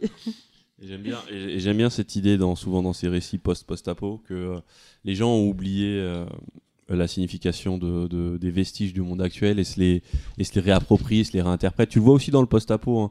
Euh, là, je vais passer justement, je vais quitter un peu le post-post-apo pour revenir vers quelque chose d'un peu plus euh, dark. Euh, on va reparler un peu d'apocalypse, euh, d'apocalypse nucléaire et de ce que ça implique souvent dans les œuvres qui servent de l'apocalypse nucléaire. Là, contrairement aux, aux apocalypses zombies où on se, on se focalise plus sur l'individu et sur sa manière de se comporter vis-à-vis de, dans, un groupe, euh, dans les apocalypses nucléaires, il y a souvent un truc de rejet de, de, de, Enfin, le nucléaire, c'est la faute des hommes, c'est euh, la faute des gouvernements, et il y a cette espèce de questionnement de justement des systèmes euh, précédents. Et là, je vais revenir sur Mad Max et notamment le dernier, l'excellent Mad Max Fury Road, où, où je sais plus quelle est la citation, mais il y a vraiment un truc sur les péchés de nos pères. Et euh, ça parle beaucoup de ça. C'est sur les anciens. Bah, là, tu parlais du patriarcat. Je pense qu'un film comme Fury Road est clairement un film qui parle de, de- du patriarcat. Euh, c'est l'histoire d'un mec qui retient des meufs pour pouvoir euh, les enfanter et ça va être un aller-retour. Oh, ça, c'est le patriarcat? Mm, mm, pas de doute. Mais en tout Oui. cas, ce que, ce que tu évoques, enfin, sur tous les, tous les, trucs, les sujets que tu- dont tu as parlé de post-post-apo, j'ai l'impression que c'est surtout le. Ils ont choisi le, le côté endogène. C'est toujours l'humain. Ça, ça euh, merde des ouais, humains. ouais, bah, je vais parler un peu de. Parce que c'est si plus des- rare en fait les, les, les autres apos. T'en as des œuvres où en fait le, le post-apo vient d'un truc naturel? Euh, Bah oui, euh, oui, si, si, il y en a des œuvres, bah, tout ce qui est euh, suite à des catastrophes euh, naturelles, mais souvent, même, même, dans des, même dans ces récits de catastrophes naturelles, on arrive toujours à dire que bah, s'il y a Ouais, une c'est ça, catastrophe. Il y a c'est parce l'humain que- qui est derrière ou il y a machin. l'humain. Ouais, ouais, il y a souvent, il y a souvent l'humain qui est derrière. En fait, c'est des œuvres qui servent beaucoup à questionner l'humanité, comme je disais. à dénoncer. Et euh, donc, c'est c'est un peu biaisé. Les auteurs vont souvent faire en sorte que ce soit la, fa- la- la faute des humains. Et dans ces trucs, euh, justement, post-nucléaires, c'est un peu plus mis en avant ce truc de c'est la faute du système précédent. Et euh, euh, il y a ce rejet, justement, du système des institutions précédentes. Il y a les apocalypses extérieurs qui sont souvent extraterrestres, parfois bibliques. Je pense que je citais Berserk tout à l'heure. Et il y a ce point de bascule avec la, la fameuse éclipse. Ça peut être considéré comme une, une, une, apocalypse qui vient d'un. C'est des démons qui débarquent sur Terre. Et là, justement, c'est pas forcément la faute des humains. Et pareil sur les apocalypses extraterrestres. Et c'est des. En tout cas, sur les apocalypses extraterrestres, c'est aussi des récits qui sont souvent un peu plus. euh, joyeux parce que ça se termine souvent sur une bataille où tu rentres dans le vaisseau mère et où tu désactives tous les Et vaisseaux comme par et hasard, tu ça arrive sors. le 4 juillet, comme par hasard. Ouais. Et au final, tu- Alors qu'en fait, c'était le 14 et juillet. finalement, on a gagné, on va tout reconstruire et ça. tu laisses de côté un peu cette question de la Bah reconstruction. non, mais la chance surtout, c'est que les, les- les extraterrestres fonctionnent sur Windows NT. C'est très facile de mettre un virus. euh, voilà, ça, c'est la- ça, c'est pas de chance pour eux. hein. Donc c'est quand même des récits, euh, on va dire, qui... euh, Quelle idée à la con quand j'y pense. Ah, mais on va mettre un virus. Mais, bien- mais évidemment, ils ont fait 8 milliards d'années-lumière. On va leur mettre un petit virus. Je suis sûr qu'ils ont pas Norton. Ah ouais, c'est- c'est- le, le truc qui ressort souvent de ces, vi- de, de ces virus, de ces, de ces récits, c'est... euh, qu'est-ce qu'ils sont c'est- cons les extraterrestres? non, c'est ce côté, ah bah finalement, s'il y a une menace extérieure, peut-être que l'humanité peut se... peut, euh, peut s'unir. euh, Ouais, enfin quand tu regardes, parce que entre mettre le virus, bon déjà, ok, admettons, mais euh, Wells là, parce que les extraterrestres là, qui viennent sur Terre, Ah mais là, c'est... au final ils chopent un rhume, ils crèvent tous. Je suis Ouais. désolé, ils en est pas loin de. Ah mais c'était c'était très réaliste. Je alors, ce- c'est plus- Ça, c'est très réaliste parce que c'est l'un des problèmes qu'on peut avoir en allant sur une autre C'est plus planète. réaliste, mais j'espère que les, les extraterrestres sont quand même des médecins euh, qui vont dire bon, il y a peut-être un Ouais, truc là, on va peut-être bon, analyser. ils on va- ils ont peut-être pas la sécu. hein. Je Eh, suis désolée, mais ils n'ont pas trouvé le vaccin contre le Covid. Si nous on a l'aspirine, j'espère qu'ils ont mieux eux, quand même. Faut pas déconner. Attends, bon, eh, ils ont pas de bol extraterrestre avec la planète Terre. hein. J'ai l'impression que chaque fois qu'ils mettent euh, le pied sur la planète, il marche dans une merde. hein. Mais tu dis, euh, tu parlais du fait de s'unir contre tous. euh, c'est l'un des grands thèmes de, Ender Games. Euh, Ender la Game, euh, euh, la stratégie d'Ender. Voilà. Pareil, film pourri, livre excellent. Euh, la stratégie d'Ender, euh, c- ça t'explique que à un moment donné, l'humanité qui était euh, comme elle l'est actuellement en pleine dissension, etc., s'est unie et a réussi à faire force commune parce qu'il y avait une menace commune. Une quoi T'as une blague de merde à sortir. Vas-y. Non, parce que c'est raciste. je vais pas le faire. Parce qu'il y avait, il y avait un. J'ai plein d'horreurs qui me passent par la tête. Rien que du fait Bah, que t'aies dis-toi qu'il y en mot forcément une dedans. Ah, c'est horrible. Euh, en fait, ils ont réussi à s'unir parce que t'as les Dorifors qui vont, qui, qui sont censés attaquer. euh, Doritos. C'est pas, c'est pas des lumières, les Doritos.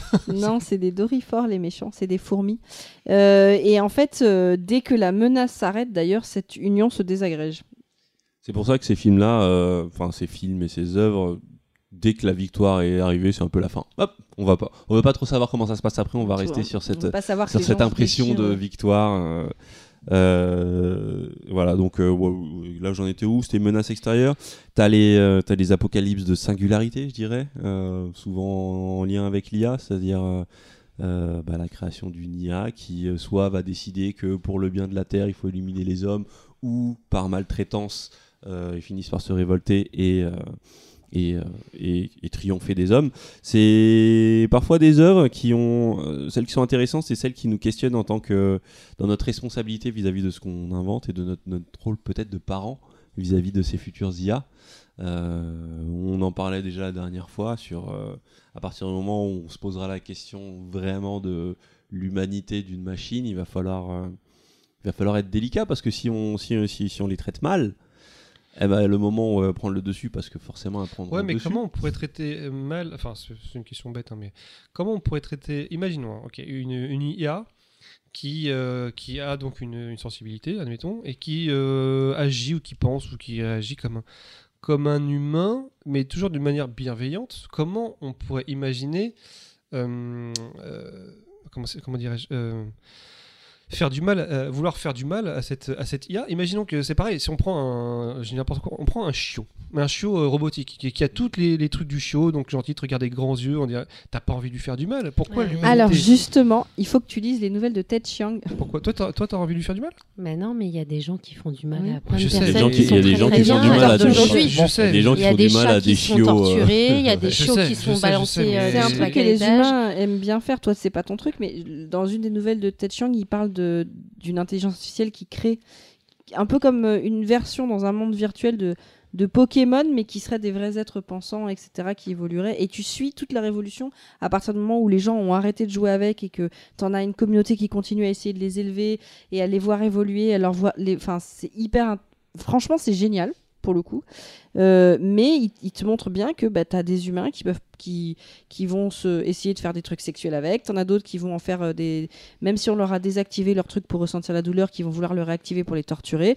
C'est- En fait, on n'arrête pas de dire notre humanité, notre humanité, mais l'humani- l'humanité, c'est aussi bien des trucs euh, super positifs que des trucs dégueulasses, quoi. Toutes les horreurs euh, qu'on arrive à imaginer, il y a un moment donné, il y a un type qui l'a fait. C'est Donc, vrai, euh, c'est le pire. C'est le pire truc euh, qu'on peut imaginer, quelqu'un bah, fait. on a des soucis quand même. puis en ils, plus, ils- ils le font parce qu'ils humanisent pas forcément le- le- le- l'intelligence artificielle. En fait, c'est toutes les déviances qui eux ils voudraient même sans enfouis le- qu'ils voudraient faire à sans des êtres humains. C'est ça. Euh, comme euh, bah, je- ça me fait beaucoup penser à Detroit euh, Become Human. euh, Ah qui oui. reprend un peu cette thématique-là avec euh, Ça fait mal au des cœur, je te jure. androïdes, ouais, qui, qui, bah, qui un jour il y en a un qui se rebelle en se disant euh, voilà qui casse qui casse un, mur de son codage en se disant bah non enfin, j'en ai marre de me faire torturer et il tue son maître quoi Euh, et je pense que ouais c'est ça en fait l'idée ouais c'est de, de, de, présenter en fait toutes les déviances de, de, l'humain quel que soit l'être qui est en face de lui que ce soit peut-être euh, artificiel ou pas et de sa capacité à la destruction en fait Mais je pense que ce genre d'œuvre, c'est même pas par rapport au fait de créer un être pensant. C'est ne serait-ce que par rapport à qu'est-ce que fait l'être humain de ce qu'il crée, indépendamment du fait que cette la réaction euh, qui détruit tout, c'est une, une des Bah, conséquences. C'est mais- simple. hein. Toi, dès que tu crées un truc, on le mange. on prend pas du gâteau Non, mais c'est- On, on dit il y a des scientifiques qui ont voulu tester ça, qui ont fait qui ont inventé tel truc, tel truc, tel truc, mais on on- on n'a pas réfléchi aux conséquences de ce qu'on a fait. C'est pas parce qu'on est capable de le faire qu'il faut le faire. On réfléchit jamais à ça. Tout ce qu'on invente, euh, par exemple, tout ce qu'on a développé avec les transports, la voiture, est-ce que c'était vraiment la chose à faire, tu vois? Est-ce que, enfin, on, on se pose pas la question à un moment donné de savoir s'il faut le faire ou Alors, On pas. se pose pas peut-être que La certains se 5G, la est-ce que c'est, enfin, On se pose- Il y a certains qui se la posent, mais c'est pas ceux qui décident, c'est pas les décideurs ou c'est pas voilà. il n'y a pas vraiment de Non, et décideur. on fonctionne il, comme Il y a un- aussi le fait de pas forcément voir à long terme. Je veux dire, quand ils ont inventé La bombe la atomique. voiture, je pense pas qu'ils se posaient du tout de questions de, de, de- de pollution à l'époque. Euh, Non, la bombe atomique, le projet Manhattan, c'est. euh, Enfin, je veux dire. Ah des bah le mec qui a fait ça, il devait quand même se dire ça va faire bobo. Bah, c'est pas une personne, c'est des scientifiques qui ont créé un truc qui. euh, alors, je- je- je- en fait, je sais pas, j'ai pas, j'ai pas cherché. Est-ce Bah, que le la projet Manhattan, c'était aussi lié à la Seconde Guerre mondiale. Je sais, mais est-ce que c'était euh, vraiment. Est-ce qu'ils l'ont vendu aux scientifiques en se disant on va faire une bombe, enfin on va faire une arme, ou est-ce qu'on va faire des recherches scientifiques qui vont donner une arme? Ça, Non, j'ai pas mais l'info, ça. Ce qui est justement très intéressant par rapport à ça, c'est que dans l'Al- en fait, ça a été une espèce de course à l'armement, parce que cette, cette, euh, cette percée technologique permettait de prendre le dessus de la guerre. C'est ça qui a motivé le, les recherches. Et euh, tu as un scientifique qui était du côté Allemagne nazie, qui à la base était juste un scientifique, mais qui a été gardé par les nazis euh, parce parce qu'il savait faire. Et on pense que ce type-là était capable de, de- développer la bombe nucléaire et en fait qu'il qu'il aurait fait exprès d'échouer. Il y a des enfin on n'en est pas sûr mais euh, parce qu'en fait à un moment donné quand ils ont réussi à trouver euh, le truc euh, on lui a dit et il a dit bah en fait c'est pas compliqué il suffit de faire ça, enfin en gros il, avait fait des expériences a foiré donc son laboratoire a été fermé mais en fait il l'aurait fait volontairement parce que et ça je trouve ça si c'est vrai je trouve ça quand même très courageux Ouais, mais c'est. Parce que il a- Donc il ça a- prouve que tout le monde n'est pas. Voilà, il y en a qui pensent à C'est pas terme. parce que c'est un scientifique. C'est oui, je pense qu'il y a des, des gens qui, qui ont Mais eu. le pouvoir la- Et regarde, de- Einstein s'en est toujours voulu, même si euh, au final ça a C'est pour permis ça que je me d'arrêter pose la la, guerre. question si en fait lorsque le projet Manhattan, parce qu'il en faisait partie Einstein. Euh, non, il a refusé d'en faire partie. Ok, mais alors ce que oui, mais en fait est-ce qu'il a refusé? Ça se parce basait qu'il en savait- partie Mais il a écrit une lettre. En fait, si je me souviens bien, parce que je suis, alors je suis désolée, euh, peut-être ça fera partie. Désolée, on a merdé parce que je, je, je me base sur ma. Non, mémoire. mais on n'a pas bossé- ouais, on n'a pas bossé Et je me base sur ma mémoire et elle marche plus très bien. Mais euh, ça, c'est l'âge et le rhum et la fatigue. Mais en gros, je me souviens qu'il avait écrit une lettre pour lancer le truc et qu'après il s'est ravisé et que c'est un truc dont il a toujours porté le poids en fait. Parce que même si ça a arrêté la guerre, les mecs qui sont derrière ça, ils doivent quand même se dire ce que j'ai fait a contribué à tuer des millions de- D'innocents. des- de- d'innocents quoi. C'est c'est c'est c'est une horreur ce truc. Donc et puis la, euh, la manière la pire, la pire, euh, voilà, c'est pas c'est pas les gens qui meurent sur le coup, hein, c'est les morts qui sont décomposés, les, les morts qui les euh, conséquences qui se de décomposent, de- qui perdent ouais, leur ouais, peau, qui- Globe voilà. oculaire qui c'est- explose. ouais, ça c'est dans le Ah film. oui, euh, c'est ah bah, euh, K est en train de me dire que je me je me trompais pas. Il y a bien eu cette histoire de lettre qu'il a envoyée, mais qu'après il a regretté. euh. Bon, de toute Voilà. façon, euh, euh, désolé, on a, on a merdé pour la prochaine fois si jamais. euh. En tout cas, dans ces œuvres, là j'en étais où? À Singularité, bon, on a le classique Terminator avec Skynet, euh, mais on a surtout Matrix, qui euh, je trouve a développé, parce que mine de rien, Matrix, on est, quand on est du côté de Zion, on est dans du post-apo. Ils ont vraiment Mm. subi une, une extinction et, euh, et, euh, et on a un petit groupe de survivants. Et euh, ce que j'aime bien, c'est qu'il y a vraiment ce côté, quand on voit le film euh, euh, Deuxième Renaissance, qui fait partie des Animatrix, de la saga Animatrix, qui étaient donc des films d'animation, des courts-métrages d'animation euh, confiés à des grands réalisateurs de l'époque, euh, qui, décrivaient, euh, enfin, qui décrivaient plusieurs événements dans l'univers de Matrix. Et Seconde Renaissance expliquait la guerre, et tu voyais vraiment que c'était la faute des humains qui... euh, Ah oui, c'est euh, ouais, d'accord, oui, c'est là qu'on voit le début, euh, les, les robots qui se rebellent parce qu'ils se font Ouais, euh, exactement, éclater. ouais. D'accord, oui. Et qui, et qui à un moment viennent pour euh, un traité de paix. Ouais, en et fait, qui, c'est de la et faute qui des se humains. refont niquer, et ainsi de suite. Et, Ça fait euh, trop mal au cœur, je te jure. hein. Moi, voir un grille-pain se faire défoncer, je te jure, ça me fait mal au cœur. Et, justement, dans son refus de manichéisme, parce que finalement, on se rend compte que les machines dans Matrix. Euh, plus d'humanité que les humains.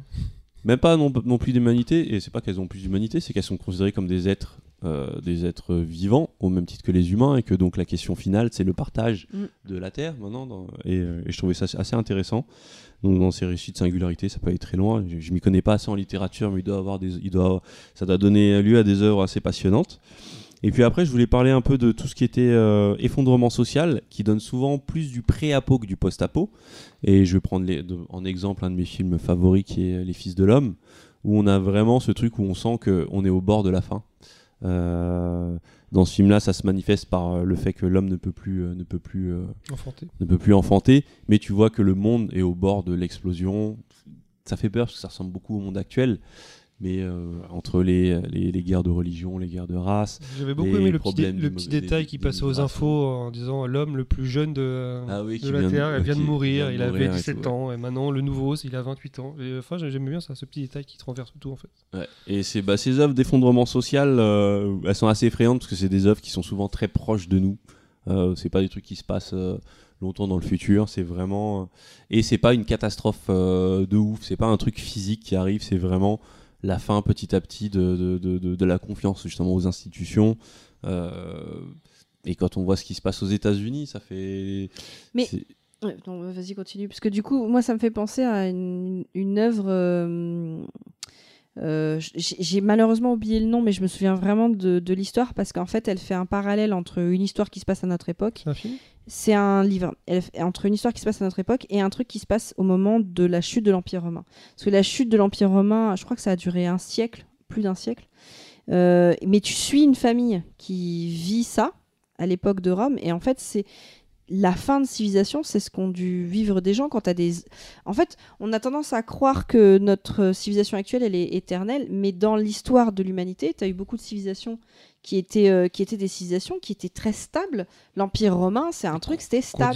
plus long- beaucoup plus longtemps que nous. Ben voilà, c'est ça. Les empires égyptiens, etc. Alors oui, ils avaient peut-être pas le même niveau de technologie, mais c'était des gens qui vivaient euh, euh, relativement bien, etc. Et puis à un moment donné, tout ce, tout ce qui composait leur monde et leur vie de tous les jours s'est effondré et s'est passé à autre chose. Donc, en fait, bah, les fils de l'homme, c'est un peu ça, quoi. C'est un, Ouais, un peu fin ça. de civilisation. Et euh, un autre film dans le genre, mine de rien, c'est qui se, mais qui se plonge dans le passé et qui porte bien son nom vis-à-vis de notre euh, podcast, euh, c'est euh, Apocalypto, où euh, même si c'est pas du tout un récit post-apocalyptique, il y a quand même ce. J'ai trouvé qu'il avait un côté très très très euh, fin de civilisation. Ouais. Tu sens vraiment, parce que tu sens vraiment la, la, déchéance qui est montrée du, du peuple. Je, sais, là, je vais sûrement dire une connerie. je Maya sais ou plus les si c'était Aztèques Maca- Maya ou des, ou des Aztèques. Et, C'était pas euh, des japonais, c'est sûr. Ouais, ils, ils se trucidaient déjà entre eux. oui, quoi. voilà, entre Ouais. les sacrifices. Alors, euh, il y en a beaucoup qui, qui diront à, à forte raison que c'était pas forcément euh, super exact d'un point de vue historique, et moi je, je peux pas, je peux pas en juger. Mais euh, ça disait quelque chose d'intéressant, et surtout il y avait cette image terrifiante à la fin quand Mm. euh, il arrive sur la plage et que tu vois les, juste les bateaux des conquistadors, qui arrivent. et que tu sais que c'est la fin de leur monde. C'était les en fait. Mayas. C'était les Mayas. Très bien. Et euh, cette image finale K. qui est, qui est pour le coup qui donne euh, bah, tout son sens au titre du film, parce qu'en fait on se dit Apocalypto c'est peut-être ce qu'il est en train de vivre et tout et tout, mais en fait non, c'est cette fin où il débarque Je sens qu'il y a des mecs qui ont pas eu de chance dans leur vie. et tu vois ces bateaux avec euh, ces, euh, les premières barques où tu vois des prêtres, tu vois un prêtre devant, et ça c'est vraiment une, euh, c'est un film que j'adore, c'est, et c'est une fin qui m'a vraiment marqué. Et, euh, et, Imagine, euh, on est en train de vivre ça. On, on rend- Imagine, on s'en- et comment on, on le saurait? Dire, Si on prend l'exemple les de ce gens qui se qui passe sont dedans le savent pas parce que tu as des, des transitions prend, qui sont on prend le longues. cas, on prend le cas de ce qui se passe aujourd'hui. Là, donc la guerre euh, en Russie, en Ukraine. On voit là que, bah, les- euh, on prend l'exemple de l'essence qui est passé à plus de 2 euros. Je vous rappelle qu'il y a deux ans, c'était, on avait pris 15 centimes, on était à 1,30€, il y avait les gilets jaunes pendant, pendant deux ans. Donc on est à plus de 2 euros. Donc l'énergie, on est en train de se faire baiser parce que le gaz, l'électricité, ça prend 12, 30, 30, 30%. il y a les États-Unis Peut-être qu'on est- on est déjà dedans. sociale. On se dit, bon, ça va se calmer, mais au fait, peut-être qu'on est aux prémices d'un truc Mhm. qui va être beaucoup mais plus comme grand je te que dis, ça. plus d'un On ne siècle. sait pas, et ça va peut-être exploser. euh, Plus, plus d'un siècle, oui, euh, euh, oui, on est, on, beaucoup pensent qu'on est dans la fin d'une civilisation, mais le problème, c'est que ce sont des choses que tu es capable d'analyser avec du recul. Oui, c'est ça, on peut- c'est dur d'anticiper parce qu'on voit, on essaie toujours de trouver, trouver une porte C'est de sortie. compliqué de voir que tu. Enfin, moi, je pense qu'on est dans une transition de quelque chose que, euh, que quand on regardera ça à plusieurs, enfin, si on existe C'est ça, encore, ouais, et qu'on que- est capable de regarder ça à plusieurs siècles, on pourra analyser les grandes tendances en voyant, que- par exemple, tous est-ce les qu'on pays est capable d'Europe de dire se, que la guerre va pas qui s'étendre? se... Non, mais c'est des grandes tendances. Donc voilà, le... les- si tu, tu te rappelles tes cours d'histoire, on te les explique par grandes tendances. Par exemple, les pays d'Europe qui se, qui se radicalisent de plus en plus. Euh, T'as de plus en plus de pays qui se ferment, etc. Tu vois, euh, la L'extrême montée. de- droite, euh, Ouais, par exemple, la montée des extrêmes droites, droite. euh, Enfin, tu- je, je sais pas, le- un, un événement déclencheur, par exemple, le Covid peut être euh, détecté comme un événement déclencheur d'un truc qui a- va durer sur les 30 prochaines années. Moi, je me souviens que quand tu. Ça, ça a été, enfin, en tout cas, j'ai la nette impression que ça a été déterminant quand on voit Oui, c'est un truc, les euh, Oui, mois, parce le que a- techniquement, le- les Quand Chinois étaient un peu, euh, enfin, étaient un peu les, les- les- les coupables. Enfin, je veux dire, j'ai l'impression qu'ils étaient pointés du doigt. Forcément, ils réagissent d'une mauvaise manière, en disant oui, non, c'était pas nous, c'était pas. Ça- en fait, ça, ça engendre des tensions qui n'étaient pas là au début, et ces tensions, c'est, on est incapable de dire ce qu'elles peuvent devenir. C'est, Bah, ça peut s'étendre, ça peut se calmer, ça peut Bah, comme- exploser. Quand Comme, t'analyses tu, les comme dit de- Punky, c'est le problème, c'est le recul. Le on recul, pas. ouais. Quand, quand, quand tu analyses, enfin, quand tu dis l'histoire de Chine, par exemple, c'est beaucoup de changements de civilisation. Et ce qui est intéressant, c'est quand tu vois la fin d'une civilisation, enfin, la, la fin d'un empire avant un autre empire, tu as toujours euh, euh, un. un- des, en fait, tu as toujours des causes, comme on dit, exogènes qui sont autour. Mais qui existaient déjà avant la fin. Sauf que comme le royaume était fort, ben, ça tenait. Et à partir du moment où tu as un effondrement intérieur, ça va favoriser l'extérieur. Après, quand tu vas apprendre l'histoire, on va te dire oui, à telle date, il s'est passé tel événement et c'était la fin, tu vois. Mais il faut voir qu'avant, tu avais des grandes tendances qui ont permis cet événement-là d'avoir un, un gros impact. Et à l'époque, tu peux pas le mesurer. C'est euh, ça Vu que tu me dis que c'est- euh, ça parle de l'intérieur. Imagine L'effondrement de l'Empire romain, ça s'est fait sur. c'est une sur- guerre, sur alors je dirais de pas, temps, euh, Oui, c'est ça, c'est que c'est lycée aussi. C'est pas. Ouais. Là, C'est- ce jour-là, c'était la fin. Là, c'est les Russes qui attaquent l'Ukraine, donc ça reste dans le domaine de l'Europe. Alors, l'Ukraine n'est pas en Europe, je sais, mais, mais euh, peut-être limite, on peut dire que c'est intérieur à ce. Bah ce oui, mais la réaction de Peut-être l'Europe par la rapport à ça, ça va déterminer Bah, énormément ça, de peut-être choses. que la Chine ou les Les Américains, on ne sait pas ce qui va se passer. Et c'est ça qui fait plus flipper. Mais Alors, on essaye de pas y penser. Si on tu essaie de commences, dire, bon, enfin, par exemple, si tu te dis que l'Europe euh, baisse les armes et laisse, la- laisse l'Ukraine, l'autre il va pas s'arrêter là, tu vois. En fait, bah, c'est ça la question. Parce qu'en fait, c'est un seul type qui décide un peu pour tout le monde, j'ai l'impression. Je pense qu'il est pas tout seul, c'est pas Hmm. possible. Euh, je pense qu'il est. euh, Il y a je des pense, je- non, je pense qu'il s'est fait arranger pour s'entourer de gens qui pensent comme lui. C'est ça la différence. Je pense que si tu penses pas comme lui, soit t'es buté, soit t'es en prison. Et euh, soit tu penses comme lui, soit tu, tu sors du, de, du de coup, son le système. buter, ça, Donc ça les- changera pas le problème. Donc je, je pense qu'en fait, il s'est, il s'est, euh, il s'est entouré d'un truc c'est t'es avec moi ou t'es on- contre moi. Et euh, il y a ceux qui protègent leurs intérêts, ils sont, bah, on est avec toi. Alors, bah non, moi je voulais juste dire, pour- euh, normalement ça devrait être court, mais pourquoi, euh, pourquoi le post-apo c'est un genre qui marche très bien euh, structurellement dans le jeu vidéo euh, et dans le jeu vidéo moderne et dans le triple A? Parce que c'est vrai qu'on voit beaucoup de jeux, euh, de jeux euh, avec des univers post-apo, notamment des mondes ouverts ou des univers post-post-apo. Et euh, je me suis fait la réflexion, je me suis dit, ah mais en fait c'est vrai que mine de rien, pour, euh, pour du jeu vidéo, c'est des environnements qui sont assez pratiques. Parce que dans le jeu vidéo, on est encore à un âge où la seule forme d'in- d'in- d'interaction, enfin la forme d'interaction la plus, la plus utilisée justement dans le jeu grand public, c'est la violence. Et bah, on est souvent dans des sociétés. Il y a plusieurs choses. Il y a cette euh, violence omniprésente. euh, qui est la forme d'interaction la plus utilisée aux jeux vidéo, donc c'est pra- c'est pratique, ça permet de limiter euh, ce qu'on appelle la dissonance ludonarrative, c'est-à-dire quand tu es dans un jeu où tu passes ton temps à tuer des gens et puis après tu vas rigoler avec tes collègues et tout, c'est toujours un peu bizarre dans des, univers contemporains. Euh, le- L'exemple qui est souvent utilisé, c'est Uncharted, où le personnage est sympathique, il est drôle et tout, mais au final, quand tu fais ta partie, que tu regardes ton décompte de mecs 400 tués, bon, je sais plus, dans le 2, je crois que ça pouvait atteindre 2000 ou un truc comme ça. Ouais, comment tu l'as vu classer Euh, T'as un mass murderer. Ouais, voilà, t'es un mass murderer de ouf. C'est vraiment l'exemple qui ressort toujours. Et c'est vrai que dans un univers, euh, euh, ils ont pas du tout eu ce problème, par exemple, sur la saga de, de The Last of Us, parce que ça fait partie de l'histoire, ça fait partie de, de la définition du personnage. On a ce personnage de Joël dans le premier qui est très ambigu là-dessus, qui, euh, qui parle de son passé où il n'a pas fait que des bonnes choses, qui, euh, qui est dans ce truc de survie, justement, où c'est lui ou les autres, où euh, bah, au fur et à mesure du jeu, c'est lui Ellie ou les autres. Euh, et donc c'est vraiment un, un- un- setup parfait pour exercer de la violence dans un univers où c'est justifié, où, où t'as pas besoin de créer des sociétés très développées, parce que c'est aussi ça qui est compliqué dans un, dans un, dans un, dans un open world, c'est que euh, quand tu crées une vraie ville, un GTA, ça reste un espace, ça reste plus une cour de récré qu'une vraie ville simulée. C'est-à-dire que tu peux pas, tu peux pas vivre, tu peux, pas passer une journée dans GTA et vivre une vraie vie, comme ce serait le cas dans, dans une vraie ville, euh, parce que ta seule interaction, c'est conduire, c'est euh, sortir des armes et euh, de temps en temps niquer des putes. Et ça Et braquer des petits épiciers Voilà. qui te tirent dans le dos quand tu sors du magasin. Exactement. Ça, c'est mon côté. euh, je, suis un mauvais, je suis un mauvais voleur.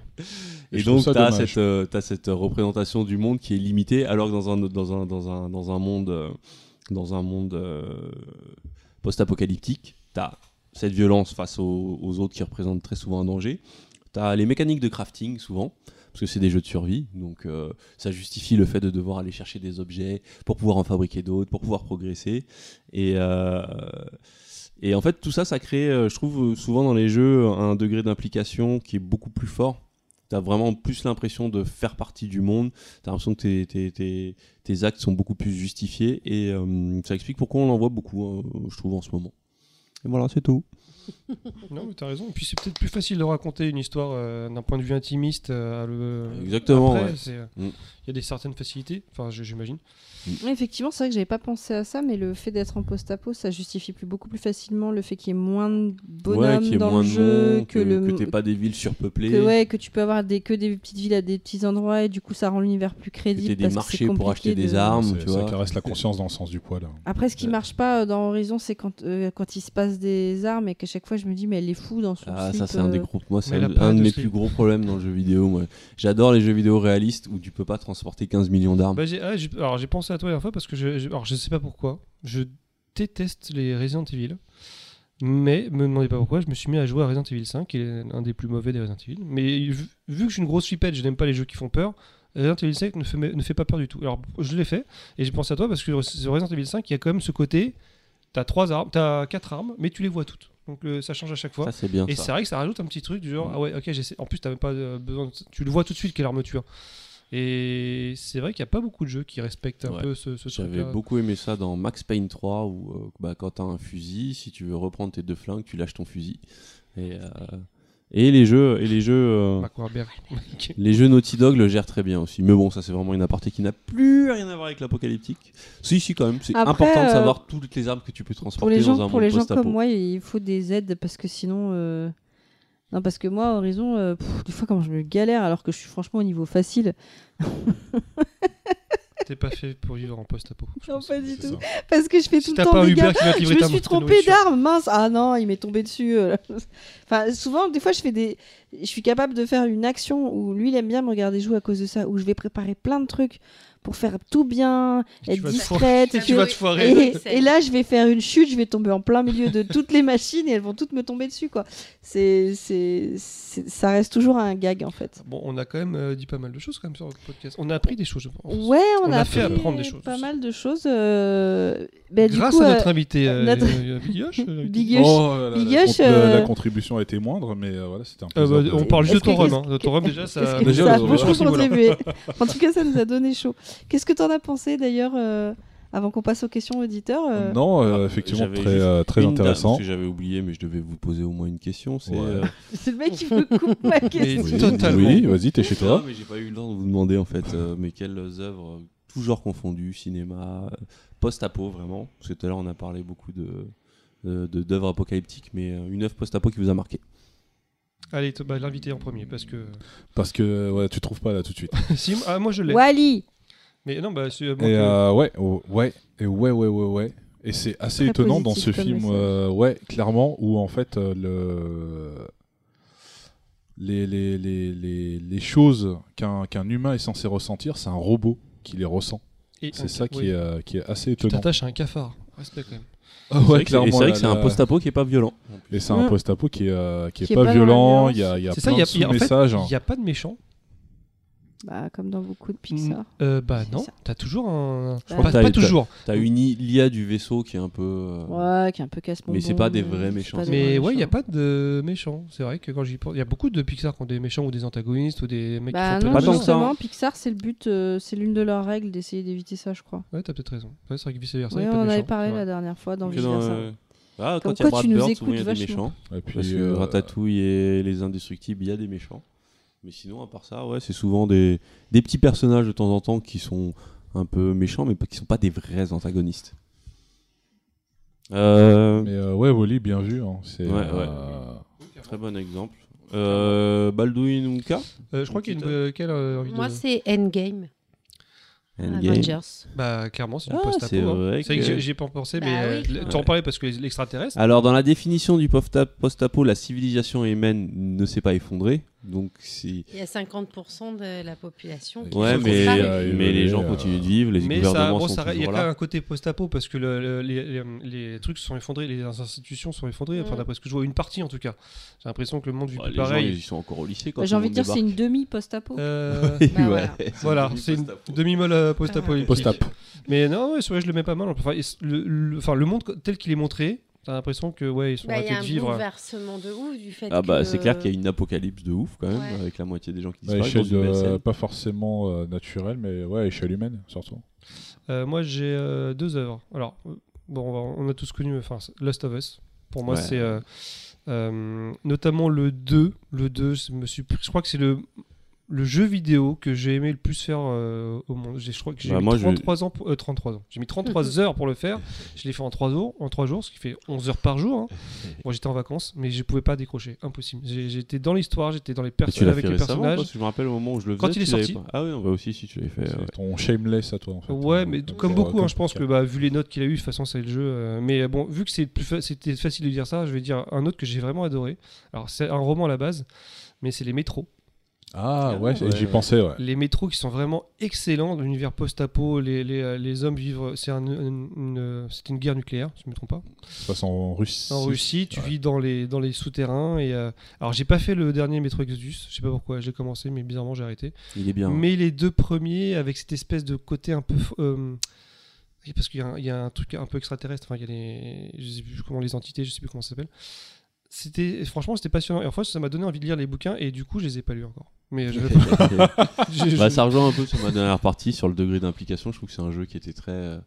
euh, qui, qui avait plein de petits détails qui te, qui te faisaient sentir le côté un peu. euh, euh, pas réaliste mais crédible du jeu. Ouais, il était loin d'être parfait, mais il y avait, en fait, il te posait. Parce que quand- surtout quand au, au début du, du jeu, tu te balades un peu dans les tunnels, tu vois des mecs qui jouent de la guitare, tu peux parler avec eux, il y a une espèce d'interaction que tu prends le temps. Après, ça démarre, mais le fait que tu prennes le temps, que tu apprennes le nom des personnes, franchement, je, ça m'avait bien marqué. D'autant plus que vu qu'il est assez vieux, il était pas super joli, mais bizarrement, tu, enfin moi j'ai accroché de fou.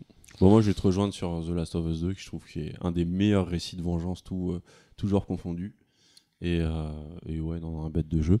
Euh, donc, Kata, tu nous as dit Avenger Endgame. Donc, Wally pour vous deux. Ok. J'en ai plein à citer. Il y a aussi euh, un, un- enfin, un qui m'a marqué, ce qui parlait justement de fin de civilisation et comment l'humanité est condamnée à revivre les mêmes choses. C'était Le Fléau de Stephen King. Je parle du livre. Euh, parce que c'est euh, c'est une c'est euh, l'apocalypse et euh, qu'est-ce qui se passe après Ouais. Et en fait, dans le livre, tu as, tout un tas de, de- de débats philosophiques entre les survivants. Enfin, tu as des discussions entre, entre deux, deux- deux problèmes qui sont, qui sont assez intéressantes. Donc voilà. Je me souviens que j'avais vu le téléfilm sur M6. en Ouais, ouais, moi aussi. Et j'en ai pas de souvenir. Pas aussi été- bon Ah que. bah, le- j'imagine, hein. le, le problème de Stephen souvenir. King, c'est que les, les, Bah, Il y a eu beaucoup de téléfilms. les livres. Bah, déjà, il est très nul pour adapter ses trucs. Les, les livres sont quand même souvent bien meilleurs que. Ah bah oui, Les Langoliers. Oh, ces effets spéciaux de malade. Ouais, on est d'accord. Des. Pac-Man noirs avec des grandes dents qui mangent le temps, Les le machin. Waouh. Alors que dans le livre, c'était terrifiant ces trucs-là. Mais Oh c'est, là. c'est, c'est, ouais, je trouve que c'est très difficile d'adapter euh, bien les, les histoires de Stephen King en fait, parce qu'il y a beaucoup de choses qui jouent sur la psyché, sur euh, Je suis d'accord. voilà. Bah écoutez. Euh, non, question auditeur Euh, ouais, j'avais, euh, j'avais deux questions. questions auditeurs et après je reviendrai sur le truc où on a été coupé tout à l'heure où je laissais le mot de la fin à Yoshi. Je suis désolé. c'est pas grave.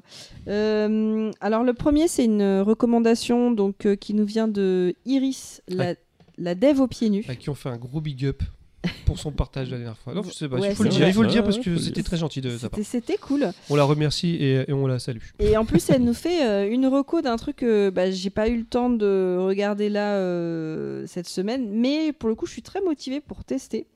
Euh, donc en fait, elle nous parle d'une d'une série qui s'appelle Years and Years, euh, qui est une série de Russell T.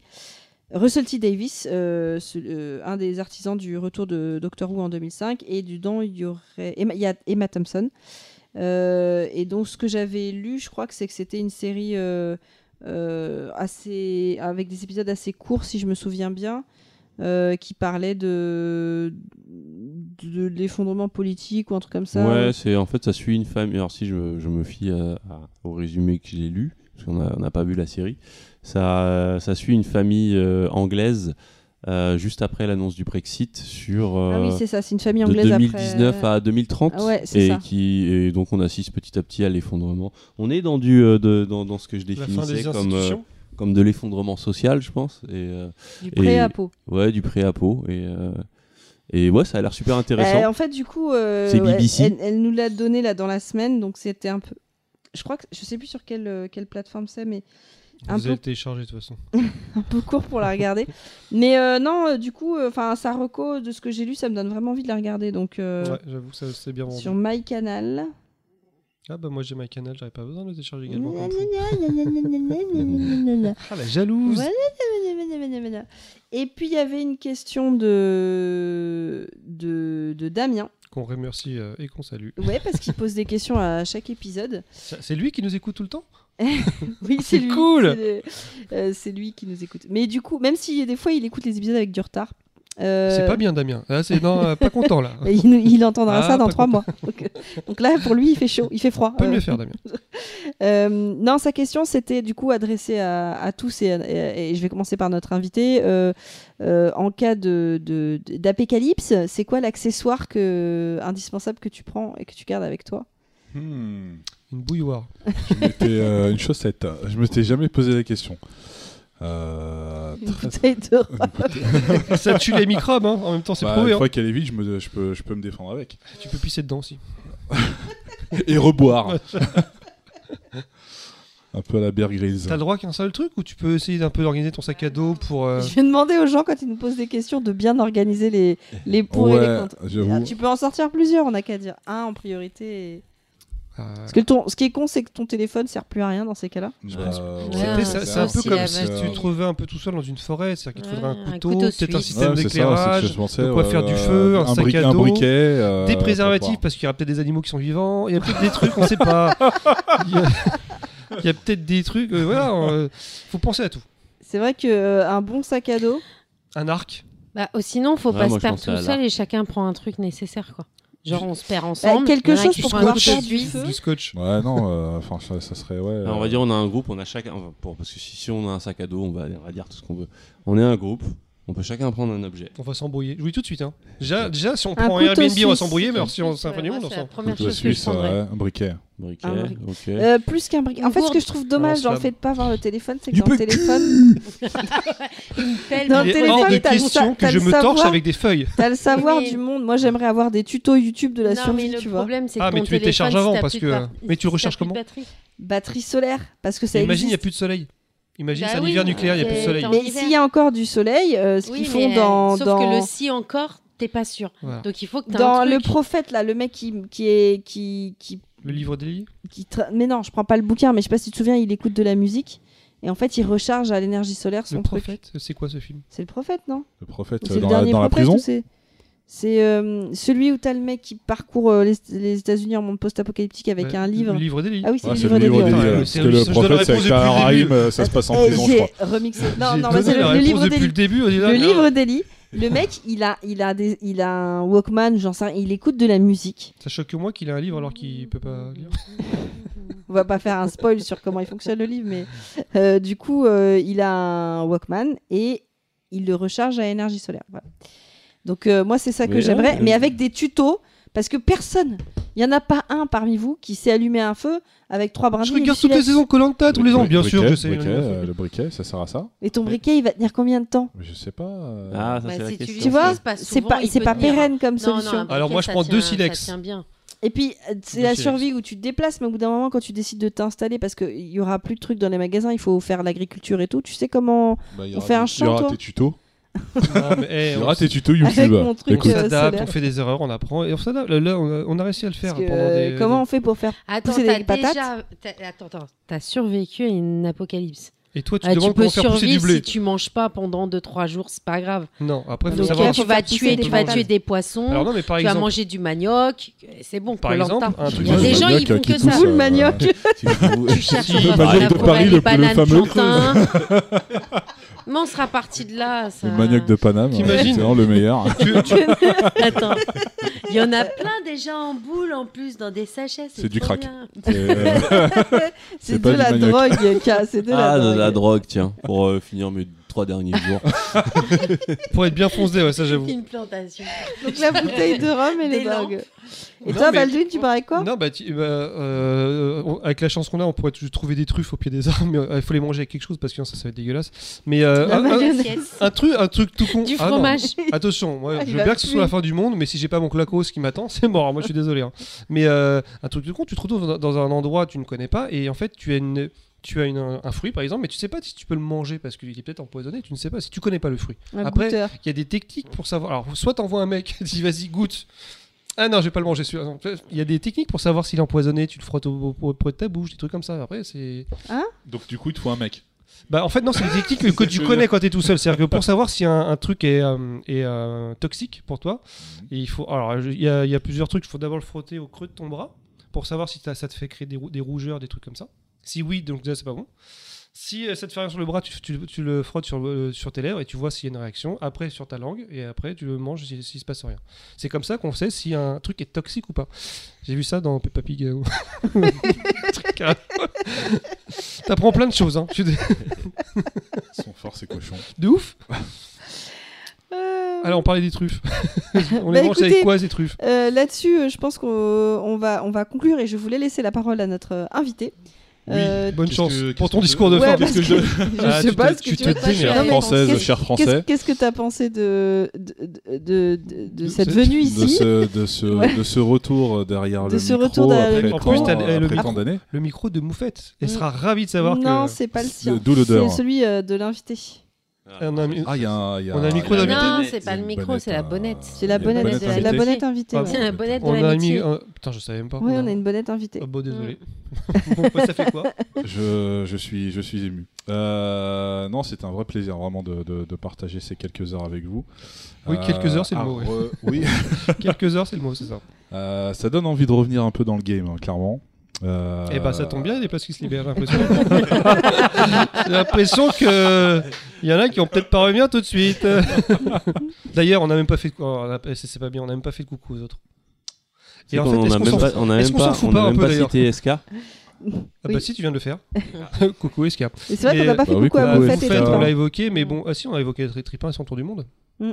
Non, pas dans le podcast. Pas dans le podcast. Ah non, c'était hors Ouais, podcast c'était hors. Eh bah, enfin, Qu'est-ce qui, est- dans- qui a été On fait enregistré un- ou pas enregistré un bisou hein. Ça, tu sais pas. Je, Je le sais qu'à la fin. Je sais plus. bon, en gros, on fait des bisous à ceux qui sont pas là, hein, Tripin et Moufette. Des J'ai envie de dire, euh, chais. Et il serait temps que vous reveniez quand même un de ces Ouais, quatre, franchement, ça, ça va deux minutes. hein. Ouais. Sinon, euh, je crois qu'il y en a un qui prend votre Gros, place. gros hein. plaisir, voilà. Ça, c'est, euh, ça Ah sera bah un moi grand si, plaisir eh, pour eux, ouais, si voilà, tu de- ramènes de du les rhum à entendre chaque fois, nouveau. mec, ta place est déjà acquise. Hein, j'ai envie de te dire. Ah, Et puis là, j'ai régalé, j'avoue, j'ai ramené deux bouteilles, quoi. Ah, non, Euh, Alors c'est vrai que la deuxième, on l'a pas touché, mais on la gardera pour le prochain. Mais celui-là au Je cactus, suis Voilà. déjà il, fatiguée. ça pique même pas. Non, c'est vrai, ça pique Et pas. ça pique même pas. Non, voilà, un réel plaisir d'avoir partagé cet instant avec vous, Euh, d'avoir parlé sur une thématique euh, sur laquelle euh, vraiment j'ai pas pas du tout bossé. hein, clairement, on va pas se mentir. Euh, ça, c'est- franchement, ça s'est vu. hein, je suis désolé. Mais, Le non, mais culot. la- Mais justement, c'était pour te remettre Non, dedans non, mais- doucement. Tu vois, la En même prochaine temps, t'es ta tu vas pas bosser. Et, euh, et surtout, au-delà du plaisir d'avoir euh, d'avoir parlé un petit peu derrière le micro, c'était surtout de vous revoir. Voilà. Oh, c'est trop Oh, mignon. pareil. Putain, je chiale, Ouais, c'est pas pleuré. possible, il est fort. Ouais. Ah, il a vu Et sa puis, t'as hein. aussi eu le droit à ta fameuse quesadillas Et j'ai eu droit à la et quesadillas. le gâteau diabétique. Exactement. Ah ouais, Là, toi, en plus, toi, t'as la version fat de chez Aujourd'hui, Fat. aujourd'hui, euh, en version biscuit. euh, Oui. Ce gâteau a une forme Ah, différente. Non, mais c'est fort que tu arrives encore à augmenter la dose. je crois que c'est euh, over 9000. Enfin, je sais pas, euh, je, je sais pas comment tu fais, c'est pas Mais possible. moi non plus, je sais pas parce que des fois j'essaie de. Alors, on a pris des le- photos, on va les mettre sur le site parce que en fait, c'est le seul gâteau que tu ne peux pas couper. Tu le casses parce que tu ne peux pas le couper. Même tes dents ne résistent pas. Il est- alors, Non, par contre, il le était- pire c'est que vous bon. le mangez. il tous, était quoi. super bon. Mais par contre, euh, faut s'accrocher. hein. Mais moi j'ai l'impression de, de, de m'être transformé en bout de sucre en fait. Euh, comme, s'appelle le petit gâteau euh, dans Shrek? Le petit bonhomme en gâteau. euh, biscuit. gingerbread. Petit biscuit. Ah, biscuit. Petit biscuit. Bah écoutez, euh, sur le coup, bah, on, va, on, va, on va finir tout ça. N'oubliez pas que vous pouvez nous laisser des messages sur Twitter, Oui, sur, laissez-nous des messages. Sur euh, Instagram. Euh, aussi. non, mais. À base de, à base de Cherchez, euh, PPPP. pas- tapez juste À les base de trois. PPP. à base de PPP. PPPP. sur euh, Instagram, sur, À base de PPPP. PPPP. sur euh, le mail, si vous avez des réclamations Ah, sur. ouais, PPPP à à at- gmail.com. et sur Facebook sur Zombie the Sur Cat. Zombie the Cat aucun rapport. avec un Z sur le The. il y a Ok. Ah non, c'est en un Ah seul oui, mot. c'est Zombie Z-O-M-B-I. the Cat. Z The Cat, sur le E. The. Et pas de E à la fin de zombie. Voilà. Pourquoi On ne sait pas. Parce que Euh, notre et chat. vous nous retrouvez sur toutes les plateformes. euh, Enfin, je crois. Je crois. Je crois qu'on est sur Spotify, Deezer, Apple. Spotify. Moi, euh, j'écoute sur Spotify. Vous savez que je. euh, Enfin, ça n'a rien à voir, mais euh, j'écoute les podcasts maintenant. Ça fait quoi? Ça fait un mois que j'écoute les podcasts, Ouais. les podcasts, et c'est pas mal en fait. non, parce que là, je, oui, parce que je suis dedans, je les écoute pas. Mais honnêtement, ça, ça s'écoute, hein, c'est sympa. hein. C'est pas mal. Si, parce que j'ai que je fais plus de kilomètres en voiture, bah, je me dis qu'est-ce que je peux écouter? J'écoute les podcasts, et je dis, putain, on n'est pas mauvais en fait. hein. Et t'écoutes que nos Bah podcasts ou bien euh, t'écoutes d'autres Alors que nos podcasts. podcasts. Faut pas trop m'en demander. Ouais, alors moi, je déteste hein. j'ai Mais vous êtes, vous êtes drôle ou hein Là, j'ai lancé la musique. Là, ça y est, c'est la fin. Là. Ah, d'accord, ça fait ça. Mais l'entends si- pas, mais si moi j'écoute les podcasts, je, À un moment donné, je vais couper. je les recommande aux Parce que tu parles trop et qu'on s'en cogne, donc je vais Je sais, arrêter. je sais. Euh, Là, on entend encore la musique là Bah, je sais pas, mais euh, peut-être qu'on va. Là, on entend là. Là, on entend. Culture. euh, Le Mets distance ton- entre mets la ton bonnette doigt. et ta bouche. Mets- mets le nombre de doigts. Voilà. Et après, tu parles. Deux et doigts. c'est comme ça. Ok, elle est bien. Mais en fait, normalement, c'est ce que tu devrais avoir sur un micro de base. Deux doigts. Parce qu'on devrait tout avoir. Ça, c'est une croix de vie égyptienne qui représente la famille. Ça n'a rien à voir, c'est une totote. Ça n'a rien à voir. C'est la croix. Ça vous- Eh, je suis désolé, mais je sais pas le mec. C'est le mec Bref, qui t'a. à, à qui- quel point vous me regardez énormément, c'est le que j'ai mec pas fait qui- de tatouage depuis qui le se fait Covid. tatouer un- une Depuis lettre le chinois, Covid, je n'ai pas refait fait, de pas sous les- tatouage. sous les- sous une lettre poitrine. japonaise, et en fait, c'est un menu non, B du restaurant chinois. Ça veut rien dire. Et ben Louis, Ah. il prend ta vie en vrai. Je te jure.